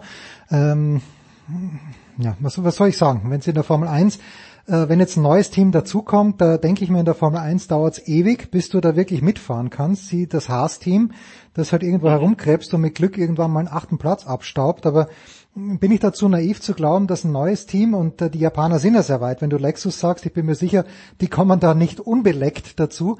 Das heißt, die fahren oder die würden die auf demselben Level sofort fahren wie eben BMW und Audi. Also ich glaube, dass jetzt in Hockenheim man sehen wird äh, und da sind natürlich alle unglaublich gespannt. Also ich habe mit mhm. McQueen ausführlich gesprochen, mit René Rast auch, mit vielen der, der Fahrer und den Techniker und werde mich natürlich dann äh, heute, heute Abend auch auf den Weg dahin machen.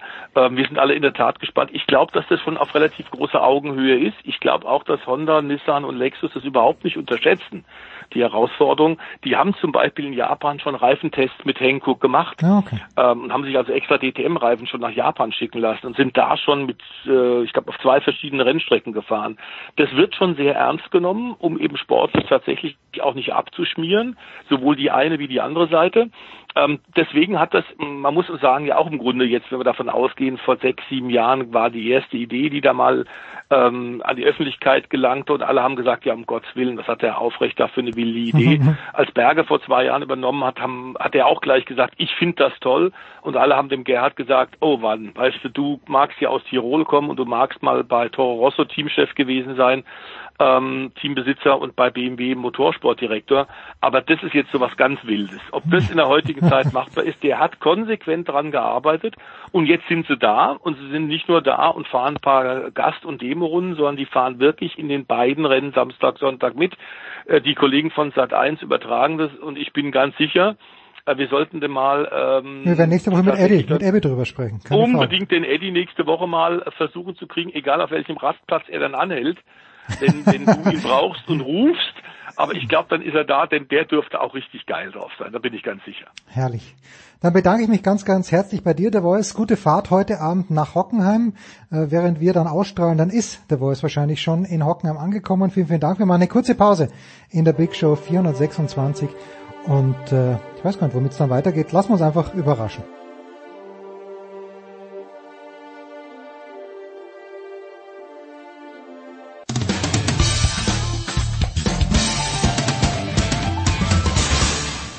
Ja, hallo, hier ist der David Storl und ihr hört Sportradio 360.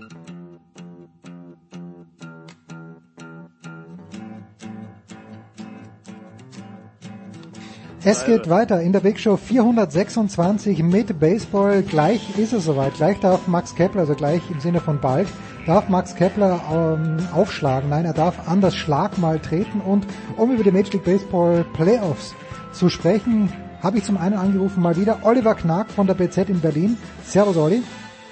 Einen wunderschönen guten Tag. Und, und äh, in Boston sitzt Heiko Oldup. Servus Heiko. Moin Moin aus der Stadt des amtierenden MLB Champions. Ja. Sag das noch vor den letzten vier Wochen. Bevor wir auf Max Kepler kommen, äh, ganz kurz, Olli, du bist ja den San Francisco Giants sehr, sehr verbunden. Der ja. Ort, der, der Lokalrivale die Oakland Athletics haben, glaube ich, also ich weiß, dass sie jetzt verloren haben, aber ich glaube, die Serie ist schon langsam unheimlich. Die letzten neun äh, äh, Win- or Home-Spiele haben sie, glaube ich, verloren. Ist da irgendwas im Argen mit den Ace oder ist, ist das einfach ein Münzwurf? Wenn du einmal äh, gegen Tampa Bay haben sie jetzt 5-1 verloren und ich finde ein, ein One-Game-Play-In ist immer schwierig, oder? Äh, ja, also es ist echt schon ärgerlich und es ist auch ein bisschen kurios. In diesem Falle Win or Go Home war der Heimweg nicht so weit, weil, weil wir in Oakland gespielt haben. Ähm, aber es, ist, es hört sich erstmal deutlich an, 5 zu 1. Wenn du dir aber gerade das erste Inning mal anguckst, also ich muss mal vorweg sagen, ich fand bisher beide Wildcard-Games extrem geil, muss man mal ganz deutlich sagen. Da war so viel Pfeffer schon drin, unglaublich. Aber um auf dieses Spiel zu kommen, du guckst dir das erste Inning an. Morton, ein herausragender Schmeißer, auf jeden Fall auf dem Hügel äh, für die Rays, aber der muss im ersten Inning 32 Pitches gehen hat ein Bases Loaded Jam, äh, mit, äh, mit dem er, dem er da gegenübersteht. Und hat die Möglichkeit, dort rauszukommen und nutzt sie. Aber es war wirklich eine Millimeterarbeit. Er war ein ganz spezielles At-Bat auf Bases Loaded, ähm, wo er, ich sag mal, wirklich um, um Haaresbreite einen Hit by Pitch kassiert hätte. Und ich bin mir hundertprozentig sicher, dann wäre das Spiel auch anders gelaufen. Ja, wir sind erst im ersten Inning, aber trotzdem, dort hätte, dort hatten, hatten die, die Ace die Riesenchance, auch äh, die, die 1 zu 0 Führung, äh, Entschuldigung, die Ace hatten die Chance, die 1 zu 0 Führung der Race auszugleichen, wenn sie aus diesem Inning mehr machen. Ähm, es kommt dann, wie es ist, ähm, dass Morton sich da irgendwie rausmogelt mit einem Flyout ins Right Center Field äh, und, und am Ende in, in, in Cruise Control schaltet und seine fünf Innings geht, weil mit 32 Pitches im ersten Inning ist klar, dass er dann nicht mehr sechs oder sieben äh, werfen mhm. würde. Ähm, aber am, am Ende des Tages hättest du ihn dort schon, ich will nicht sagen knacken, aber dort hättest du ein, zwei Punkte rausholen müssen. Ähm, und am Ende sagt dann da der, der, der Kevin Cash, der Race Manager, ja, Morton, äh, ich bin froh, dass ich ihn auf dem Hügel hatte, auch wenn er heute nicht seinen besten Tag hatte. Ähm, aber dafür hat es dann in der Situation erfahrener Pitcher, der nicht unruhig wird, der, der dann die Nerven behält, dafür hat es dann halt gereicht. Tja, wir schauen. Was mir aufgefallen ist, ist bei beiden Spielen, Olli hat ja gesagt, war Pfeffer drin. Ich fand, die Stimmung ist halt eine ganz andere. Also wenn du das mal ja. vergleichst mit den Spielen im September, mit den letzten Spielen, wo es halt für viele um nichts mehr ging. Und in diesem Jahr war ja dann auch äh, doch letztlich alles äh, relativ früh in Anführungsstrichen doch, es war, also es ging ja nicht mehr um, in den letzten beiden Spielen oder so um alles, aber die Stimmung ist grandios und gerade gestern, ich meine, ich habe hin und her geswitcht zwischen äh, erster Spieltag NHL und halt äh, äh, dem Oakland-Spiel wie voll die Hütte da waren. Oakland habe ich sie, nun gucke ich äh, wirklich nur Oakland-Spiele, wenn, wenn sie gestern ist. drauf ankommt, beziehungsweise äh, wenn, wenn, die, wenn die Red Sox da spielen. Aber so voll habe ich die Hütte schon lange nicht mehr gesehen. Also das war... Nee, da, da, da haben die normalerweise in der, in der Drei-Game-Series haben die so viele Spiele, äh, so viele Zuschauer. Ja. Ja, gut, gut. Äh, und äh, die Ace sind draußen, ebenfalls Erwischt hat es äh, die Milwaukee Brewers gegen die Washington äh, Nationals. Das Spiel ist 4 zu 3 ausgegangen und jetzt haben wir eben die diversen Serien. Wir konzentrieren uns natürlich hauptsächlich auf die Twins gegen die New York Yankees, wo die Yankees sind an zwei gesetzt, die Twins an drei. Und wir konzentrieren uns gerne auch auf Max Kepler. Aber Heiko, du hast ja mittlerweile herausgefunden, wir haben ja bei den US Open auch gesprochen. Heiko ist jemand, der in ganz Europa seine Fäden spinnt, vielleicht sogar über Europa hinaus. Es ist eine ziemlich internationale Angelegenheit, diese Playoffs trotz allem. Nicht nur Max Kepler, sondern eigentlich aus aller Herren Länder, oder? Ja, aus aller Herren Länder ist denn, ich weiß nicht, wie groß deine Welt ist. Okay. aber ein paar Holländer sind dabei, wollte ich sagen. Also, äh, nee, aber da sind schon Verbindungen auch zu Europa, die man, die ich so gar nicht gesehen habe. Äh, aber zum Beispiel ähm, gibt bei den Yankees ja äh, Didi Gregorius, ähm, den Amsterdamer Jung. Und äh, als ich mich dann mit dem mal ein bisschen näher beschäftigt habe, da habe ich dann herausgefunden, was ich nicht auf dem Zeiger hatte. Ich hatte die von der World Baseball Classic äh, so ein bisschen gehört, als damals Daisuke Matsuzaka noch spielte, ja. Äh, der ja dann bei den Red Sox auch war. Aber ich habe sie 2017 äh, gar nicht verfolgt. Äh, könnte dir jetzt spontan auch gar nicht sagen, weil das war ja im März und im März äh, ist bei mir garantiert nicht Major League Baseball Saison. Ähm, und die Vorbereitung ignoriere ich ja auch immer ganz flissentlich, weil da geht's dann eher in der NBA und in der NHL um die äh, Playoff-Plätze. Naja, auf jeden Fall habe ich mich mal dann mit dem Roster so ein bisschen näher beschäftigt vom holländischen Team des äh, der World Baseball Classic 2017 und bin da auf erstaunliche Namen äh, gestoßen, zum Beispiel unser Short, äh, Shortstop hier von den Red Sox, Sander Bogarts war auch dabei, weil er nämlich aus Aruba kommt. Und ähm, Max Keplers ähm, äh, Teamkollege Jonathan Schroep, wenn man ihn dann so ausspricht, äh, der Second Baseman der Twins, der war unter anderem auch dabei. Ein äh, Kenley Jensen oder Kenley Jansen, nehme ich mal an, ist ja Holländer, wenn man ihn so ausspricht, ähm, von den Dodgers, ähm, war auch dabei. Beide sind äh, in, äh, also in ähm, Curaçao in Wilhelmstad geboren, Jan, äh, Jan Jensen und ähm, äh, Bogarts. Also das war dann doch schon interessant, wer da alles, und das sind nur die, die bekanntesten. Also äh, auf Wikipedia gibt's äh, gibt's das Team, da wird, wenn ihr beide die Liste sehen würdet, würden euch wahrscheinlich sofort noch andere äh, ins Auge äh, stechen. Aber das war interessant und deshalb ähm, äh, ich, ich drücke sowieso den Twins äh, die Daumen ähm, aus Eigennutzen. Ich habe äh, vor zwei oder drei Tagen hatte ich ja gesagt, die Akkreditierung bekommen für die ALCS und für die World Series. Allerdings habe ich da auf äh, Twins gesetzt, sprich, also ich bin, bin nur da, wenn, wenn die Twins dabei sind. Und da hätte dann jetzt nicht nur Max Kepler als potenziellen ähm, Abnehmer, sage ich mal, der Medien, sondern ähm, auch ähm, Jonathan Schroep. So Jonathan Schroep. Schön, schön. So, so spinnt er halt sein Netz, der Heiko. Wie groß, äh, worin liegt die Chance, Olli, für die Minnesota Twins bei den New York Yankees? Äh, die, die schlagen viele Home Runs, die Twins, aber das gleiche gilt ja auch für die Yankees eigentlich. Ja, die Bronx Bombers gegen die Bomber Squad sozusagen. Also mhm. beide, beide hauen ja die Dinger über den Zaun, als würde, als würde der Outfield-Zaun kurz hinterm Infield stehen, so ungefähr. Das ist schon, ist schon gewaltig, wo, was da dieses Jahr rausgeflogen ist. Man munkelt ja, das äh, lag eventuell auch an den Bällen. Aber das ist, ist glaube ich, ein Thema für sich, was wir eventuell ähm, in, in der World Im Winter, ja, können, ja, genau. äh, in, in, in ein paar Wochen, wenn wir bei der Saison sitzen. Ähm, ich bin mir sicher, dass es dieses Mal keine glatte Sache werden wird. Ähm, ich glaube schon, dass die Yankees sich am Ende durchsetzen werden, ist so mein Geheimtipp. Also was heißt Geheimtipp? Ich sage mal so, ich bin jetzt nicht für die Twins oder sage, die Twins werden es auf jeden Fall machen, nur weil Max Kepler da spielt. Ich glaube nach wie vor, dass, dass die, die Yankees das Team ist, was es gilt zu schlagen, zumindest in dieser Serie. Ähm, die Unbekümmertheit, äh, Unbekümmertheit in allen Ehren und die Lockerheit, die Baldelli ins Clubhaus gebracht hat, die ist wirklich sensationell. Ähm, ich glaube, am Ende wird es noch nicht reichen, um sich gegen die Yankees durchzusetzen. Traditionell packen sie es ja sowieso nicht gegen die Yankees seit über 30 Jahren oder wie die Statistik da lautet. Ähm, aber ich glaube, für mich sind die Yankees immer noch kleiner Favorit ähm, und, und die Twins werden es im nächsten Jahr erneut versuchen äh, dürfen oder müssen. Äh, wenn du noch nach Max fragen willst, ähm, dem geht's gut. Er sagt, er ist nicht nervös, er ist aufgeregt hm. äh, und ist fit, hat äh, Live-Pitching gesehen, das ist ja das Entscheidende. Er hat eben nicht nur auf die Maschine geschlagen, sondern er hat auch in den letzten Tagen Live-Pitching genommen.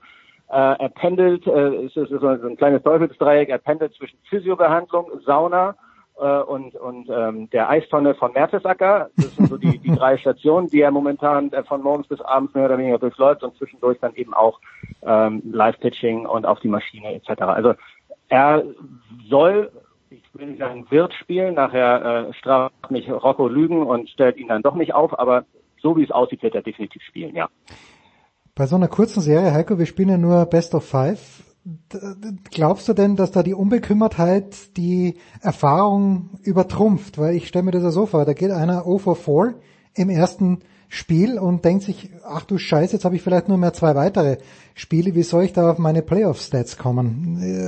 Finde find ich klasse, dass du mich fragst, wie sich ein Baseballspieler denkt. Nein, aber ich denke mir nur, ich denke, ich denke mir nur, dass es zum Beispiel in der NHL ja, na, natürlich geht's da nicht so nach Statistiken in den Playoffs. Und du, du aber da, ja, da, aber das, das, sind ja so die Spiele, das sage ich ja immer, du kannst halt, NHL ist ein Kontaktsport. Ähm, und äh, NFL ja auch in der Major League Baseball. Äh, also ich bin ja auch als ehemaliger Fußballer mag es, wenn es drauf ankommt, sozusagen dem Gegner nicht nur mit Worten zu zeigen, was man von ihm hält, sondern auch körperlich da ein bisschen äh, äh, härter ranzugehen. Und dazu hast du im Baseball ja nur bedingt die Chance, sag ich mal. Ähm, aber ähm, letztlich ist es ja so, also äh, ist die, ähm, ich glaube, die, die, das beste Heimteam trifft auf das beste Auswärtsteam. Mhm. Ähm, und äh, sicherlich haben die Twins nichts zu verlieren. Alle sagen, unter anderem ja auch der Olli, äh, dass die Yankees die, der Favorit sind. Ich glaube, da, aus dieser Rolle werden die Yankees auch nicht äh, rauskommen. Aber letztlich kannst du dir so viel vornehmen, wie du willst. Bomber Squad hin oder her. Wenn du letztlich da, wie viel passen rein? 50.000 ins Yankee Stadion. Wenn du da einläufst, zum, äh, spätestens in Spiel 2 und verlierst das erste Spiel, Mm, Das ist, und weißt, also du müsstest schon ein, ein Sieg mit nach Hause nehmen nach Minnesota, weil sonst müsstest du aus den verbleibenden maximal drei halt eben alle gewinnen.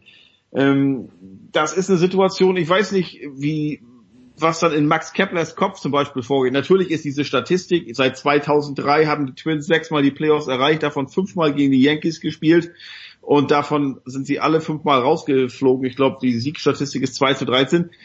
Dafür kann Max Kepler nichts. Hm. Der hat äh, vor zwei Jahren war er das einzige Mal dabei. Da sind ja viele Junge dabei. Äh, Die waren 2003, weiß ich gar nicht, ob die da beim, beim ersten von diesen angesprochenen Duellen überhaupt schon Baseball gespielt haben. Äh, Das ist immer so eine Statistik. Da muss man auch sagen, ja, die stimmt natürlich die Statistik, aber dafür kann die heutige Truppe nichts. Bei den Yankees ja genauso. Ja. Ne? Ähm, also ich würde du als Roadteam bist, ist der Druck erstmal ein bisschen weniger, aber dadurch, dass es natürlich nur eine Best of Five ist und keine Best of Seven, äh, solltest du halt auch mindestens mit einem Unentschieden, also mit, mit einer 1 zu 1 Bilanz dann nach Hause kommen, damit der Druck äh, dann in den beiden Heimspielen auf dich nicht allzu groß ist. Ich bin jedenfalls total gespannt, freue mich, also dieses Spiel ist aus den angekündigten Gründen oder angesprochenen Gründen, für, für mich ist diese Serie die, die interessanteste und ähm, ja, ich freue mich auf Freitagabend. Das äh, freuen sich die TV-Stationen auch, denn das ist tatsächlich das 19.07 Uhr Spiel am Freitagabend US-amerikanischer Zeit, Ostküstenzeit natürlich. Also da äh, wird wahrscheinlich auch, ich weiß gar nicht, ob Fox überträgt äh, oder wird das kommt das nur im MLB-Kanal, sehe ich das richtig? Na gut, wir werden es auf jeden Fall finden. Äh, Olli, Olli, wenn, wie ist denn das Kepler, oh, Olli, wie ist denn das, das Kepler-Feeling in Berlin? Das Kepler-Feeling, ja, genau. Quasi an, an, der, an der Quelle.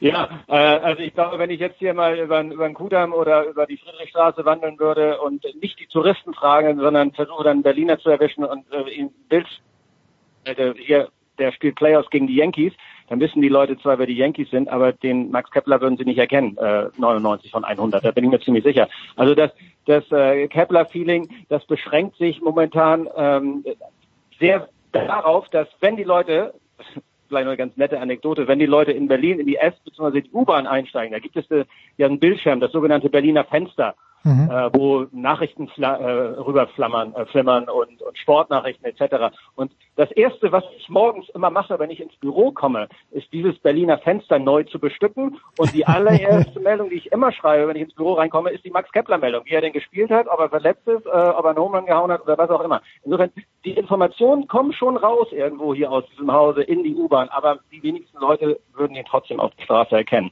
Insofern, das, das Gefühl ist hier noch nicht so groß. Vielleicht wird sich das ein klein wenig ändern, wenn er nämlich, wie die MLB mir schon bestätigt hat, nach der Saison als Meister, als äh, Halbfinalist, wie auch immer, wird er nach Berlin kommen, hier äh, eine Trainingsklinik machen, noch eine weitere auch in Regensburg, wo er ja auch gespielt hat, bevor er rübergegangen ist. Äh, und da werden wir sicherlich, äh, geplant ist auch, dass er uns hier in der Redaktion besucht, etc. pp. Da werden wir sicherlich viel machen. Aber das wird dann auch nur ein Strohfeuer sein und spätestens, wenn die, das Springtraining losgeht, dann kennt ihn wieder keiner mehr in Berlin. In Frankfurt macht er auch noch eine Klinik, hat er mir erzählt. Also er kommt im November und Ja. macht, also erst nach Berlin, reist ein bisschen früher an, dass er dann mit Familie Zeit Genau. verbringen kann, noch ein bisschen Stadt und so wieder ja, genießen kann und dann geht er nach Regensburg und Frankfurt noch und äh, macht dann diese drei Tra äh, Trainingscamps. Tja, Aber er sagte, also ich hatte ihn angesprochen, er sagt, ja, also in Minnesota macht er ja schon ein bisschen lokale Werbung und so und da gibt's Ja. auch, äh, ähm, da, da erkennen die Leute ihn mitunter auch, ähm, in Berlin halt nicht, aber er findet das ganz angenehm. Also er ist jetzt keiner, der da so den, sag ich mal, die Öffentlichkeit sucht und äh, durch den Kudamm längs geht und zählt, oha, der erkennt mich oder der guckt äh, so, als wenn er mich kennen würde. Also das ist ihm äh, total egal und auch ganz angenehm, dass er da halt nicht erkannt wird. Ja, das ist in Berlin ja sowieso der Fall, also jetzt von Brad Pitt vielleicht mal abgesehen.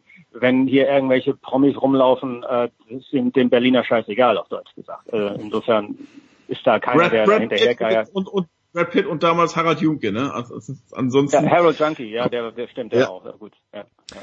Gott hab ihn selig, der, der konnte doch alles. Harald Junke, der konnte wirklich alles. Ich darf euch empfehlen, Heiko macht sowieso, weil er in den USA ist, äh, Olli macht's natürlich auch, weil er auch MLB.com das Abonnement hat auf der Zone. Ich bin mir eigentlich sicher, dass alle Spiele übertragen werden, wenn auch ohne Kommentar. Ansonsten holt euch äh, bei MLB.com auf jeden Fall das Abo. Die Twins spielen also gegen die Yankees, die Tampa Bay Rays spielen gegen meine Favoriten, jetzt nicht vom Herzen her, sondern vom Verstand her, die Houston Astros, das ist die American League und in der National League haben wir St. Louis gegen Atlanta, Atlanta die Mannschaft des Davis Cup Kapitäns Michael Kohlmann und äh, Washington gegen Los Angeles. Heiko, ich danke dir ganz, ganz herzlich. Äh, Olli, ich danke dir ganz, ganz herzlich. Kurze Pause und dann schmeißen wir uns mit Tennis raus aus der Big Show 426.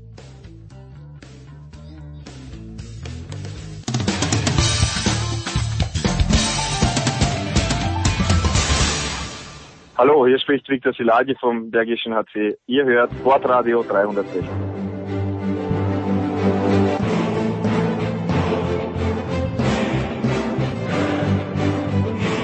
So, hinten raus in der Big Show 426 kümmern wir uns natürlich um den Tennissport und ich freue mich sehr, dass der Paul Häuser wieder ein paar Minuten Zeit für uns hat von Sky und Sky Sport News HD. Servus Paul.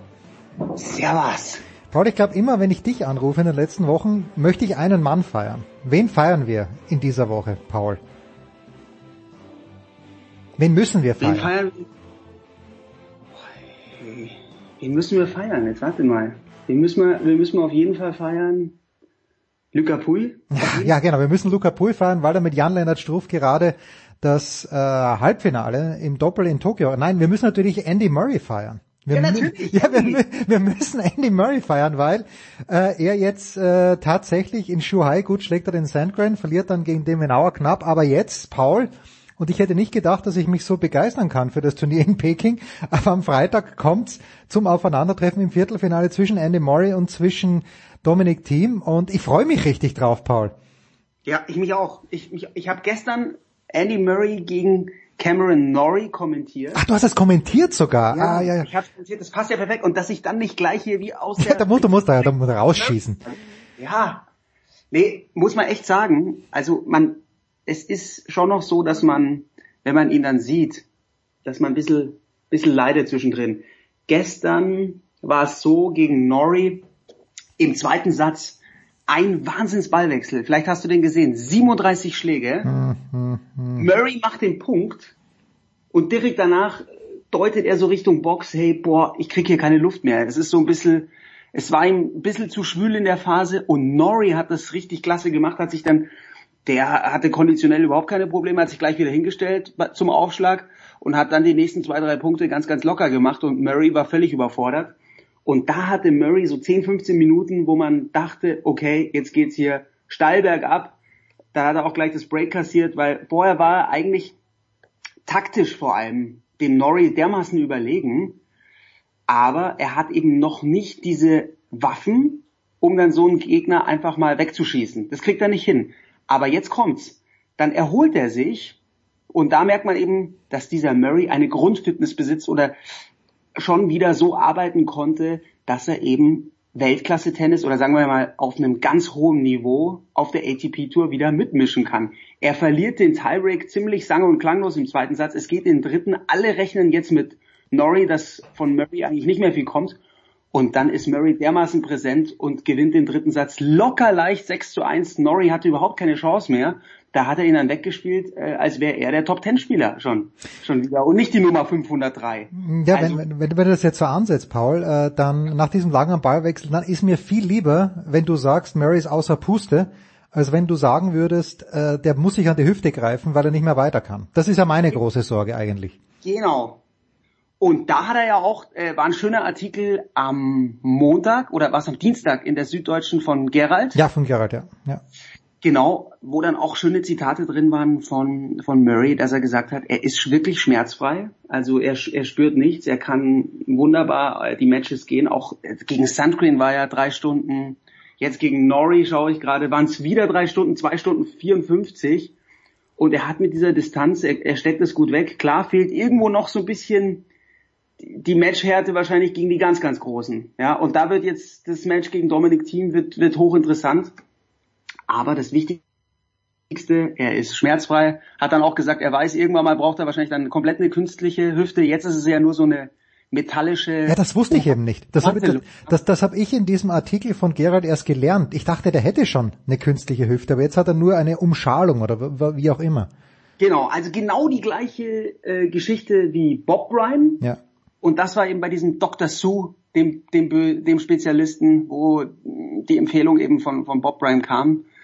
Ja, also es ist für mich immer noch äh, so ein halbes Wunder, dass der dass der tatsächlich im Einzel wieder so mitmischt. Und wenn man ihn so sieht, und vor allem dieser dritte Satz gegen Norrie, wie souverän das dann war. Und er spielt, er ist wirklich rein taktisch, glaube ich, ist er einer der schlausten, wie er sich, wie er den Court abdeckt, wie er, wie er die Winkel nutzen kann und was der für Konterschläge hat. Wie, da spürt man auch den Respekt immer bei den Gegnern, wenn die Angriffsschläge gegen Murray setzen, dass sie immer spüren, oh, da kann es jetzt gleich scheppern, da kann jetzt gleich der, der Konter kommen.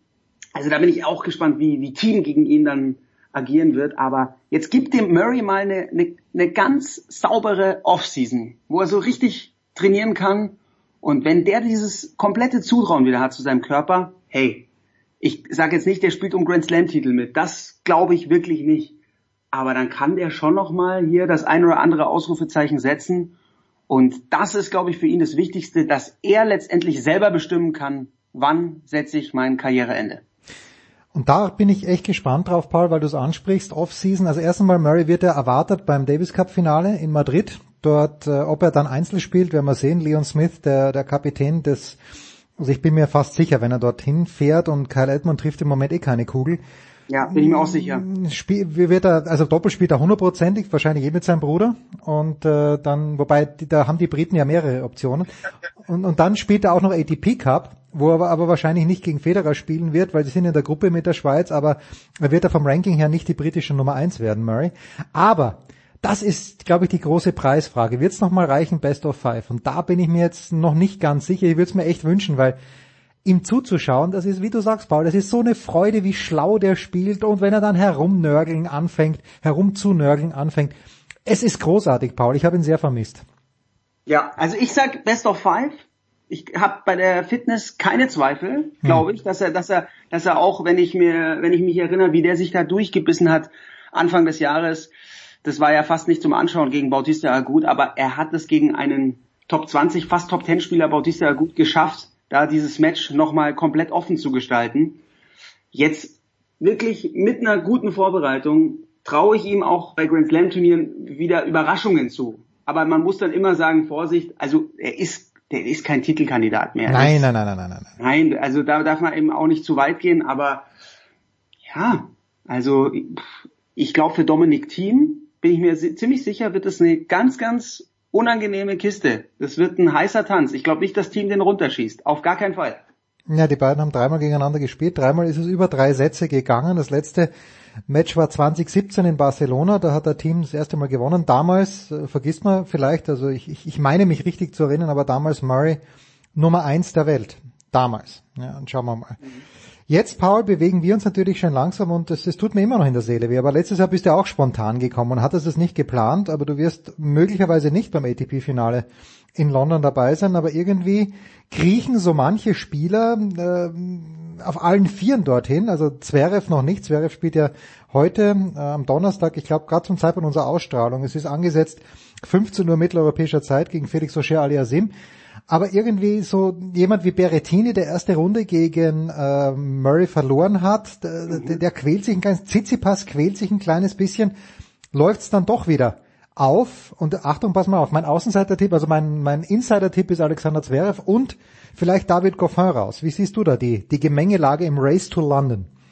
Super spannend. David Goffin finde ich, finde ich ein ganz heißer Tipp von dir, weil der spielt eigentlich um diese Zeit, spielt der nochmal äh, richtig gut, hat dann eigentlich immer eine gute Phase. Der hatte ein Match jetzt gegen Pablo Carreño Busta, muss er eigentlich verlieren. Ja, drei Matchbälle abgewehrt. Ja. Genau, und Busta hatte dann äh, auch Probleme mit der, mit der Schwüle, mit der Hitze, körperlich ging nicht mehr viel, hat dann den dritten Satz 6-0 verloren.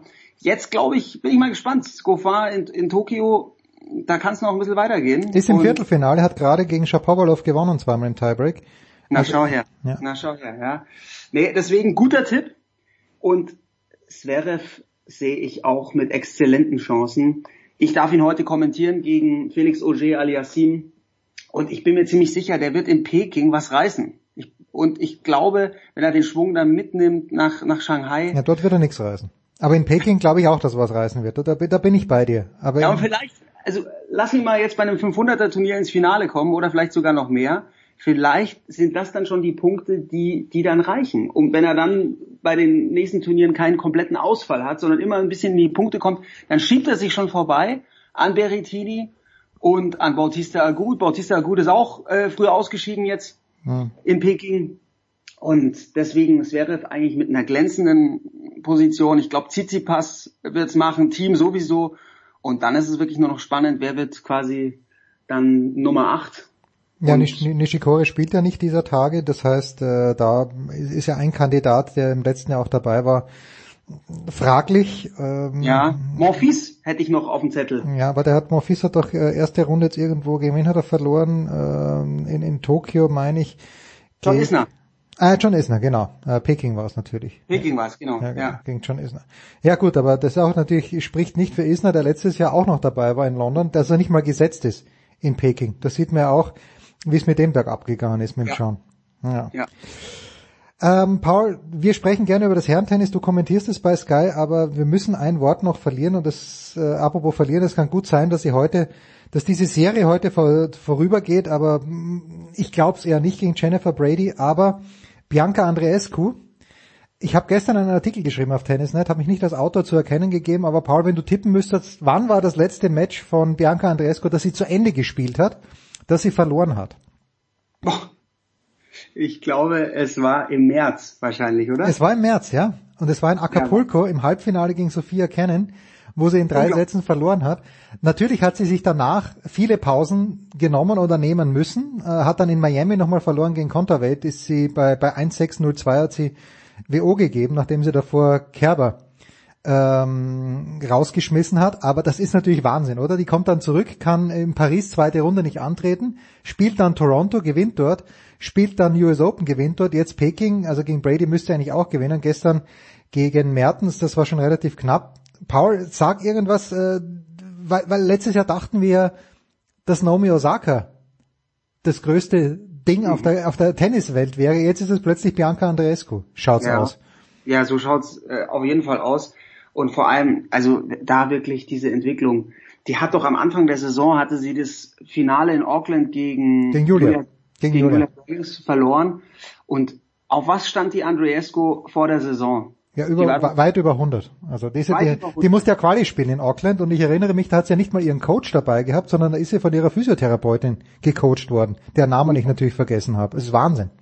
Ja, unglaublich. Und dann so ein Jahr zu spielen mit dieser langen Pause, wenn man so eine junge Spielerin ist und dann fällst du aus und hast die Matchpraxis nicht, die ist, die ist am 16. Juni ist die 19 Jahre alt geworden dieses Jahr. Ja, Frisch, also frische 19-Jährige und hat, die hat ja, die hat ja Wimbledon nicht gespielt. Nee, nee, konnte ja nicht spielen. kommt Konnte, konnte auf Rasen überhaupt nicht spielen und ist dann in Toronto zurückgekommen, ja.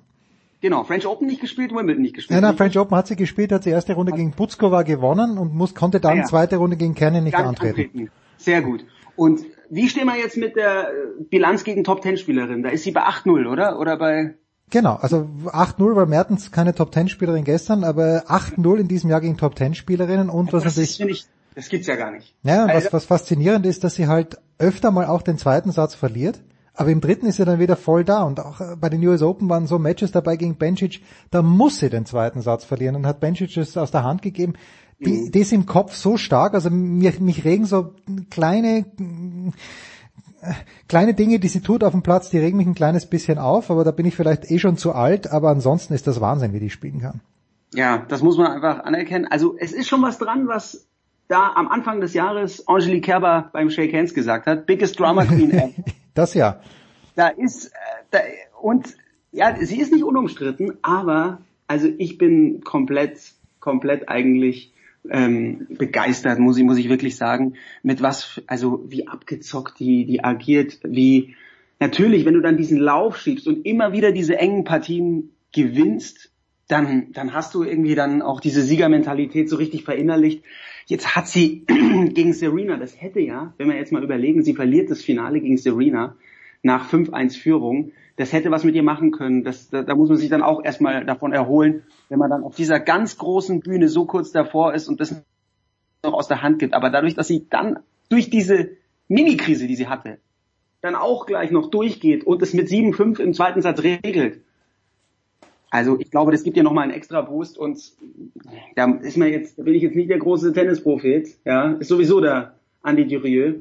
Aber wenn man sagt, diese, wenn die gesund bleibt, Bibi Andreescu, dann kann die das Damen-Tennis auf die nächsten Jahre wirklich dominieren, weil das ganze Package da ist. Wenn man sich die Rückhand, die Vorhand anschaut, sie beherrscht die Winkel, sie kann jedes Tempo gehen, dann spielt sie auch noch taktisch so schlau, kann den Ball im Court halten, kann auf die Fehler warten. Also ich bin, ich bin begeistert, äh, technisch fantastisch ausgebildet. Es geht sicherlich noch was beim Aufschlag, kann, kann sie sich auch noch steigern. Das Entscheidende ist, äh, wie schaut's mit der mit der Fitness aus und mental ist sie ist sie sicher ein Monster.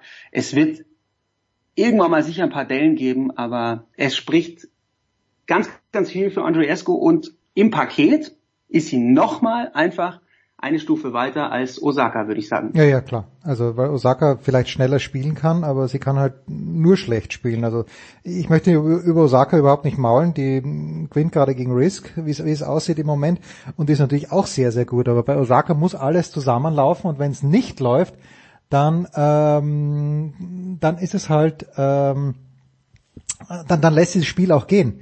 Und das hat mich bei Andreescu eben beeindruckt die letzten Wochen, oder wo sie eben gespielt hat, wenn es mal nicht geht, die fuchst sich wieder rein und dann findet sie einen Weg. Gegen Mertens, da darf sie den zweiten Satz auch verlieren. Am Mittwoch 1-4 hinten gewesen, ganz, toll, ganz tolle Kämpferin. Ja. Paul, das heißt, du wirst heute Zverev kommentiert haben zum Zeitpunkt unserer Ausstrahlung oder vielleicht gerade zum Zeitpunkt unserer Ausstrahlung kommentieren. War es das dann für dich in Peking oder wirst du Freitag auch nochmal zum Mikrofon Es geht munter weiter. Ich, ich werde Ah, Shanghai. Dann genau. Und dann kommt ja der Professor noch mit dazu, Marcello. Marcello und ich machen Halbfinale, Finale, Tokio und Peking. Wir machen da ja eine Konferenz Ja. bei Ah, ja, ah, ja, okay. Genau. Und da sind wir mal gespannt.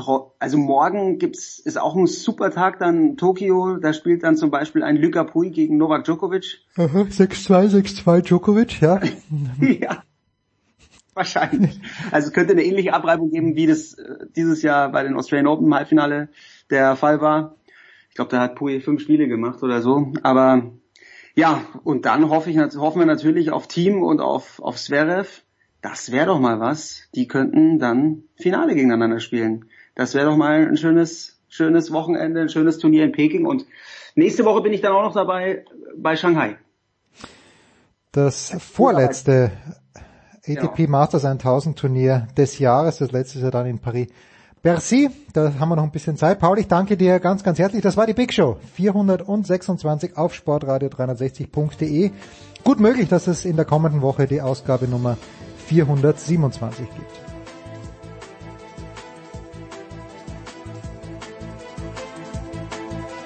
Das war die Big Show auf sportradio360.de. Folgen Sie uns auf Twitter, klicken Sie den Gefällt mir-Button auf unserer Facebook-Seite und abonnieren Sie uns via RSS-Feed oder auf iTunes. Die nächste Ausgabe der Big Show gibt es am kommenden Donnerstag. Bis dahin sollten Sie die Zeit nutzen und die weiteren Angebote auf sportradio360.de wahrnehmen. Play Ball! Da ist gar nichts toll.